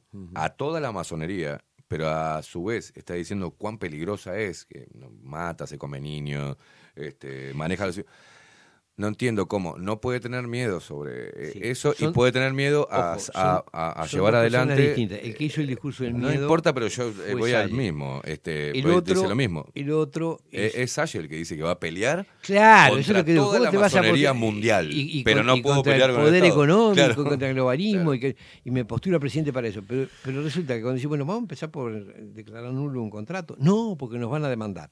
Pero entonces, ¿qué vas a hacer cuando...? cómo? Claro. Es- esa es la insustancialidad del asunto, ¿no? Es decir, bueno, si vos sos una persona seria, decís, bueno, sí, si voy a lo más, voy a lo menos. Si voy a... Intentar eliminar los contratos y después intentar Bueno. llevar políticas de protección. En fin, lo cierto es que, Uruguay decir- Soberano va, va a seguir Lo- con el tema de la Junta de Por Firmas. supuesto que vamos a seguir con las juntas de Está firmas. buena pregunta. Cuando él, cuando Salle, este, yo vi el video cuando entre tantas estupideces que dijo, este, ¿no? Por lo menos argumentó cuál era su posición contraria a la Junta de Firma de Uruguay Soberano, ¿no? Y dijo, eh, en realidad, que es el punto donde eh, dar por eh, la, la nulidad de los contratos generaría que estas empresas hicieran un juicio millonario al Estado y, Uru- eh, es, y eso es una estrategia, dijo así, masónica para destruir económicamente el Uruguay. Buah, está, por eso te digo. Eh, Entonces, entonces digo, bueno, Claro, el negocio más sencillo es yo digo discursos muy radicales, voy al Bien. Parlamento, digo discursos radicales, cobro la plata de los votos, cobro 400 mil pesos y no pasa nada. explicarle bien a la no gente ese nada. punto que él, Entonces- él- en donde él se para este, para decir ese tipo de cosas. Primero porque confunde la idea, cree que, decir, no es que lo crea, creo que dice eso, como que la nulidad de los contratos significa Mm. echar del Uruguay a, a tal o cual empresa. No se echa a nadie, en Uruguay no se echa a ninguna empresa, eh, la libertad de, de empresa De hecho, existe. de hecho, los contratos le permiten a UPM irse a la mierda cuando se les cante las pelotas, hecho, porque era lo que él marcaba también con Viana ¿ah? y con. Luz, y vos Sí, mismo. Sí, sí, claro. Si mañana la empresa dice, ¿sabes qué? Me a la mierda. Se va. Tien- en un- te mandan un preaviso y en un año se Chau. va sin pagar nada. Sin pagar nada. Pero además, en, el- en la Que hipótesis. eso sí sería lindo cambiarlo, ¿no? Pero obvio. Le- Y, y en la hipótesis de que, de que eh, se aprobara la reforma constitucional Bien. Uruguay soberano, el efecto práctico sería que los contratos serían nulos, las condiciones de privilegio desaparecerían. Pueden seguir trabajando, pero esas condiciones no están garantizadas por contrato. Entonces, o siguen como están, o llegan a un nuevo contrato y lo que tienen que lograr es que el Parlamento lo apruebe con las mayorías necesarias. ¿no? Por lo menos que se acabe esto de que sí lo votó el gobierno, pero la oposición Claro. protesta y después la ah, se intercambian y vota el otro. Bueno, van a, como tiene una mayoría especial, van a tener que tener votos de, de todos los sectores, o por lo menos de los sectores más raro la importantes. posición de, de- es raro la posición de, de los de la supuesta izquierda, ¿no? De los representantes del Frente Amplio, donde van y se sienten orgullosos de pertenecer al Foro San Pablo y de ahí hacen toda la programática, ¿no? La programación y las líneas de acción. Y hay vos y yo, digamos, hablando sobre este tema, inclusive Salle y todo aquel que vea que esto está mal, es prácticamente parte del Foro San Pablo. Sería un ultracomunista, socialista y parte de la izquierda, porque en toda la programática y todo lo que se dijo, eh, exhorta a sus compañeros que llegan, eh, digamos, a la izquierda que llega al gobierno, que accede al gobierno, que estos temas se traten así como lo estamos tratando nosotros, sobre las transnacionales, sobre el cuidado de los recursos, sobre la posición del Estado frente al, al extractivismo, la injerencia extranjera. No entiendo. Eh, ¿Seguimos el Foro San Pablo en ese punto o no? Yo, mira, la verdad, este. esto Porque es- eh, a lo que voy, que por la posición histórica, cada representante del Frente Amplio, así como hablo, eh, la crítica a este gobierno no es por lo que haya hecho o dejado de hacer, sino que no es algo liberal ni, ni, ni algo nacional, ah, es algo totalmente extranjero, globalista, este, pro-Israel, pro-Ucrania, lo mismo, es occidentalismo lo, lo que llaman al máximo nivel. Así también le doy al Frente Amplio, no por el hecho de ser un zurdo o despectivo, sino porque no están haciendo lo que ellos dicen que, que tienen que hacer. Obvio. O sea, no, no. Yo te digo la verdad, hace rato que percibo que las principales fuerzas autoproclamadas de izquierda No lo son. operan en, en el- en la agenda y en la dirección que les marca el sistema financiero, que es el que está mandando, ¿no? Es decir, Claro. A ver, fíjate que está el plebiscito contra la SAFAP y andan caracoleando. El otro día veo. No, Carolina Cose eh, firma en contra de la SAFAP y después le va a pedir plata a la SAFAP para hacer su. O sea, a ver si me está jodiendo, Bueno, Carolina. Y dirigentes sindicales encumbrados manifestando dudas sobre si firmar o no firmar. Claro. Lo cual, ¿qué quiere decir? Que bueno que eh, las AFAP son una imposición del sistema La guita la financiero y, manda. y viene de Sanguinetti, pasó por los gobiernos blancos, pasó por, Todos. por gobiernos frente amplista y todos mantuvieron el sistema de AFAP, porque es un interés del sistema financiero. Este, son miles de millones de dólares que se han ido chupando de los aportes jubilatorios, se los llevan la- las empresas estas, las sociedades Pero entendemos entonces que el sistema político todo, este, venir, nuestro, nuestros representantes del sistema político, ¿ah? supuestamente de izquierda y supuestamente de derecha, desde ahí nacen cosas como apátrida, como, ¿no? Son los que les importa un carajo el Uruguay, porque, a ver, desde lo discursivo, de lo cultural, yo la otra vez puse un, tit- un tweet y no, no entendía mucha gente. Argentina. Lo que se está dando en Argentina, Milei no tiene el poder como no lo tenía los Kirchner. O sea, lo que se está dando es una batalla cultural, ¿no? Para la chica. O sea, se saca el busto de Néstor Kirchner, se, Ah, elimina, sí. se eliminan unidades de género, se deja de dar tanta visibilidad a la pelotudez feminista. Pero las políticas pero las económicas políticas son económicas la radicalmente las que quiere ¿Ah? el sistema financiero. Ahora, eh, ¿está bien que se dé la batalla cultural? Sí. Pero no va a cambiar de plano el, el núcleo del problema Es en que- Argentina. Ese, vos sabés que ese es un tema que es bien interesante lo que estás planteando, porque yo creo que hay una confusión, que es que la agenda 2030, por Mm. decirlo, yo qué sé, en realidad tiene gran parte que son decorados de la torta. Es decir, Y distracciones. eh, y distracciones. Entonces, un día, eh, es decir, en una época, a ver, si vos mirás todo el sistema de fundaciones y de ONGs que eh, establecieron, esto empezó con el discurso de los derechos humanos, Sí. ya por los 80, ponían los derechos humanos por, por la estratosfera. Ese mismo sistema después se pasó por el forro a los derechos humanos porque im- implementó el feminismo. Y después, entonces había que cuidar a la mujer. en- Después vino la onda de la pandemia y ya no importaron ni los derechos humanos ni, ni las cuestiones de género, importaba la salud, cuídate de la salud. Ahora van a arrasar con todo, incluida la salud con el cuento del cambio climático. Y siempre son las mismas ONGs, las mismas fundaciones. Siempre. La plata viene del mismo lado. ¿Qué quiere decir eso? Que no importa, que son decorados. ¿Qué es lo que nunca cambia? Es quién se va morfando los recursos naturales, quién se va apoderando de las riquezas. En Argentina, con el discurso ultraliberal de Milei, se van comiendo todo. En, en, este, en Uruguay, con el discurso este, supuestamente de izquierda del Frente Amplio, se comieron todo. Viene la calle, se siguen comiendo todo. Es decir, no importa. Vos podés hacer el discurso, el decorado que quieras. Te ofrecen, según las modas, según las temporadas, podés ser ambientalista, podés ser feminista, podés ser fanático de los derechos humanos, podés ser lo que quieras. Este, animalista, lo que vos quieras. Lo que importa es que con cualquier, e- esa es la constante. Siempre es el apoderamiento de los recursos y la demolición del sistema de control. ¿no? Es Claro. decir, lograr que nadie interfiera. Entonces, hay que demoler los estados, hay que, demol- hay que comprar o pudrir todos los sistemas de, de- de control eh, Pero ya está. ¿Sabes por qué me doy cuenta que ya está? Por esto que te digo. Yo veo que en Argentina ahora la- las, las personas están diciendo qué bien y aplauden este, medidas anti. em, eh, a nivel cultural. ¿no? Por lo menos minimizar el impacto de, de- de- de- de la cultura woke. Este, volver a los Sí, valores, sí. volver a esto, no sé qué, bla, bla, bla. Pero me da gracia. Pero que- no se fijan en lo que No. está pasando abajo de la mesa, lo que Claro, realmente no, importa. no. Si acá pasa, pasa lo mismo, va a pasar lo mismo, va a venir un, un tipo con un discurso liberal y va a plantear la eh, pelea contra la hegemonía cultural. Ahora, todo lo demás se va a seguir manejando de la misma manera que se manejó hasta ahora. Exactamente. Y es una forma de entretener a la gente. Por eso, yo, Nir, eh, es acá que fundamento mi postura. Que, que la otra vez me decían, pero vos, fíjate, tenés que ir a hablar con Salle y arreglar o hablar con aquel. No, no, no, no, yo voy para otro lado. Ellos van buscando, y me parece loable que sigan creyendo en eso y que hagan campaña y que quieran desde adentro del sistema, que para mí está muy podrido como para limpiarlo un poquito con un representante, pero por lo menos que haya una voz, yo voy para el otro lado. Voy para el lado del individuo que por lo menos entienda esto. Porque si sos de izquierda, interpelá a tus líderes y exigiles que realmente hagan lo que tienen que hacer.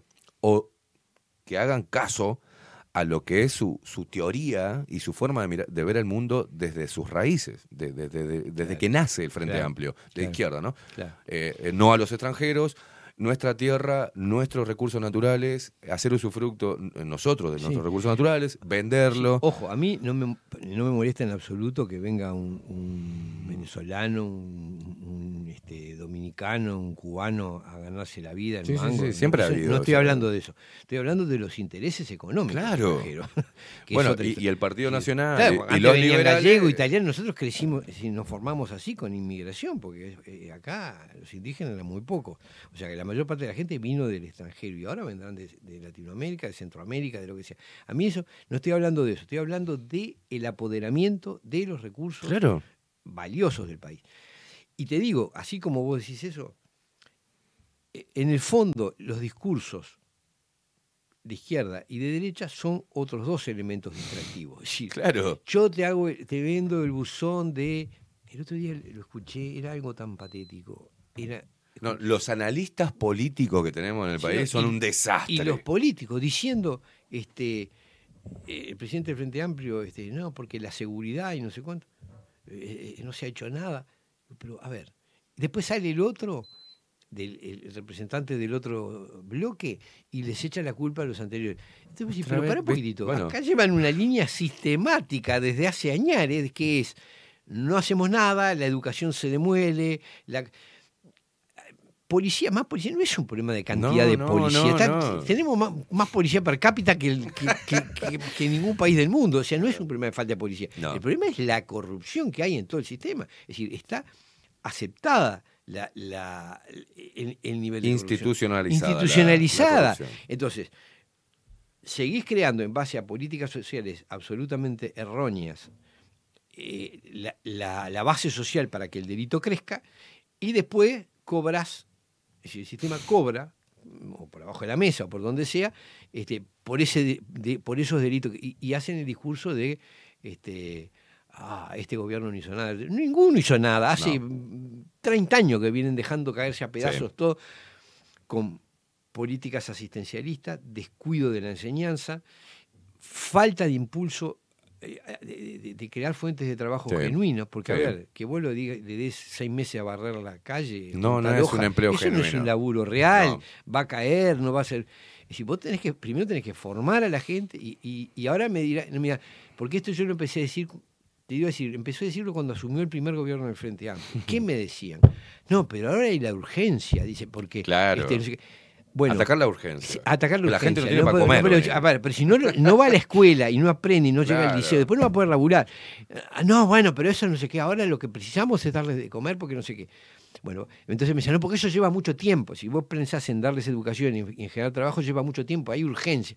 Bueno, pasaron 20 años. Claro. ¿tá? O sea, tendrías una generación que estaría, si lo hubieses educado, estaría cerca de jubilarse. ¿Está? No estoy exagerando, pero algo de eso. Claro. Pero está, 20 años es. es- si Es vos agarrás, claro, vos agarrás un chiquilín de 8 o 9 años y pasan 20 años, es un adulto, y entonces en vez de estar este, mm, cuidando, durmiendo en la calle y- o, o traficando este, cocaína en el barrio y matándose a balazo, este, este, yo qué sé, estaría Bueno, laburando. Independientemente del condicionamiento que tiene una política social desde lo individual, ¿no? Porque también este, uno puede ofrecerle mucho a una persona y hay personas que no quieren progresar y eso es un hecho, pero en, en reglas mayoritarias, pero- la aplicación de buenas políticas sociales, las reales, las las que se hablan, este, pero las que no se ejecutan, hoy tendríamos un Uruguay distinto. ¿no? Claro, pero lo que. Una claro, generación de gente un poco más preparada. A eso es lo que me refiero. Es decir, culta. pasaron 20 años, es decir, tiempo de formar tal vez dos generaciones de, de Claro. gurises. Este, Tenés razón, son dos, porque esos son padres. Claro, los de hoy serían padres, padres. es, decir, es- es Claro. tremendo. Entonces, cuando se discutía si había que seguir Coincidís pagando. conmigo que está al revés, ¿no? Que lo que teóricamente de lo discursivo que se iba a elevar se fue hacia abajo. No, vamos hacia abajo. Picada. Mira, yo- me acuerdo siempre una, una película que hizo Mario Handler, que se llama Aparte, que seguía a una familia margin- prácticamente marginal este, a lo largo de tres generaciones. Mm. Entonces mostraba a los abuelos que eran laburantes, jubilados, que vivían en una casita en un barrio humilde. Los hijos ya tenían eh, entradas en cana, las mujeres de prostitución, no sé qué. Y los nietos eran Mm. casi infrahumanos, ¿no? Es decir, lo que vos ibas viendo era un deterioro. Esto pasa en muchos barrios Sí, de sí, Montevideo, sí. es decir, que por primera vez en la historia tenés eh, padres o abuelos con mayor nivel cultural y con mayor inserción que sus que las generaciones que vienen, o sea, van decayendo. Sí. En vez de ir progresando, van Exacto. decayendo. Acá empezamos con inmigrantes analfabetos y terminé. En una o dos generaciones tuvieron hijos profesionales universitarios. Acá están Sí, haciendo sa- procesos. pasamos de mi hijo al doctor a, a- a mi hijo hipersensible en el psicólogo. o sea, Bueno, si sos clase media, tenés hipersensible. Si, si sos clase baja. Mi hijo en cana. eh, Mi hijo, Mi hijo el mi hijo el narco. Es- está, está en cana. Es decir, el Claro. vecino era. eh, mi hijo el narco. Mi hijo es narco, ¿no? Entonces, es que en muchas familias Sí, sí, el sí. mérito es ese. Antes era eh, mi hijo el campeón, el, el- el jugador de fútbol. Ahora eh, pesa más, eh, eh, tiene casi más prestigio el narco que el jugador de fútbol. Es increíble. Entonces, bueno, así vamos. Este, ahora, esto es el producto de unas políticas que han seguido todos los gobiernos. Sí, sí, sí, sí. ¿Por qué? Porque no hay interés en formar a la Cada gente. una de ellas tuvieron eh, en una democracia o en el funcionamiento de la democracia un pasaje le- legislativo. O sea que es culpa de todos. De todos, No importa las mayorías todos. eh, parlamentarias, ¿no? Que también inciden en la implementación o no de algunos cambios, ¿no? La, la mayoría Ahora, no parlamentaria, pero- actúan, no actúan solo por propia voluntad, es decir, acá hay un discurso que viene, Mm. un discurso educativo que viene demoliendo la formación de los chiquilines, que empezó con que, Mm. Primero, bueno, viene demoliendo eh, y viene tirando por tierra el nivel de los profesores nuevos de hoy, del que egresa para impartir conocimiento. Ese es un problema desde ahí. Por supuesto. Entonces, por ende, no vamos a poder tener alumnos más calificados, ¿no? y, y- y es una política coherente que tiene que ver con las pésimas remuneraciones y poca valoración social de los docentes, Sí, sí, de los hablar. maestros y profesores. Ni que hablar. este, porque eh, vale más socialmente un jugador de fútbol, una modelo, cual- cualquiera, vale más que, que un, docente. Este, y eso no podría ser, es decir, debería ser un, un- un cargo muy con mucha formación, muy respetado y muy bien remunerado, porque te está formando a tus hijos. Es decir, Sí, es, sí, claro. es vital. Entonces empieza con la depreciación de los docentes. Sigue con restarles toda autoridad en los centros de estudio, es decir, Mm. convertirlos en... eh, Hoy los docentes tienen más miedo de que los denuncien los alumnos que de cualquier otra Es cosa. verdad. Eso está pasando desde la universidad abajo. Este, tenés a... Y este fenómeno así es de arriba hacia abajo, de abajo hacia arriba, es... eh, es- es viene, ¿eh? multidireccional. Sí, sí, sí, va y viene. Y, y tenés este, un, una concepción de la educación que empezó por sostener que no tenía que ser eh, mucha lectura, que tenía que ser divertida, que tenía que ir a lo que los intereses que el chiquilín tiene, que tenía que formarlo en, en competencias y no darle contenidos. El otro día, una docente me dijo, me rezongaron, me rezongó la directora por dar contenidos. Vos no tenés que dar contenidos, vos enseñás competencias. ¿Está? Si sos profesora de historia, no les hables de historia, enseñales no sé qué, es decir, pero no le, no le transmitas conocimientos sobre etapas históricas, porque eso después ya lo adquirirán. Vos lo que tenés que darle, no se sabe qué, la competencia para resolver problemas, para... Bueno, pero viste eso venir, lo que vos estás recalcando, porque has- le has dedicado muchas y muchas columnas a la educación y, y a, y a Mm. Es que- entender por qué, de alguna manera, por más que digamos que eh, en Argentina se van a seguir moviendo y va a seguir teniendo el poder económico mundial, global, va a seguir teniendo el poder, se está al menos intentando dar una batalla desde ese lugar, desde lo cultural, a nivel local, terminar con esta cultura woke y poner, volver a, a formar a un ciudadano que después decida qué carajo va a hacer. Bueno, yo Ah. quiero ver cómo lo van a hacer eso, porque... el- No pueden, ¿sabes por qué? Porque esto viene de años, la toma de los sindicatos, este, la fuerza que tienen las decisiones en cuanto a las reestructuras o no. Pero, Acá eh, pasa algo pero así. a ver, yo tengo mis dudas. Yo soy presidente mañana. Yo soy presidente. Digo, lo primero que hago, reforma educativa. A la mierda toda la, quiero toda la currícula. Y esto no va, esto no va, esto no va. Derogo la ley 19.580 de ley de género y toda la mierda. No, no. Volvamos. ¿Sabes el quilombo que se me arma? Y tendrías que formar generaciones de docentes para, para bancar eso, porque los que están conquistados... ¿Cómo por- se hace? No es fácil, no es fácil. Ahora... No, porque es lo que pide hay- la gente, hay- ¿viste? sí, hay un problema, hay un problema... Yo con lo de mi ley te digo, me dudo mucho de que él vaya a modificar eso porque porque el proyecto político que quiere implementar, si hay eh, argentinos lúcidos y formados, se lo van a trancar. Le van a decir, loco, pues estás regalándonos. con-".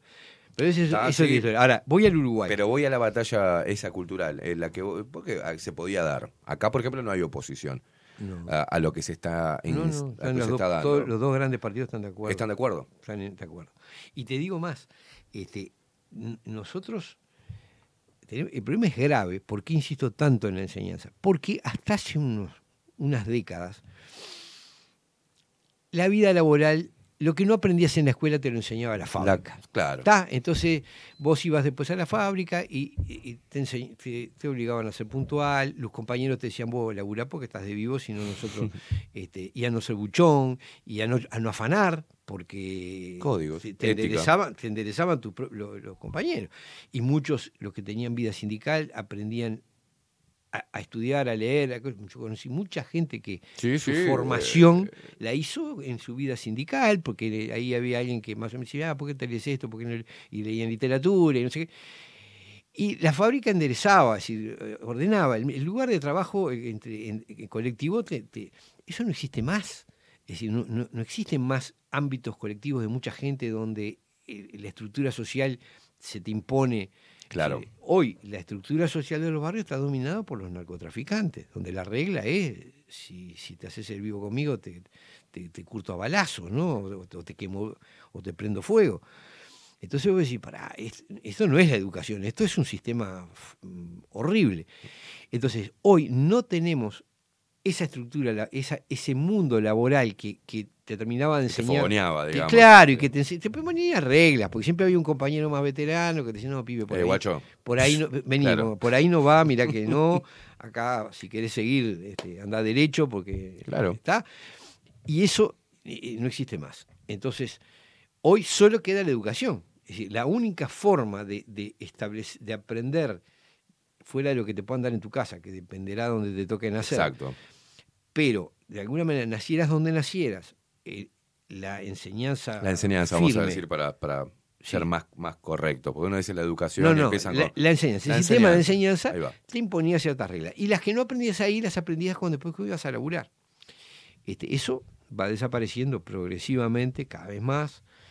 Este, eh, lo veo, pero más te digo, porque lo ves hasta en los laburos más, yo qué sé, eh, antes había porteros y guardias de seguridad, mucho. Sí. Ahora cada vez más ves la- la- el, el- el- el centroamericano que está en una pantalla de no Sí, se sabe dónde, sí, controlando 80 edificios a la vez, no sirve para nada tampoco, porque si te pasa cualquier cosa, no, te podés caer desmayado ahí, el tipo no va a hacer nada.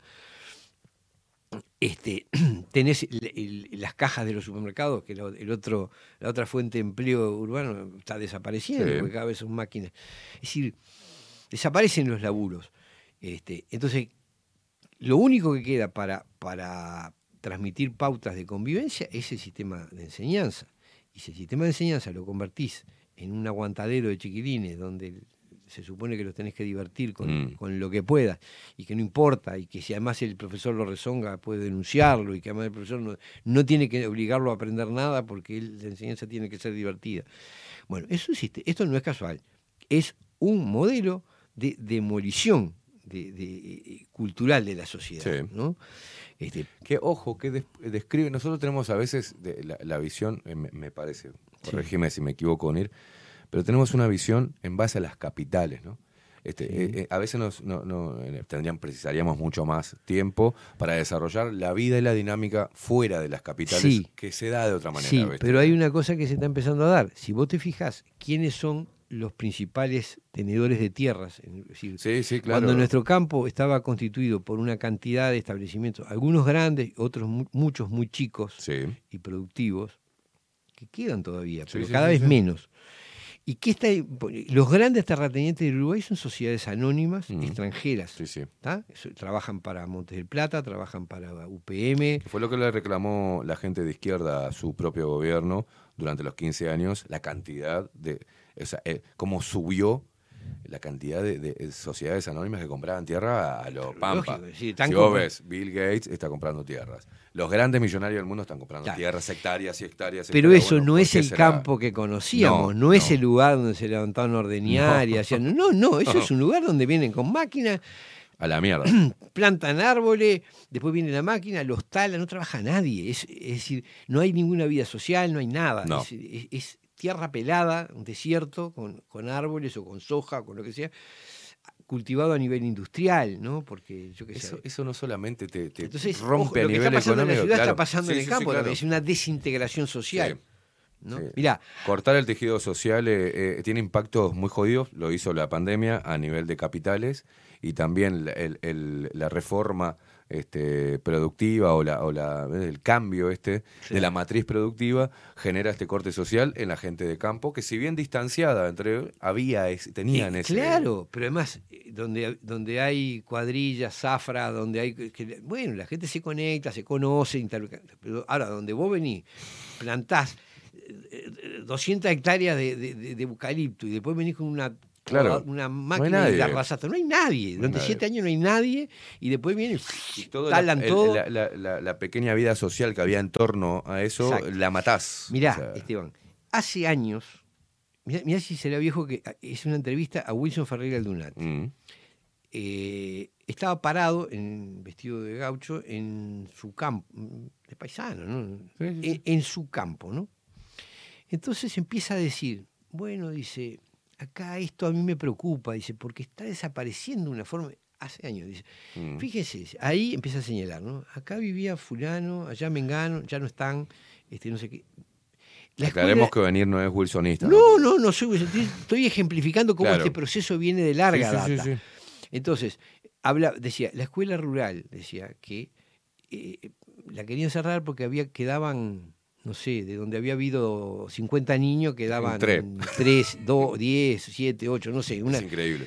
Entonces el tipo decía, eh, esto se va despoblando. Dice, acá teníamos vecinos que nos conocíamos todos, y los, da los nombres de, de Claro. la familia, dice, bueno, estos no están, estos no están, esto se vendió, acá no sé qué, eso no, no se sabe quién está, pum, pum. La escuela rural, pácate, no sé qué, querían le- llevarse a la escuela rural.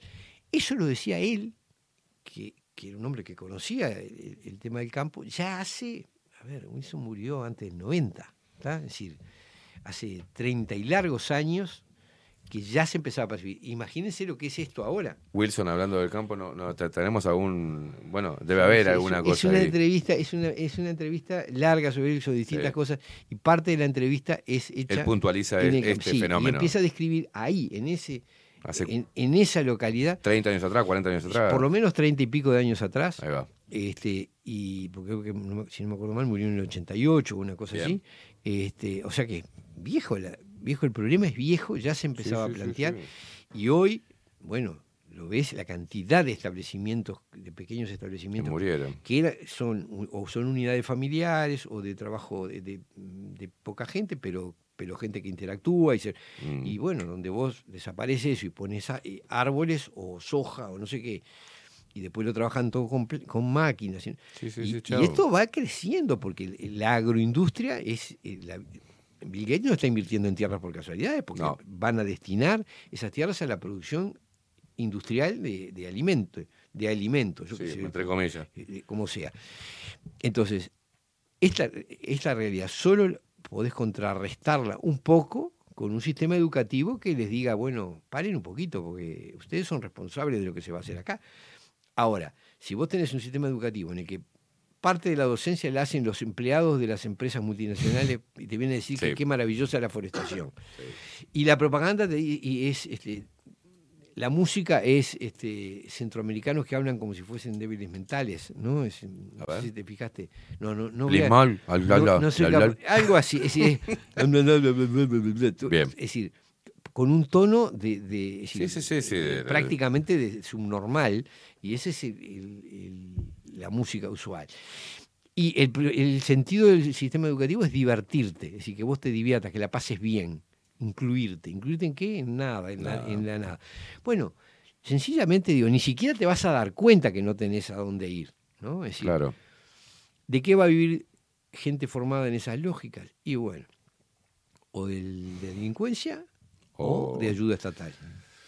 Que creo que es la apuesta, por eso se habla de renta básica y no sé Renta básica obligatoria eh, para cada ciudadano. Entonces vos te das cuenta, te das cuenta de por qué el sistema educativo está como está y por qué viene así desde hace más de 30 años, Mm. eh, decayendo progresivamente. Y bueno, porque la idea no es tener, eh, no es ir a más, no es tener una sociedad cada vez más lúcida, cada vez más autosuficiente, más autogobernada. No, la, idea es un- una especie de tierra de nadie donde sea facilísimo venir y llevarse el agua, llevarse esto, apoderarse de la tierra. Ese es el verdadero objetivo. Esto no está dicho en el sistema político, no está en el discurso político. Yo los escuchaba el otro día hablando sobre... Y es ahí que se desdibujan una facción y la otra. Claro, porque están Sí, de acuerdo. No tienen razón de ser. Han mutado totalmente. Este, porque ni siquiera en la discusión de ese tipo de posturas hoy está. No, no, ni en no. un debate. Están todos de acuerdo en que eso es así. pa- pa' ahí va la, la frase. El mundo va pa' ahí, El mundo va para ahí. Vayamos ahí. Eso es lo que Ni siquiera es que sean malos. O sea, porque. eh, A ver, la calificación de bueno o malo. Pero Sí, digo, sí, sí, que en definitiva, lo que hay es una especie de. eh, aceptación, resignación, bueno, yo soy político, eh, el mundo va para ahí, yo tengo que hacer esto si quiero hacer mi carrera.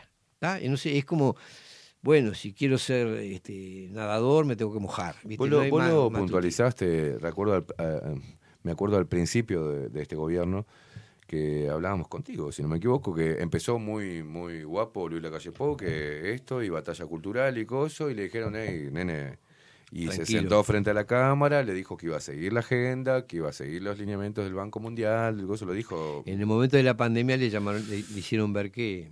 No te hagas el liberal no- loco, que- No, no es así, pibe. No, no vas a. Le dieron el correctivo eso que Sí, decías sí, vos, sí, ¿viste? sí, sí. Y después hay un video que. Por eso no nos podemos conformar con. eh, eh, yo no entiendo la gente que dice, "Pa- eh, eh, es uno como nosotros, porque lo muestra Luis Lacalle Pou inteligentemente, marketing, en chancletas en el Chuy comprando manzanas, o lo ven comiendo un asado con la barba crecida, como diciendo, es un. per-". Lo ven andando en moto, sentado en Punta del Este charlando con otro chabón.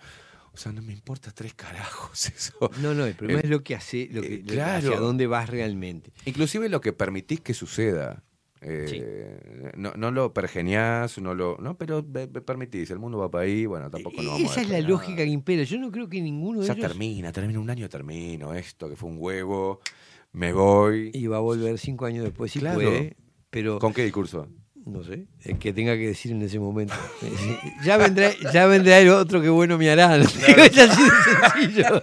Este- A ver cómo comes a estos pelotudos de cinco años. Sí, porque como la cosa va empeorando siempre. Vendrá con peluca, sí, con patilla, diciendo el mejor gobierno argentino fue, fue el de Menem. O sea, vendrá con una cosa medio liberaloca. No, no sé con qué vendrá, pero digo, eh, la lógica es, como la cosa va empeorando, siempre es posible volver y decir que lo tuyo Sí. fue mejor. porque- Mirá, si Carolina Cose está diciendo ahora que el, lo que le- el problema que, que ella ve más grave es la seguridad, una reedición del 2019, ¿no? Este, si Orsi está hablando de este tipo de pelotudeces también, es porque la gente, o sea, ya ni les interesa, dice, el problema es la seguridad. Y vuelven a hacer la campaña a través de los sueños, la esperanza y la alegría, me cago en todo lo cagable. Claro, o sea, sí. no se preocupan ellos. Así Sí. que Luis Lacalle Pou tranquilamente puede venir comiendo chorizo, con una barba así. Dentro de cinco años, con toda tranquilidad. Y Este, diciendo, eh, me compré el casco que, que era el aprobado. Mirá, vos sabés que hay una cosa tan graciosa. Un video, un video, yo no sé, vos soy un desastre porque después no me acuerdo dónde lo vi. Había un video que habían hecho montando todos los gobernantes del mundo Mm, y miembros de los organismos eh, de la OMS, todos diciendo la expresión la nueva normalidad. sí. ¿tá? Y la calle fue uno de ellos. Sí, sí, sí. Entonces todos decían, este, un- El la expresión nuevo orden mundial y la sí, nueva sí, normalidad. ¿eh? Y sí. todos lo decían, Todos. el español, el chileno, el Biden, el, el uruguayo, el- todos. Bueno, el otro video es el que, eh, digamos, en el, cua- el cuar- cuarto poder, que todos decían, esto atenta contra la democracia. Y eran todos los países, atenta la contra misma la, frase. misma- Entonces, decís, mismo está- libro. están Chao. libretados. Es Sí, obvio que les dicen, bueno, la línea es esta, hay que decir esto. Y si no decís eso, no tenés crédito, no tenés esto. Hay un no video también, no sé si fue Uruguay Soberano que lo hizo, que habla de. No, no, eh, creo que Salle mandó ahí, en la, en la- en- hay, dice Identidad Soberana. Eh, que, bueno, lo de Tabaré Vázquez diciendo, porque la agenda, esta es la mejor agenda de no sé qué, 2030. Y así Luis Lacalle Pou y así todos los políticos. No sé si no es de lo. Soberano. es- eh, Hay, Este, hay- hay uno- hay uno que hay sí, uno que que- aparece en la calle y Tabaré Vázquez haciendo discursos. en- en con- diciendo lo mismo, pero en. Bueno, en- sí. O sea, no importa. Es Eh, lo mismo. Como sea. El, el hecho es, es que vos te das cuenta que el poder político está libretado. Tiene. eh, yo, yo me acuerdo cuando en, en la pandemia eh, la calle sacó la frase la, la nueva normalidad. Yo dije, qué ingeniosa manera de, de describirlo. De- claro. Después empecé a ver que todos decían la misma expresión. Entonces decís, Es la "Ah, nueva normalidad. No es, no es un invento. Hay que tener él". una libertad li- responsa- libertad responsable. O sea, ahí fueron las frases. Mira, libertad Esa creo que responsable. fue- esa creo que fue y el, de él. el mundo va para ahí. Pero después le dijeron pibe la, la libertad responsable hasta ahí nomás. eh. Mirá Claro. que hay que encerrar, hay que vacunar, hay que, Claro. hay que comprar vacunas. Claro, boludo. No, te hagas el loco. No te hagas el liberal, loco, ¿no? La libertad responsable, no, pero hay que decirle a la gente que se vacune. Este, bueno, para ello saco el videíto vacunándome. ¿viste? Ahora, es verdad, es verdad que, y esto es interesante, si uno mira la gestión de la calle, hay algunos márgenes de autonomía que existen. Serán chicos, pero existen. Sí, sí, sí. Por ejemplo, pudo eliminar la bancarización Claro. obligatoria o disminuirla. Pudo eh, no practicar el encierro feroz que practicaron en la Argentina. Es decir, siempre hay márgenes. Mm. Algo le dejaron, Hay- algo, algo siempre- pudo meter. Claro, digo, siempre hay márgenes de autonomía sobre los que trabajar. Porque también la visión de que ah, todo es así, no se puede. No, al final termina siendo un militante activo de, no sé, que, hace llamás a, a Klaus Schwab y le dice, ¿por qué no nos apretás por acá y por sí, allá? claro. No. Este, me parece que siempre hay márgenes de autonomía que hay que, que hay que jugar. Y que nuestros políticos tienden a no apost- a no arriesgar a eso, ¿no? Es decir, van a la segura, obedecen todo, Sí. nunca dicen, no ponen ningún reparo, ninguna limitación. Me entero ahora que el derrame famoso del arroyo Sauce este no fue cuando se dice que fue. Hacía meses que estaba desbordando Mm. soda cáustica. Eh, saltó porque un vecino lo denunció, si no iban a seguir tirando, dejando correr. Ninguna autoridad pública tenía noticias de eso, no podían intervenir, ni- no, no Mm. controlan en absoluto eso, ni la empresa ni, ni el Estado. A mí me ha pasado de recibir cosas, de largarlas y que se genera quilombo y decirme, che, Esteban, yo esto se lo llevé a, a Leo Habercon hace como cuatro meses. Yo esto se lo llevé a Gabriel Pereira, me dio bola. Este, y mirá, te muestro la conversación y me decían, eh, bueno, sí, lo evaluamos, lo mando a producción. No le daban pelota. Y era un tema. Entonces, eh, están atados también los periodistas. Los, los- los periodistas, periodistas- che, voy a tomar, eh, va- vos sos el dueño del diario y yo te digo, che, eh, Onir, eh, te- había que poner. No, no, no, no me rompa los huevos, Esteban, con eso. Pues sabés que cagamos, después no sabemos dónde sacamos la guita. Bueno, me hago el boludo, voy por acá. Sucede. Es eso, es eso. Hay, hay temas que no se pueden tratar, que los periodistas no los quieren tratar, porque tienen la consigna de no tratar, es decir, orden del medio, o, de- o tienen temor de enemistar al medio con... No estamos justificando, estamos analizando. No, no, analizando, este, no, no objetivamente. justificación. Este, Este, algunos además pueden tener motivaciones personales por, Mm. por otras razones, este, porque la posición de Haber con, con respecto a la pandemia y a quienes criticamos la pandemia no tenía No, no. justificación, fue de una agresividad injustificada. Este, pero bueno, lo cierto es que eh, hay ciertos discursos que no tienen cabida en, en los medios, eso es verdad. Mira, una de las, y con esto cerramos y nos vamos para que la gente se Mm. quede pensando, una de las de los de los un hecho en particular demuestra que ni la derecha es derecha ni la izquierda es izquierda.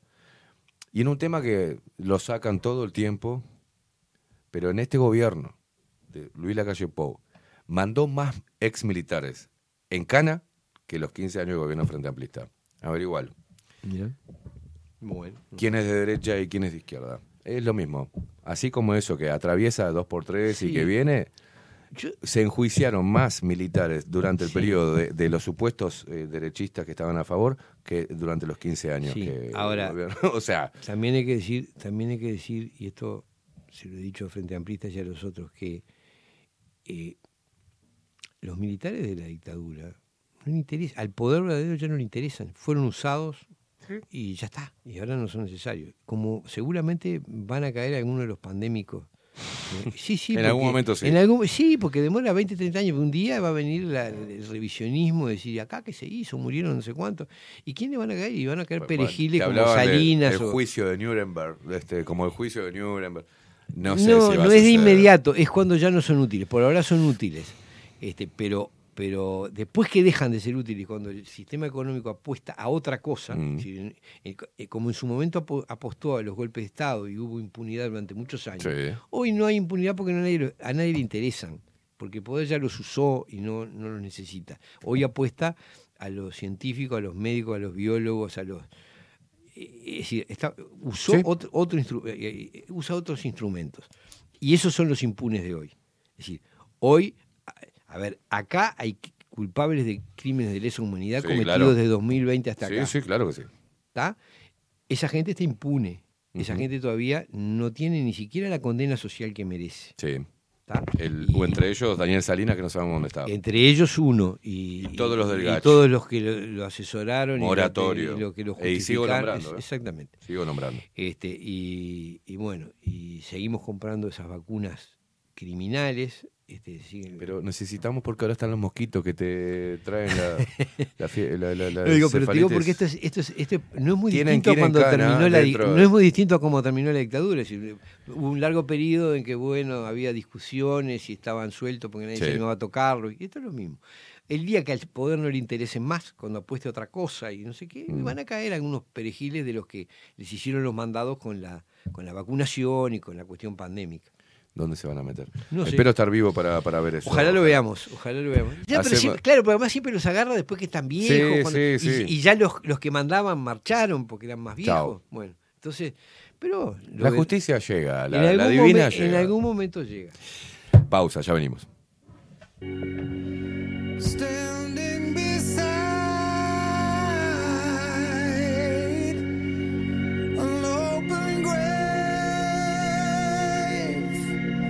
your fate decided, your life erased, your final hour has come today. Lit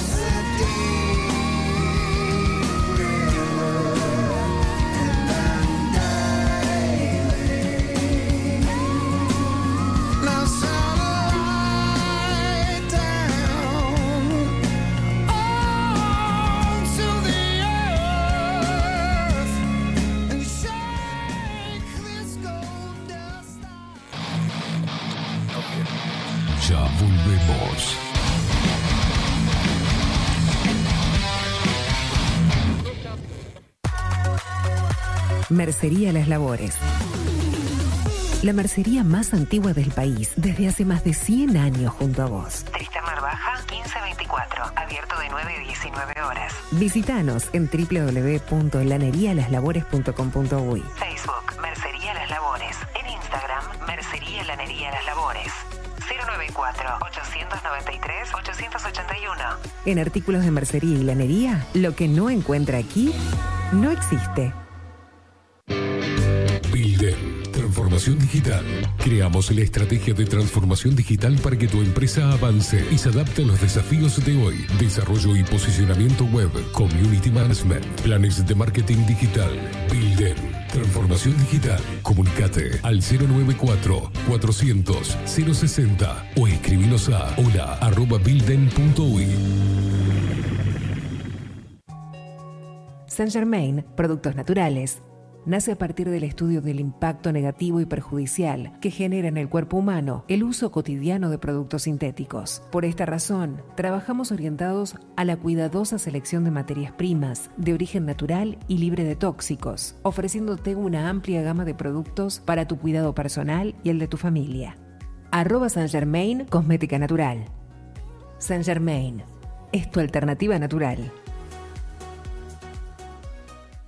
Hola, ¿cómo estás? Mi nombre es Maru Ramírez. Soy locutora profesional desde hace 26 años. Cuando me preguntan, ¿cualquier persona se puede dedicar a la locución? Mi respuesta es bien sencilla. El 20% es la voz y el 80% es lo que vos haces con ella. En los workshops que doy de locución comercial, descubriremos no solo si quieres ser parte de este mundo, sino también cómo trabajar de tu voz, cómo organizarte, cómo ejercitar tu voz para una mejor dicción, modulación y respiración. No, no importa que no tengas conocimiento de locución. Lo que importa son las ganas de aprender y descubrir un mundo nuevo que te pueda ayudar a conocer tu voz y una nueva forma laboral. Te espero. Dale, comunicate por WhatsApp al 095-062-082 o por Instagram, arroba marulocutora. La imagen lo es todo. Adolfo Blanco, fotógrafo profesional.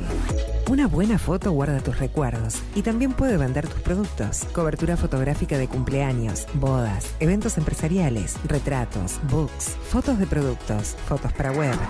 Fotógrafo profesional, Adolfo Blanco, 099 150 092. La Carola. 13 años haciendo las mejores paellas y tortillas españolas de Montevideo.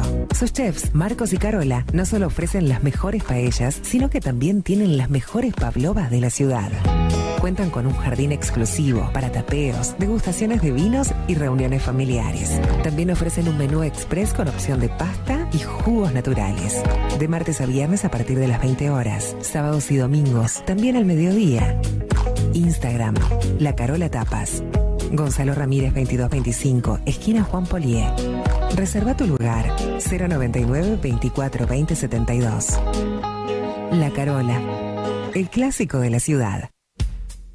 Wolfer Contenedores. Realizamos oficinas, viviendas y proyectos a medida. En Wolfer Contenedores armamos el proyecto para tu vivienda con uno o más contenedores. Visita nuestro showroom en Ruta 1, kilómetro 155-500 y elegí tu vivienda. Wolfer Contenedores para entrega inmediata. Informate al 094-263-705 45 20 31 63 o en wolfer.com.uy. Wolfer Contenedores desde Colonia y Montevideo para todo el país. Café Jurado, directamente desde la planta hasta su propia taza, siempre garantizando la mejor calidad. Café Jurado, su cuerpo, su intenso sabor y su aroma hacen de nuestro café un placer único. Desde 1912, pasión por el café. Mercado de Carnes La Vaquilla. Ofrece a sus clientes los mejores cortes y la mejor atención. Ventas por mayor y menor. Descuentos especiales a parrilladas, colegios y caterings. Envíos sin cargo. Teléfono 2-208-9877. Horarios de lunes a sábados, de 7 a 13.30, de 17 a 20 horas. El tierno sabor de nuestras mejores carnes a su mesa. Mercado de Carnes La Vaquilla. Avenida San Martín, 2555. Teléfono 2-208-9877. Envíos sin cargo. Mostrá tu mejor sonrisa. En Timbo, consultorio odontológico, te ofrecemos la atención y todos los tratamientos necesarios para recuperar tu salud bucal. Reserva tu consulta diagnóstico sin cargo al 099-750-182. Te esperamos en Colonia 1181, oficina 505, esquina Cuareim. Nombrando a Bajo la Lupa, obtendrás un 10% de bonificación. No postergues más la sonrisa que te mereces. Timbo, consultorio odontológico. 099-750-182. Todos los productos que necesitas los encontrás en Mini Market Teoneco. Estamos en la entrada de Playa Pascual en la parada 2, abierto las 24 horas para brindarte un servicio express y la mejor atención. Mini Market Teoneco. Te esperamos.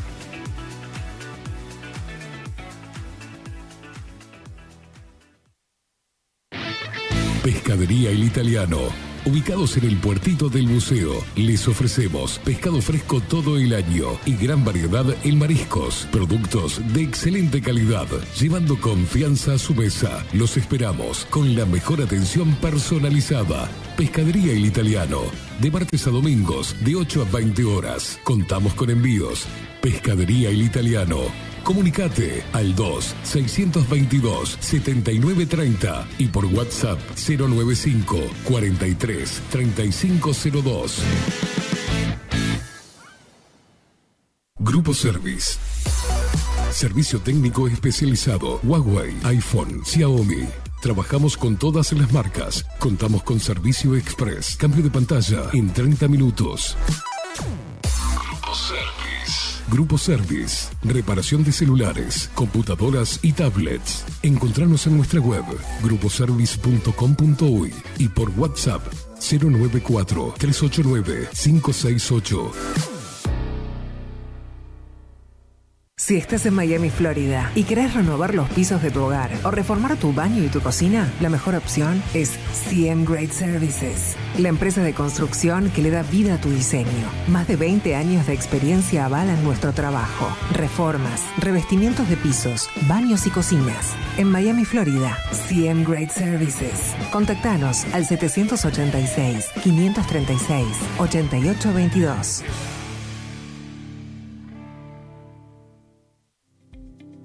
Claravisión. Somos una empresa joven con un equipo de profesionales con más de 30 años de experiencia en la toma de visión y en la adaptación de lentes de contacto. Nuestra misión es mejorar la calidad de vida a través del trato profesional y personalizado con nuestros clientes, satisfaciendo sus necesidades y resolviendo sus dificultades de visión. Comunícate con nosotros al 2402-1370 o al 099-660081. Óptica Clara Visión, Eduardo Acevedo 1581. Mejorar tu calidad de vida es nuestra misión. Estudio Jurídico Notarial, Perezcal y Asociados. Más de 25 años de experiencia en todas las materias, representando a estudios nacionales e internacionales. Una amplia trayectoria en materia penal, sucesiones y reivindicaciones. Más de dos décadas de experiencia recuperando terrenos ocupados. Torre Gorlero, Oficina 20, 21 y 22. 099-309-319. Estudio Jurídico Notarial, Perezcal y Asociados. Ahora también estamos en Twitch. Seguinos en Bajo la Lupa guion bajo uy. En Bajo la Lupa guion bajo la Lupa contenidos más independientes que nunca.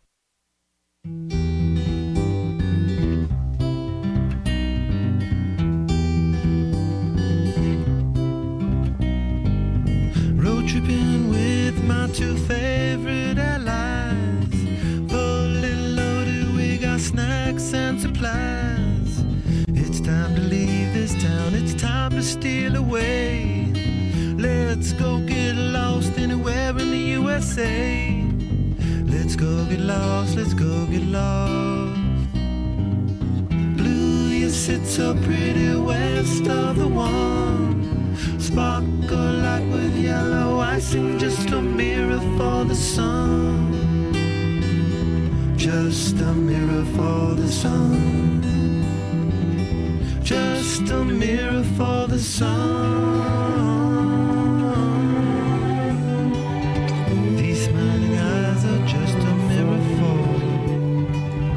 So much has come before those battles lost and won. This life is shining more forever in the sun. Now let us check our heads and let us check the surf. Staying high and tries more trouble than it's worth in the sun. Just a mirror for the sun.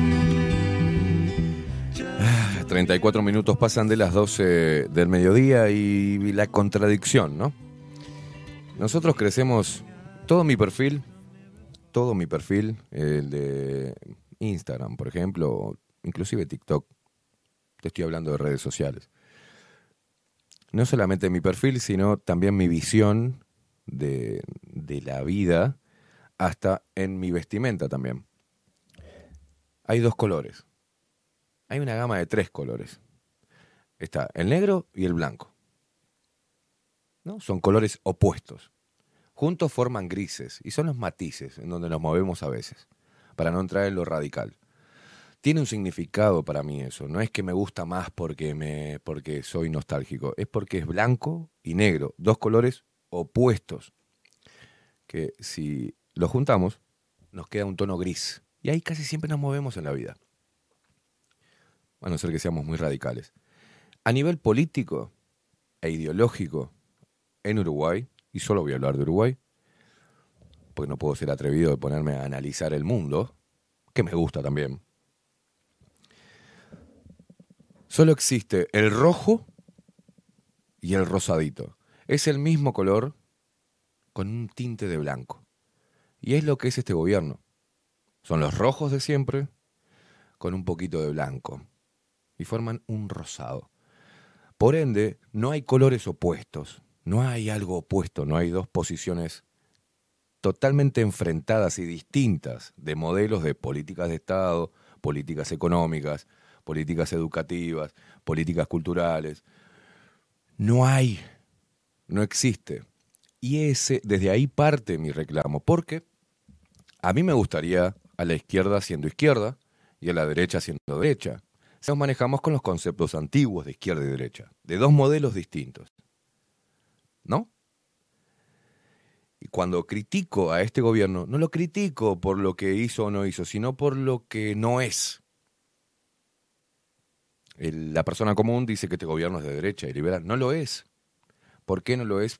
Porque no, porque jamás un liberal o alguien de derecha, hablando en términos económicos, va a fijar precios o va a aplicar la, el método eh, o la política económica keynesiana. Jamás.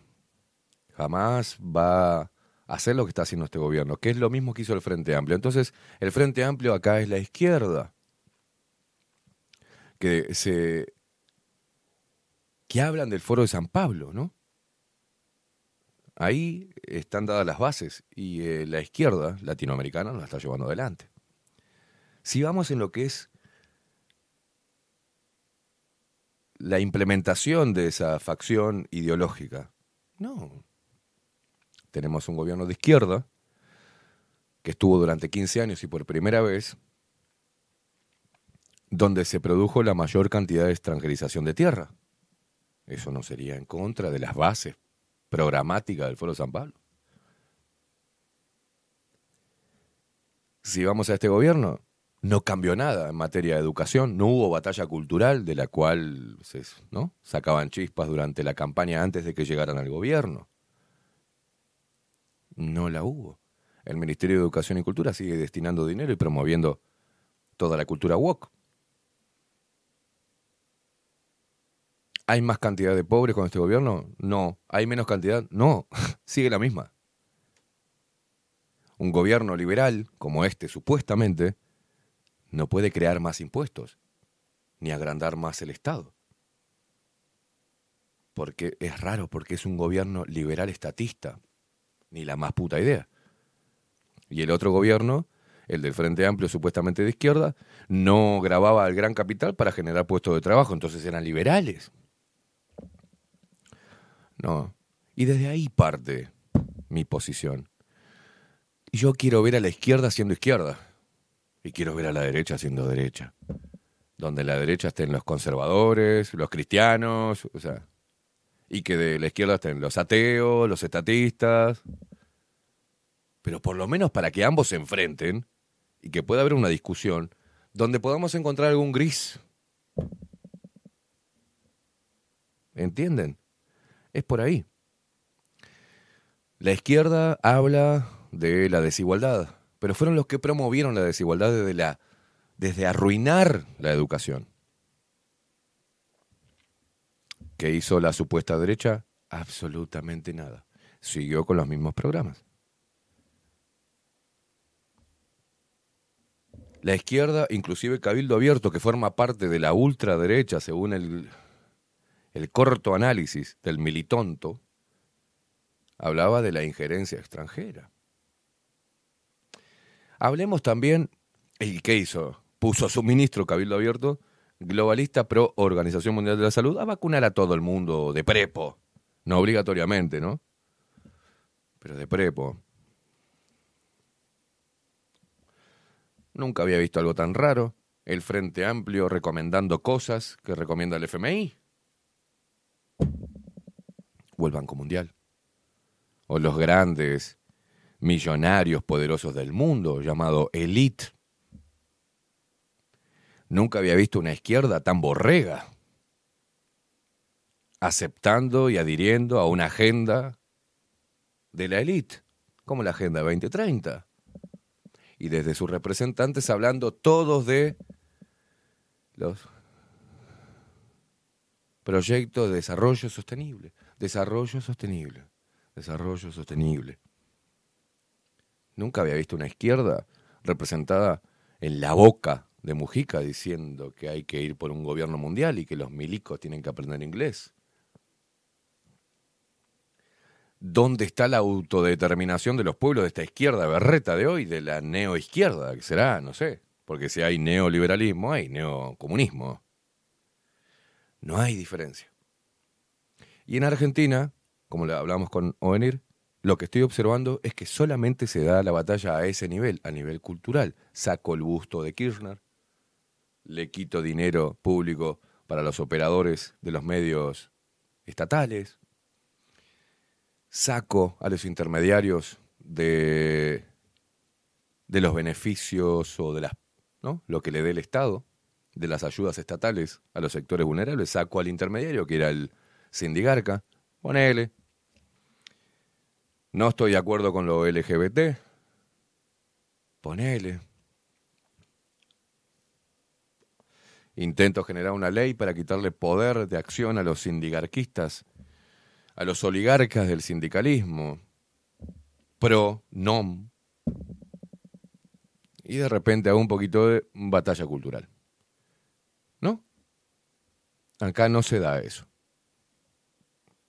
Uno no puede conformarse solamente con la batalla cultural superficial, pero creo que contribuye, por lo menos a tener dos visiones distintas, dos modelos distintos de país porque lo que existe son las proyecciones. Entonces uno puede decir que en base a las proyecciones vamos hacia un lugar que no nos va a convenir a nadie.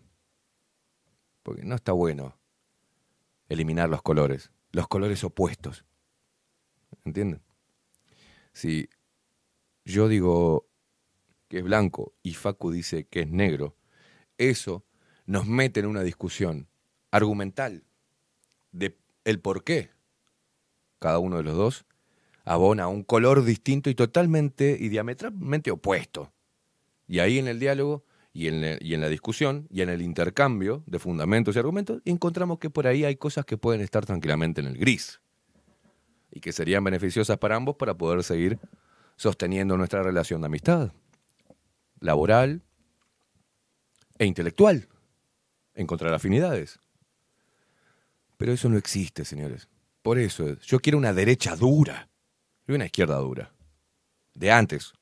O al menos que por lo menos no sean tan caras rotas que si hacen un programa de gobierno lo sigan, lo cumplan. No solamente en campaña.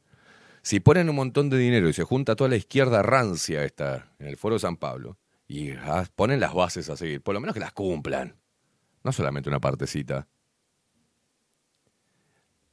Y si se junta la otra parte, la derechosa o conservadora, que hagan una línea, loco y que la tiren, pero ninguna de las los dos programas se alejan de lo que manda la élite y lo que quiere para este mundo, el nuevo modelo del mundo, el nuevo modelo de ciudadano, que ni siquiera sepa discernir qué bandera levanta, si está bien o está mal, o si es contradictoria o no.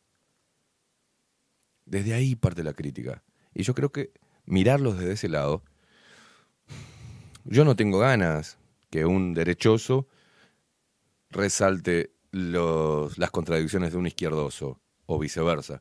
Yo quiero que los propios izquierdosos le exijan a sus líderes que se apeguen a su ideología y que lleven adelante lo que tienen que llevar adelante, lo que están convencidos que deben llevar adelante.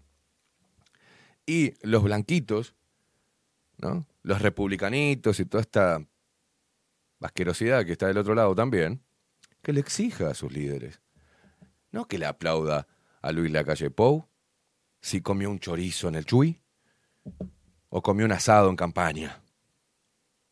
No, sino que le exija lo que le tiene que exigir. Y una, la izquierda ha atacado el campo, pero ha expropiado a algunos, ¿eh? igual. Y algunos se dicen chacreros, ¿no? Bueno, eran blancos antes, puede ser que todavía tengan un poco de nacionalismo y amor al campo. Pero este gobierno no, no ha hecho absolutamente nada. Y, y, de- y en materia internacional, no han firmado por el cese del fuego. Un gobierno liberal este, bloqueó a los al medio ruso en Uruguay y a medios rusos en Uruguay para que lo aplauda la Casa Blanca, ¿no?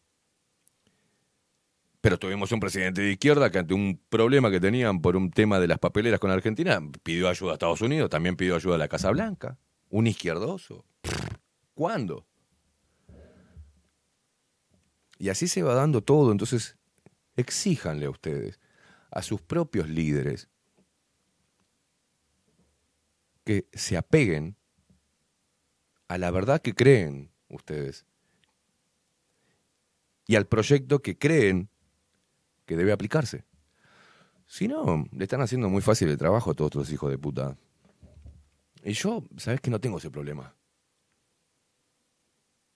Porque no tengo nada que exigirle a la izquierda porque no soy de izquierda. No tengo nada que exigirle a la derecha porque no soy de derecha. Y vos si soy de centro, ni en pedo. Ahí están todos los putos hipócritas en el medio. Soy radical en cuanto a mis convicciones y a mi posición. Y ninguna de estas dos representa los intereses del ser humano. Y es por ahí. Es muy sencillo de entender. Es muy claro de ver. Es muy fácil de analizar. Lo único que no te permite hacerlo es tu fanatismo, tu fe y tu esperanza. En tu religión, en tu club de fútbol, en tu color favorito, en tu milanesa con papas fritas y en tu fuerza política. Salgan de ahí, es lo mejor. Y si no quieren salir, por lo menos tengan un poco de dignidad y un poco de honor y vayan a putear a sus propios compañeros, no a, a quien resalta la contradicción. Es un problema de ustedes, no de las personas libres. Es un problema de los fanáticos. Es un problema de los militantes. Es un problema de los adoradores del sistema. Es un problema de los cobardes. Que no pueden crear ni siquiera una idea propia y sostenerla. Así que el problema no es mío, el problema es de ustedes. Que se mejoren. Música, mi amigo. Qué romántica.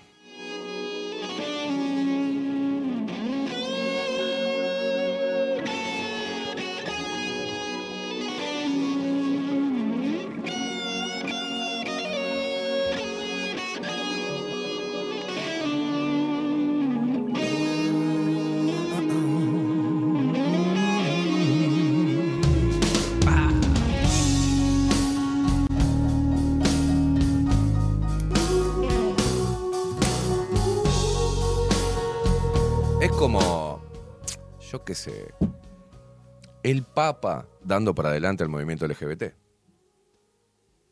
¿No? ¿No es medio parecido? No sé. El Dios de los católicos, de los evangélicos, de los testigos de Jehová, el mismo Dios, ¿eh? Y de otras, un montón de religiones más. Dice en la Biblia que el pecado mayor ante los ojos de Dios es, bueno, habla de, la- que ¿no? Eh, asesinos, mentirosos y hombres que se acuesten con hombres.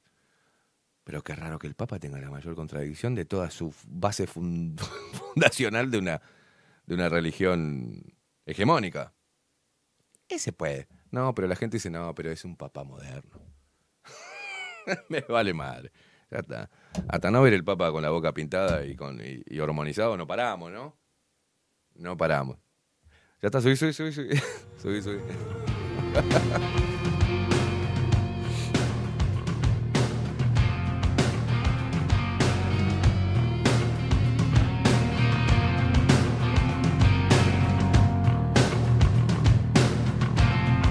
La gente que se comunica a través de Telegram, arroba bajo la lupa uy en el buscador de Telegram y si no, agendate el teléfono 099-471-356.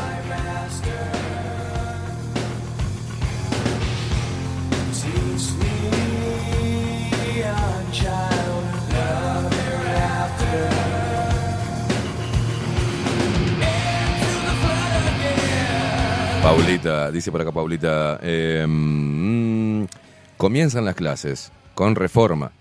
Quiero ver muchos padres interviniendo en reuniones, planteando, eh, plantados en contra, como se ven en otros países, en contra de la, de la ideología de género, por ejemplo, en la, en la currícula.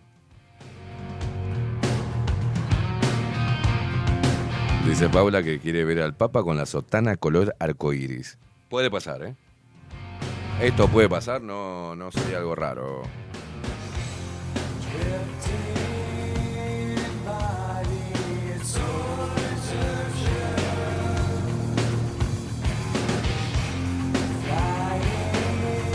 El poderoso Sam dice por acá, la batalla cultural incluye el núcleo primigenio, la familia. Ahí es donde uno obtiene sus primeros conocimientos. El tema de los docentes viene como consecuencia. Hay que atacar la raíz. Daniel Barrón dice, buen día Esteban Facu Unir y Luperos. Eh, yo escucho a todos despotricar contra las AFAP y tal vez eh, razones no les falten, pero el sistema sagrado, el BPS solidario, está lejos de ser sacrosanto. Si parece ser solidario con los sí, parece ser solidario con los privilegios de quienes traicionaron la nación en el pasado y sus descendientes, pero no son igualmente solidarios con los nuestros. Tengo un ejemplo muy cercano en que en el BPS dio una jubilación. Se retractó al tiempo y exigió la devolución del beneficio, juicio mediante, pero la AFAP sí pagó lo que es lo que debía. Así que eliminar un sistema porque genera lucro, pero cumple solo para beneficiar al matón del barrio, no es para nada serio, dice. Y termina con necesitamos un poco de honestidad intelectual y de la otra.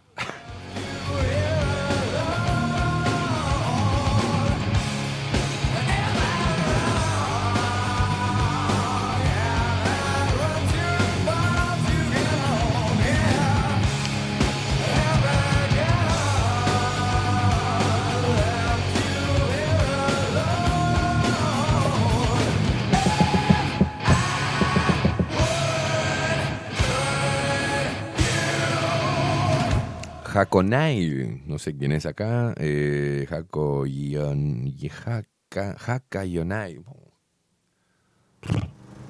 Dice, yo nací en el 97 y alcancé a ir a, a caballo a la escuela, dice, éramos siete u ocho niños. Nos enseñaban cosas del campo como hacer trenzas con cuero o hacer un guiso. Estoy muy agradecido por haber podido vivir eso, dice.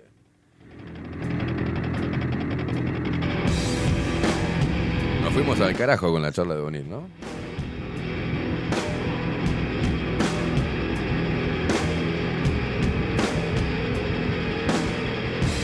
Ah, Luis Guerra dice, buen día, el que habla o venir respecto al que hace desde la, desde la playa, eh, Pablo Roth. ¿Quién es ese?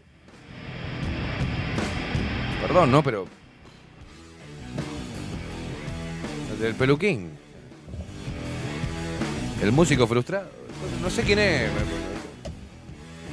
La otra vez me enteré eso porque me dijeron, no, porque es Pablo Rote. ¿Quién es Pablo Rote? ¿Quién es?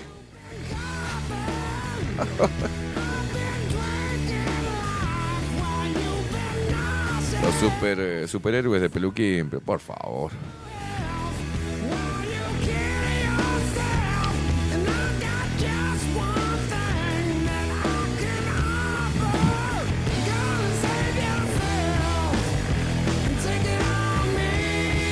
Mauricio Suárez dice, en la Intendencia de Montevideo solo te aceptan pago en efectivo. ¿En serio?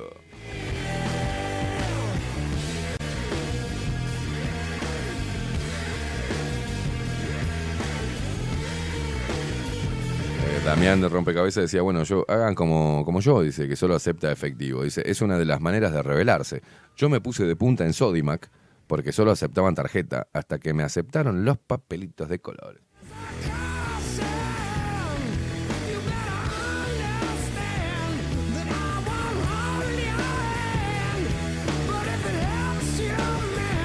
Buen día, dice por acá Adriana. Dice, sí, buen día. Sobre lo que está hablando con Sartú, el Banco Central tiene la obligación de cubrirte hasta 10 mil dólares sin seguro alguno, eh, cualquier hackeo en cualquier banco. Sí, sí, sí, por eso te digo.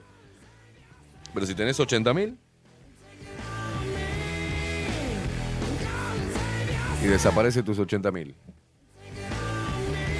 ¿A quién le reclamas? El banco dice, no, no, hasta 10 mil te cubrimos nosotros. ¿Y el resto? Ah, no sé, ah, trae tus abogados al Estado, yo qué sé. ni idea.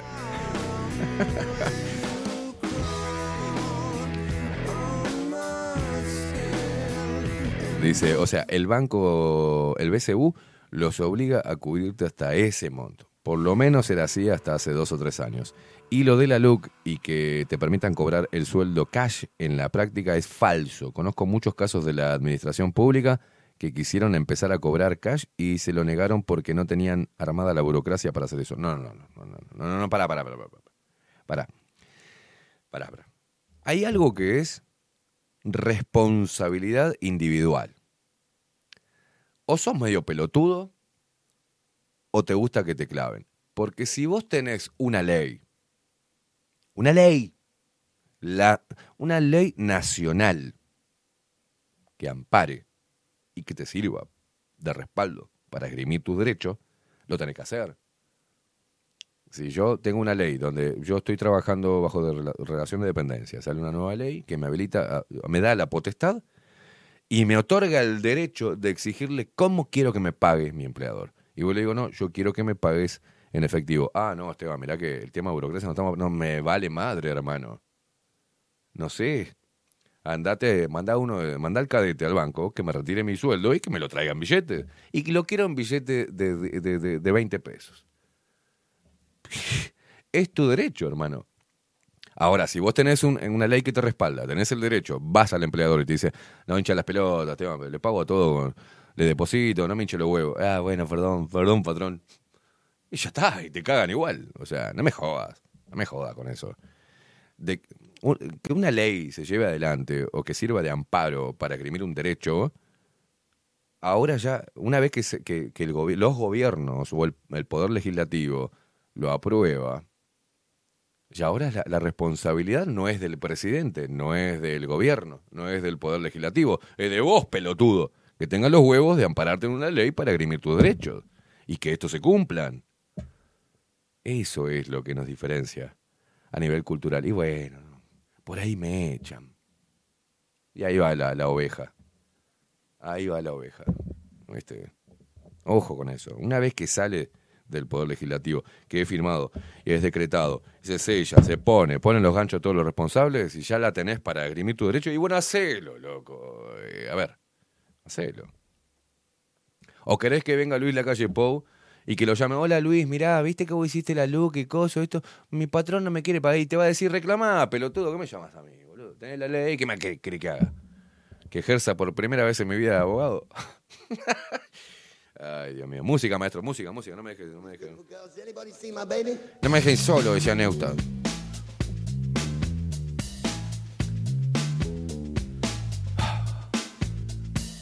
Miguel Graña dice, buen día. Si mal no recuerdo, quien modificó todo el sistema informático del Bro fue la empresa del hijo de Tabaré Vázquez. Ah, no me acuerdo. ¿Cuál? El hijo de Tabaré Vázquez que hacía negociados con Venezuela y había un señor que se llamaba Gómez Cannon que dijo que lo iba a denunciar porque estaban haciendo algo ilícito y se suicidó, apareció suicidado en una playa. ¿Ese hijo de Tabaré Vázquez?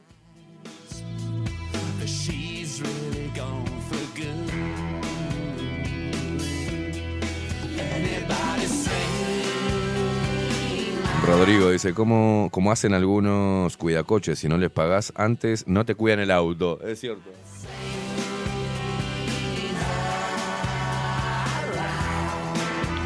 Me encanta cuando te encaja un adelantito, ¿viste? ¿Me puedes dejar algo ahora por la duda que... Por la duda que te vayas, boludo, que te vaya plata ahora. Yo no entiendo cuál es el servicio. Llego con el auto, tengo que pagar estacionamiento y viene uno y dice, ¿quiere que se lo cuide? Bueno, dale. ¿Me da la plata ahora por las dudas que después no... sí, toma ahora, te pago adelantado. Porque soy empático, soy un pelotudo, ¿me viste? Cara de pelotudo. O viste que no están. No los ves. Están comprando chasqui en la, en la- en la pa- en la boca pasta base. Hiciste brum y viene corriendo. ¡Oh, vecino! ¿Dónde estabas, hijo de puta? ¿Qué me querés cobrar por no cuidarlo? Ay, Dios mío. Jorge Tavitian, el armenio con pelotas. ¿Cómo me gusta? ¿Vos sabés que Armenia no, no forma parte de la ONU? ¿Vos sabías eso? ¿Qué? Cada vez me gusta más el pueblo armenio, loco. ¿Qué, loco? Jorge Tavitian, buen día. Te cobran comisión por manejo de efectivo, dice Jorge acá también, ¿eh?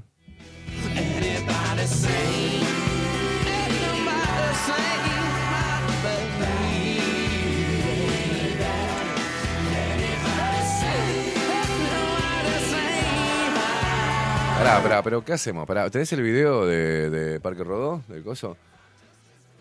Entonces Carolina Cosa dice, yo soy intendente. Acabo de zafar de un juicio político por malversación de fondos y abuso y virado de funciones. Ah, Porque tenemos el Poder Judicial, es nuestro amigo. No trabaja de forma independiente, ponemos ahí. Y aparte para informar está Preve. para informar está nuestro periodista de cabecera, Preve, que estuvo trabajando codo a codo con el ex fiscal general Jorge Díaz, quien lo contrató por seis meses, pagándole 100 mil pesos por mes, porque el pibe precisaba un mango. Entonces, ¿de qué me voy a preocupar? Sigo mandando millones de dólares de los contribuyentes para seguir manteniendo TV Ciudad. Si me falta plata, le pido al BID. Me vale madre todo. me chupan huevo. Pero ¿qué le hago? Vive a ciclovía. Ciclovía. Pero pará, pará, porque estamos en campaña. ¿qué le puede- ¿Viste los boludos que se tiran en Parque Rodó? En el cartón. Sácale el cartón, le ponemos toboganes. A ver, Caro, ¿cómo lo empezás a implementar? Así. Van a hacer una nueva ciclovía y colocar toboganes en las Las renovaciones forman parte del nuevo proyecto de la Intendencia de Montevideo. En los próximos meses se va a trabajar para aumentar el aforo y cambiar las butacas del teatro de verano. Está previsto que puedan ingresar hasta 5.000 personas. También se harán obras en las canteras del Parque Rodó y el lago Cachón. Se van a colocar cuatro toboganes de acero con una altura de hasta 5 metros para que los niños puedan deslizarse de una manera más segura. Está previsto restaurar el puente peatonal que conecta el parque con sus entornos y se espera Mm. construir una nueva ciclovía de 4,7 kilómetros que se va a dividir en dos partes. La primera era de Sarandía a Morales y la segunda de Morales a la zona del Club de los Pescadores. Qué. La Intendencia tiene previsto terminar las obras antes de fin de año.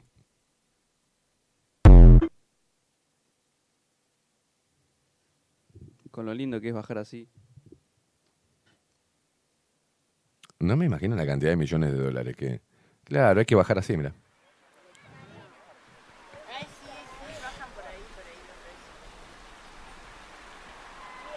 Ojo con lo que vas a mostrar, Facu. Mira, esta tiene esto y esto. Claro, la otra mía lo tenía. No, no, no, mirá la mongolía. y bueno, la gente se puede lastimar mucho. Está bien la hora de Carolina Cosa para que la gente no se quiebre. Mirá, no. oh. ¿Está bien esa muchacha? ¿Quedó bien o está en silla de rueda? ¿Eh? Joyitas que entrega este país. Ah, es una cosa de loco. Como el, el del, el que se tiró en bicicleta, el video. Se tiró en bicicleta y después, eh, cuando. Y sí, cabeza, y te tirás en bicicleta, no podés frenar y viene un auto y te levanta como sobre te empala. eh, ¿No?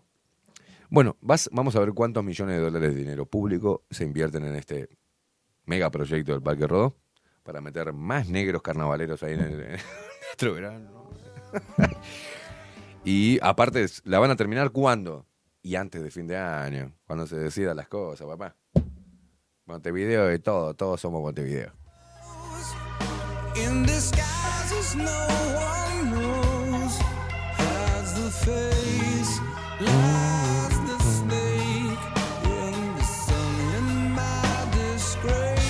Bueno, Juan Torres me manda una foto pornográfica de tres tipos haciendo cosas.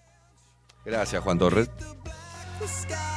Hacía alusión al casamiento, al tricasamiento este de tres chabones que van a ser los mosqueteros, los tres mosqueteros.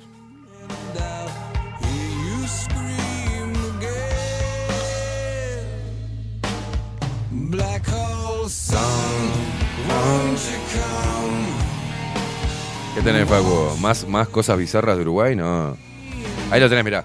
¿Y si bajamos así, Carolina? ¿Y baja? Así me da la excusa para hacer algo nuevo. Pero ¿qué pasa cuando llego abajo y pasa un ¡Ah!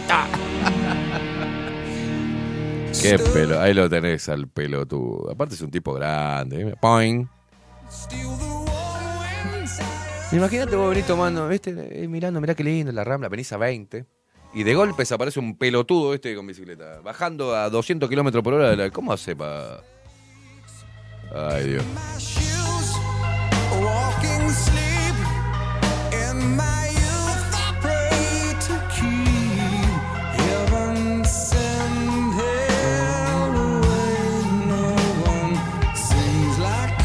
Leti, desde Salto, buen mediodía. Muero por ver a Caro inaugurando los toboganes. No, sí, sí, yo también. yo también.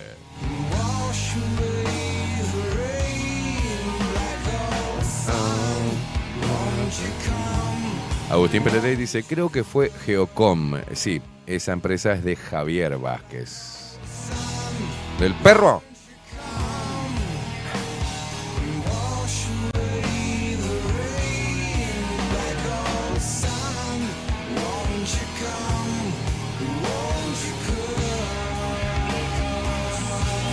Bueno, acá este, las noticias que la gente nos manda. ¿viste? Argentina falleció un jugador de Vélez Arfield este, de 14 años. No descartan que haya muerto por dengue.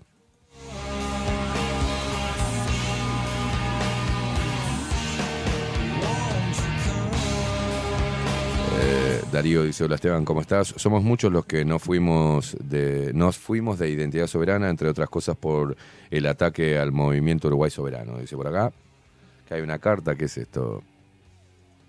A ver.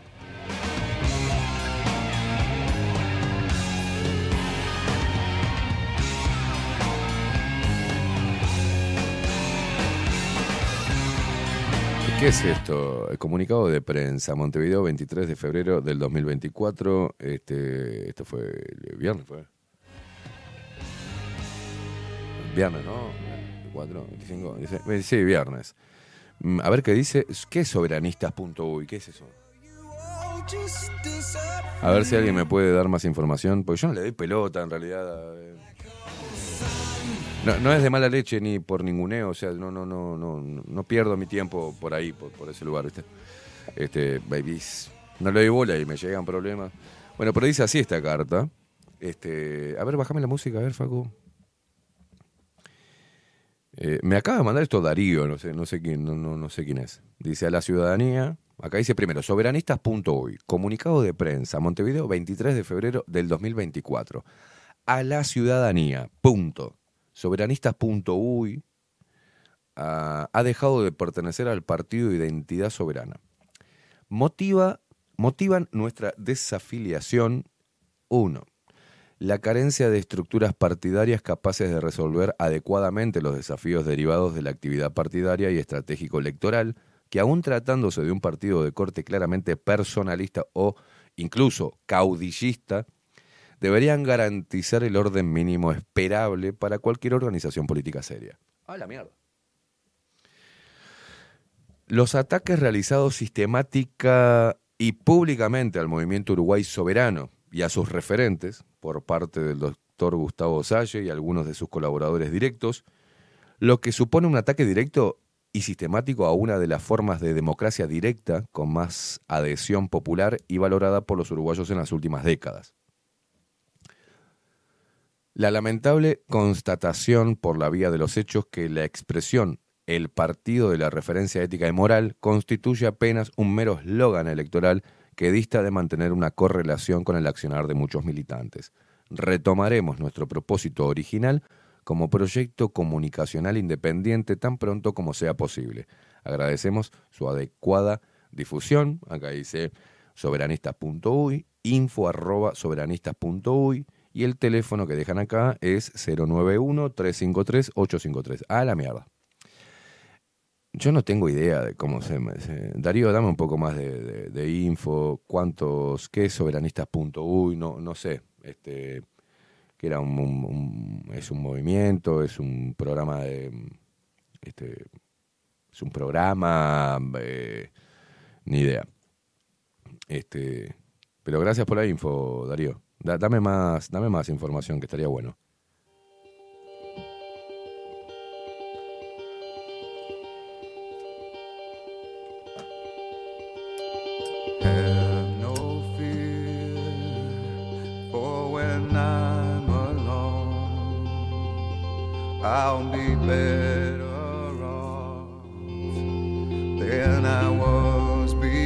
Sido este, una constante de que estoy en periodismo eh, ver los conflictos que tienen lo- los partidos chicos o tienen ese problema. Me acuerdo también que había mucha gente que se acercó al Partido Verde Animalista, que también estaba Salle, y mucha gente que hoy sigue escuchando el programa y se me fui a la mierda porque están mal- hay algunos que están, son muy radicales y están mal del bocho, y está lleno de- de extremistas de izquierda, y la verdad que fui para ver qué onda y para apoyar a Salle, me fui a la mierda. Hay, hay, un, hay un problema, pero a mí me vale madre igual. Es el mismo problema que tienen los este, partidos tradicionales, el Frente Amplio, que es una coalición de izquierdas. Este, vos fíjate que tenemos un gobierno, o sea, digo, un mensaje para el accionar político, ¿no? Para el que quiera hacer política, pero tenemos un gobierno que es, le llamaron, y de forma despectiva, un gobierno multicolor, pero digamos sería lo correcto, un gobierno multipartidario. Y en él se encuentran posiciones mu- muy distintas, unos más Estado, menos Estado, los otros pro esto, los otros pro aquello, pero hicieron un acuerdo, ¿no? Se repartieron la torta, hicieron un acuerdo para supuestamente ganarla al Frente Amplio. Pero, este aquí, que el Frente Amplio también es una coalición de izquierdas. Hay muchos movimientos de izquierda con diferentes visiones que forman parte del conglomerado del Frente Amplio. Y cada uno, hay algunos que están ahí porque les conviene estar ahí, porque si se abren del Frente Amplio no tienen poder electoral. Y estando dentro de una coalición, uno puede tener la posibilidad de tener una banquita, aunque sea, ¿viste? De donde se pueda sacar dinero en la votación para seguir costeando la publicidad o la compra de un espacio. eh, está bien. O sea, est- está bien dentro de lo que es la vida política. A mí no, me gusta esa vida, pero respeto. Respeto, forma parte de- del quehacer cotidiano de, la sociedad, forma parte de las expresiones políticas. Yo no me rijo por ellas, pero las analizo, las escucho y las critico. Las critico cuando se convierten, viste, se convierten en, en- en la, en- en la intención de, implantar una verdad absoluta o, una verdad o, una postura correcta, se le quiere imponer al otro. Yo creo que las discusiones, ya lo dije,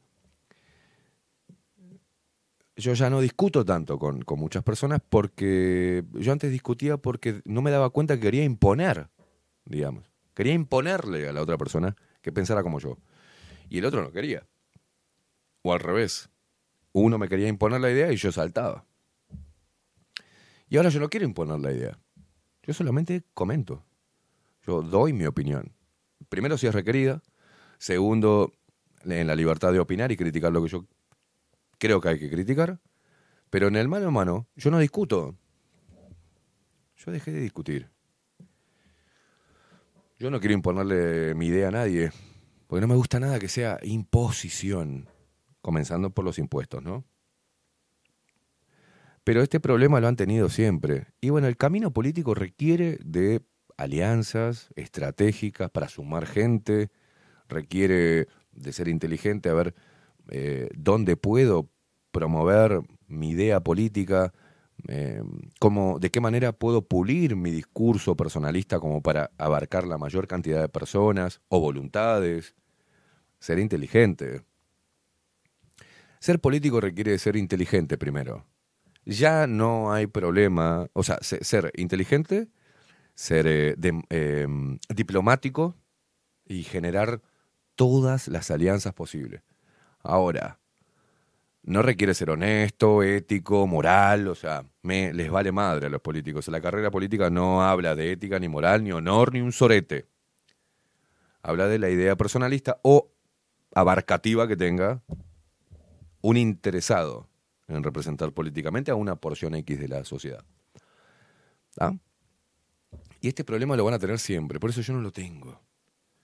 Por eso, cuando algunos en su momento me llamaron para, como vos sos un referente, Esteban, no sé qué, ¿por qué no nos reunimos para, para unir fuerzas? Pero ¿para qué? Si yo no me quiero unir a algo que tiene un fin político, si estoy en contra de eso, ¿para qué me voy a unir? O sea, no, no hay forma de que, de que me puedan encontrar a mí eh, promoviendo eh, a alguien desde lo, política, desde lo político partidario.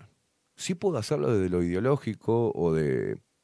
Sí, la idea de algún político puede estar muy buena y puedo abonar a ella. eh, está bien, pero decirle a la gente que si no, no me escucha, por ejemplo, si no me escuchás sos un imbécil. Pues me voy a poner en esa actitud, ¿no? Si vos no escuchás bajo la lupa es que sos un idiota. Mm, No sé. Ojo, si lo hice alguna vez pido disculpas, ¿no? Pero nosotros con Facu hacemos el programa. Todos los días nos conectamos con ustedes, ustedes se conectan en la libertad que tienen, se conectan con nosotros y si no, no se conectan. Algunos vienen y escuchan más a venir porque les gusta cómo hablamos con venir o solamente escucharlo a él. Está genial. Lo hacían con Aldo lo mismo. Ahora va a haber otro grupo nuevo que va a escuchar a Federico Leich cuando venga el próximo lunes. Genial. Pero no le obligamos a ustedes a... No decimos que "Ah, si no escuchas este programa sos un idiota, un traidor, un imbécil, una maldita oveja. No, hay un montón de cosas, de, de- de personalidades distintas, realidades distintas que escuchan este programa en su libertad de elección. Por suerte, siempre hay cada vez un poquito más de personas que eligen escucharnos. Y está bueno, está genial eso. No hemos parado de crecer, aunque quieran decirle, decir que este programa ha caído, de que ya no tiene razón de ser. No, no, no, eso lo dicen los radicales. Nosotros seguimos llegando a muchas personas. Sigue, siguen observando qué es lo que sucede acá, qué es lo que hablamos, qué, de- dónde nos paramos, porque es toda información que sacan los que quieren dominar el discurso hegemónico, implantárselo a las personas para que vayan a hacer lo que ellos quieren que hagan. Entonces siempre van a sacar información de acá y de todos los programas. Pero ojo con eso. Ojo con eso. Para mí está bien cuando me dicen yo no te escucho. No me escuches, está bien. Si yo a veces ni, yo me puedo escuchar. A veces Facu me hace un, un editorial y que dura un poco. Y digo, "Fa, Facu, no, no, no sé cómo. Este chabón tiene un estómago bárbaro. pues. Me tiene que escuchar en vivo y luego hace un editorial y me tiene- o se caga de la risa o estaba con una cara y me dice, "Ah, qué denso que estás, hijo de puta. Y yo también me estoy tomando un café, fumando un pucho y él está haciendo la edición. Digo, pa, ¿te acordás que la otra vez te dije, va, sacá ese loco? Y soy yo. Ni yo me banco. Pero creo que cuando uno quiere hacer política, debe ser inteligente, ¿viste? El político que llega, que llega a través de tender puentes, de charlar, de estar abierto a, ¿no? a respetar la idea de los demás. de- Y eh, ojo, también para este, formar un partido político, o al menos para candidatearte, para ser político, y por lo menos tenés que tener una idea en todos los, ¿no? Una idea de reforma o una visión sobre todos los temas que atraviesan a una sociedad y a un país. Cultural, educativo, económico, tenés que tener personas. Este, yo no puedo abrir un partido político para decir solamente votenme así voy al, al, Parlamento a decir que todos son una manga de chupavergas. Y no, como que, ¿no? Tienen que estar, mi visión, mi postura, tiene que ser representativa, digamos. Y tiene que tener un plan de acción. Y no estoy hablando solo de Salle, ni eso, algo contra Salle anti-Salle, esto, no, no, voy en reglas generales, o sea, hay políticos que llegan sin decir una puta idea o diciendo cosas que ni siquiera pueden, si uno le pregunta, le repregunta, le repregunta, no saben de dónde mierda van a sacar el dinero, cuántas voluntades van a tener, si realmente es representativa su idea. No, dicen cosas como combatir el mal, traer esperan- esperanza al pueblo, alegría, oportunidades. Algunos más osados dicen, voy a crear 100.000 puestos de trabajo que nunca lo crearon, como Sartori, pero eh, chupan huevos Sartori. Pero tenés que tener una, tenés que tener un equipo de trabajo y cada uno de ellos tiene que tener al menos, si no es idóneo en la materia, ni titulado, por lo menos tiene que ser una persona inteligente con un montón de ideas de cómo llevar adelante un proyecto, un nuevo proyecto de país, o si no tenés tanto, por lo menos anda a dos, tres temas y no solamente lo critiques y grites, sino que decís cómo lo cambiarías. ¿De qué manera podés darme la seguridad de que si yo te voto vas a poder gestionar algo dentro del Parlamento? Porque la verdad, para, para ponerme a mirar una sesión parlamentaria, para ver a un tipo que diga algo que me gusta, sí, pero que no consiga ni, un, ni una puta mano que se levante, ¿eh? Nada, para eso. ¿Qué le pago? Un vocero. Tiene que haber un proyecto, tiene que haber un plan, tienen que explicar a la gente cómo, cuál es la estrategia a seguir, cuántas voluntades vienen juntando para poder reformar X cosa. Yo qué sé, no sé, pienso, ¿no? Porque si no es muy, muy fácil la vida del político. Yo me candidateo a la política también. Y le digo, vamos, vamos Luperos, votenme que voy a hacer un programa de radio, pero en el Parlamento. Está genial. Si yo me dedico a la política, inexorablemente voy a tener que dar argumentos de por qué me quiero meter y qué es lo que quiero cambiar y cómo lo haría. ¿No? Bueno, eso es ser política. Eso es hacer política o una política limpia. Hoy caímos en el populismo en todos los niveles, en todas las facciones. Es populismo de reta, barato. Es griterío, es este, promesas que, y proyectos imposibles de desarrollar en el mundo que vivimos. Yo creo que va por ahí. Y ojalá que. Yo no quiero que. que, que, nadie pierda adhesión por, por ser idiota, ¿viste? También sé que. Como. Perdón, ¿no? A la gente que. Perdón, Darío, que me mandaste eso, pero también sé que. Eh, cuando el partido es chico y cuando hay alguna persona que destaca en algo y que se convierte en líder autoproclamado o la gente lo proclama líder, empiezan la, la eh, yo quiero participar, como los niños, ¿viste? Nada, cerrar el culo, votame, que... No, quiero tener voz y voto, quiero...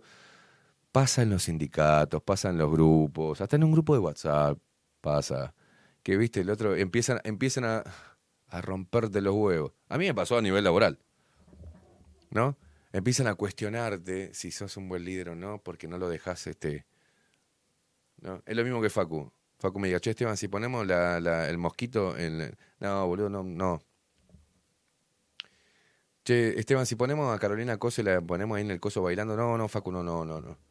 Che, Esteban, si hacemos una edición de esto, no, Facu, no, no, ya está. Entonces va a llegar un momento que Facu dice, este es un forro, no me deja desarrollar, entonces va a hacer un comunicado diciendo, me desvinculo de Esteban Caimada porque mis ideas no se puede desarrollar. O no, Facu, pasa. Pasa, boludo. ¿Entendés? Entonces, bueno, yo lo tomo con pinzas esto. No sé qué cantidad de, personas integrarán con soberanistas.uy, ni cuáles son los problemas reales. Yo no me meto, ni la más puta idea. Yo digo lo que pienso a la hora de escuchar a un político. A mí me encantaría hacer una entrevista a un político que me diga, mira, Esteban, para mí, yo pienso que este es el grave problema. Por esto y esto y esto y esto, que me muestre números, que lo vea un tipo que está preparado y que se, se, preparó y estudió realmente la problemática. Y es más, y que me diga cómo va a solucionarlo y qué es necesario para implementar esa idea que él tiene y cuál sería el impacto. Genial, sería una entrevista maravillosa. Maravillosa, pero no. No, el político va a decir, bueno, eh, este gobierno eh, eh, subió la cantidad de pobres otra vez. No, el, índice de delictividad. no solucionaba el tema de las cárceles, otra vez la concha de Tomás, otra vez la misma cantanela. ¿Dónde está la gente que hacía? ¿Cuándo van a sacar las ollas populares? ¿Cuándo vienen? ¿En octubre? ¿No? O, si van a balotaje en, en noviembre, por ahí entre octubre y noviembre van a empezar a ver ollas populares, la gente poniéndose de hambre otra vez, van a hacer la misma fantochada.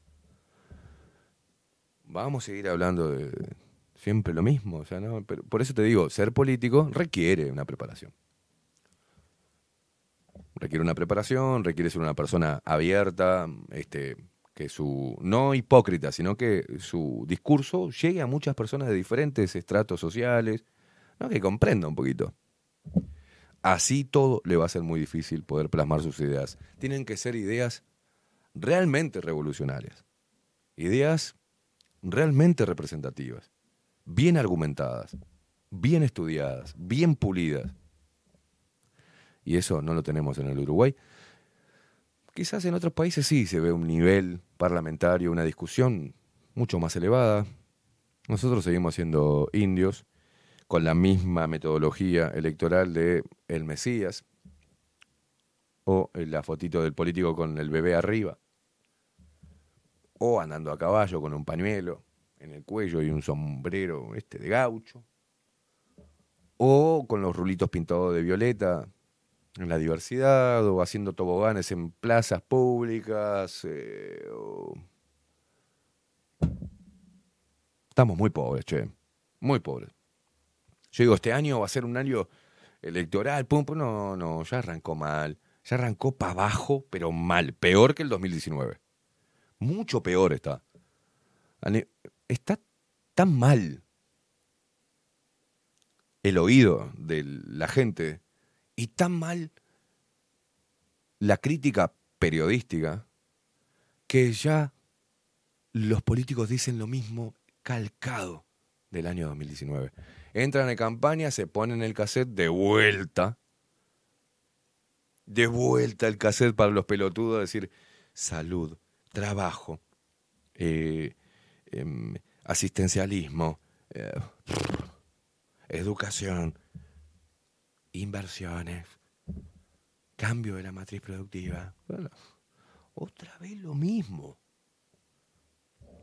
Yo ya estoy cansado. Todavía no empezó y yo ya estoy cansado. ¿Vos, Facu? Estás cansado. ¿Qué le vamos a hacer? Música, mi amigo, que nos vamos a la mierda. Hoy preciso Marta dice, la verdad. ¿Cómo has evolucionado, Esteban? Me alegro tanto por vos. Tantas puteadas te he echado, dice, cuando arranqué a escucharte eh, imponer esa dicta... eh, ¿eh? Dicta- de, de editorial. Eso le dije a no era su... Pa, escribí bien, Marta. Me encanta, el último pone te quiero. Genial, yo también, Marta. Están Bajo la lupa.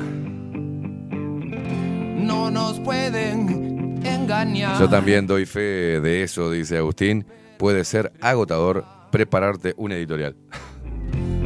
No hay nada más Es absurdo. Porque Agustín hace ediciones también, gracias Agustín. Vos la haces muy larga, Agustín, y no puedo escuchar tus editoriales.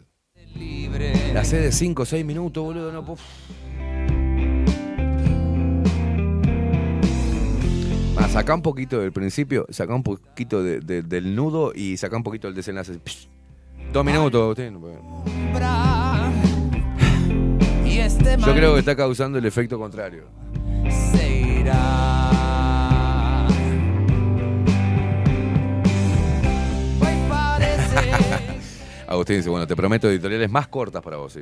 lo más seguro. Yo prefiero investigar. Ay, Dios, a ver qué quieren por acá. Por... Llegó el Tiempo de sanar toda esta locura. A mí cuando me llega un WhatsApp de alguien que no tengo agendado es como... uh.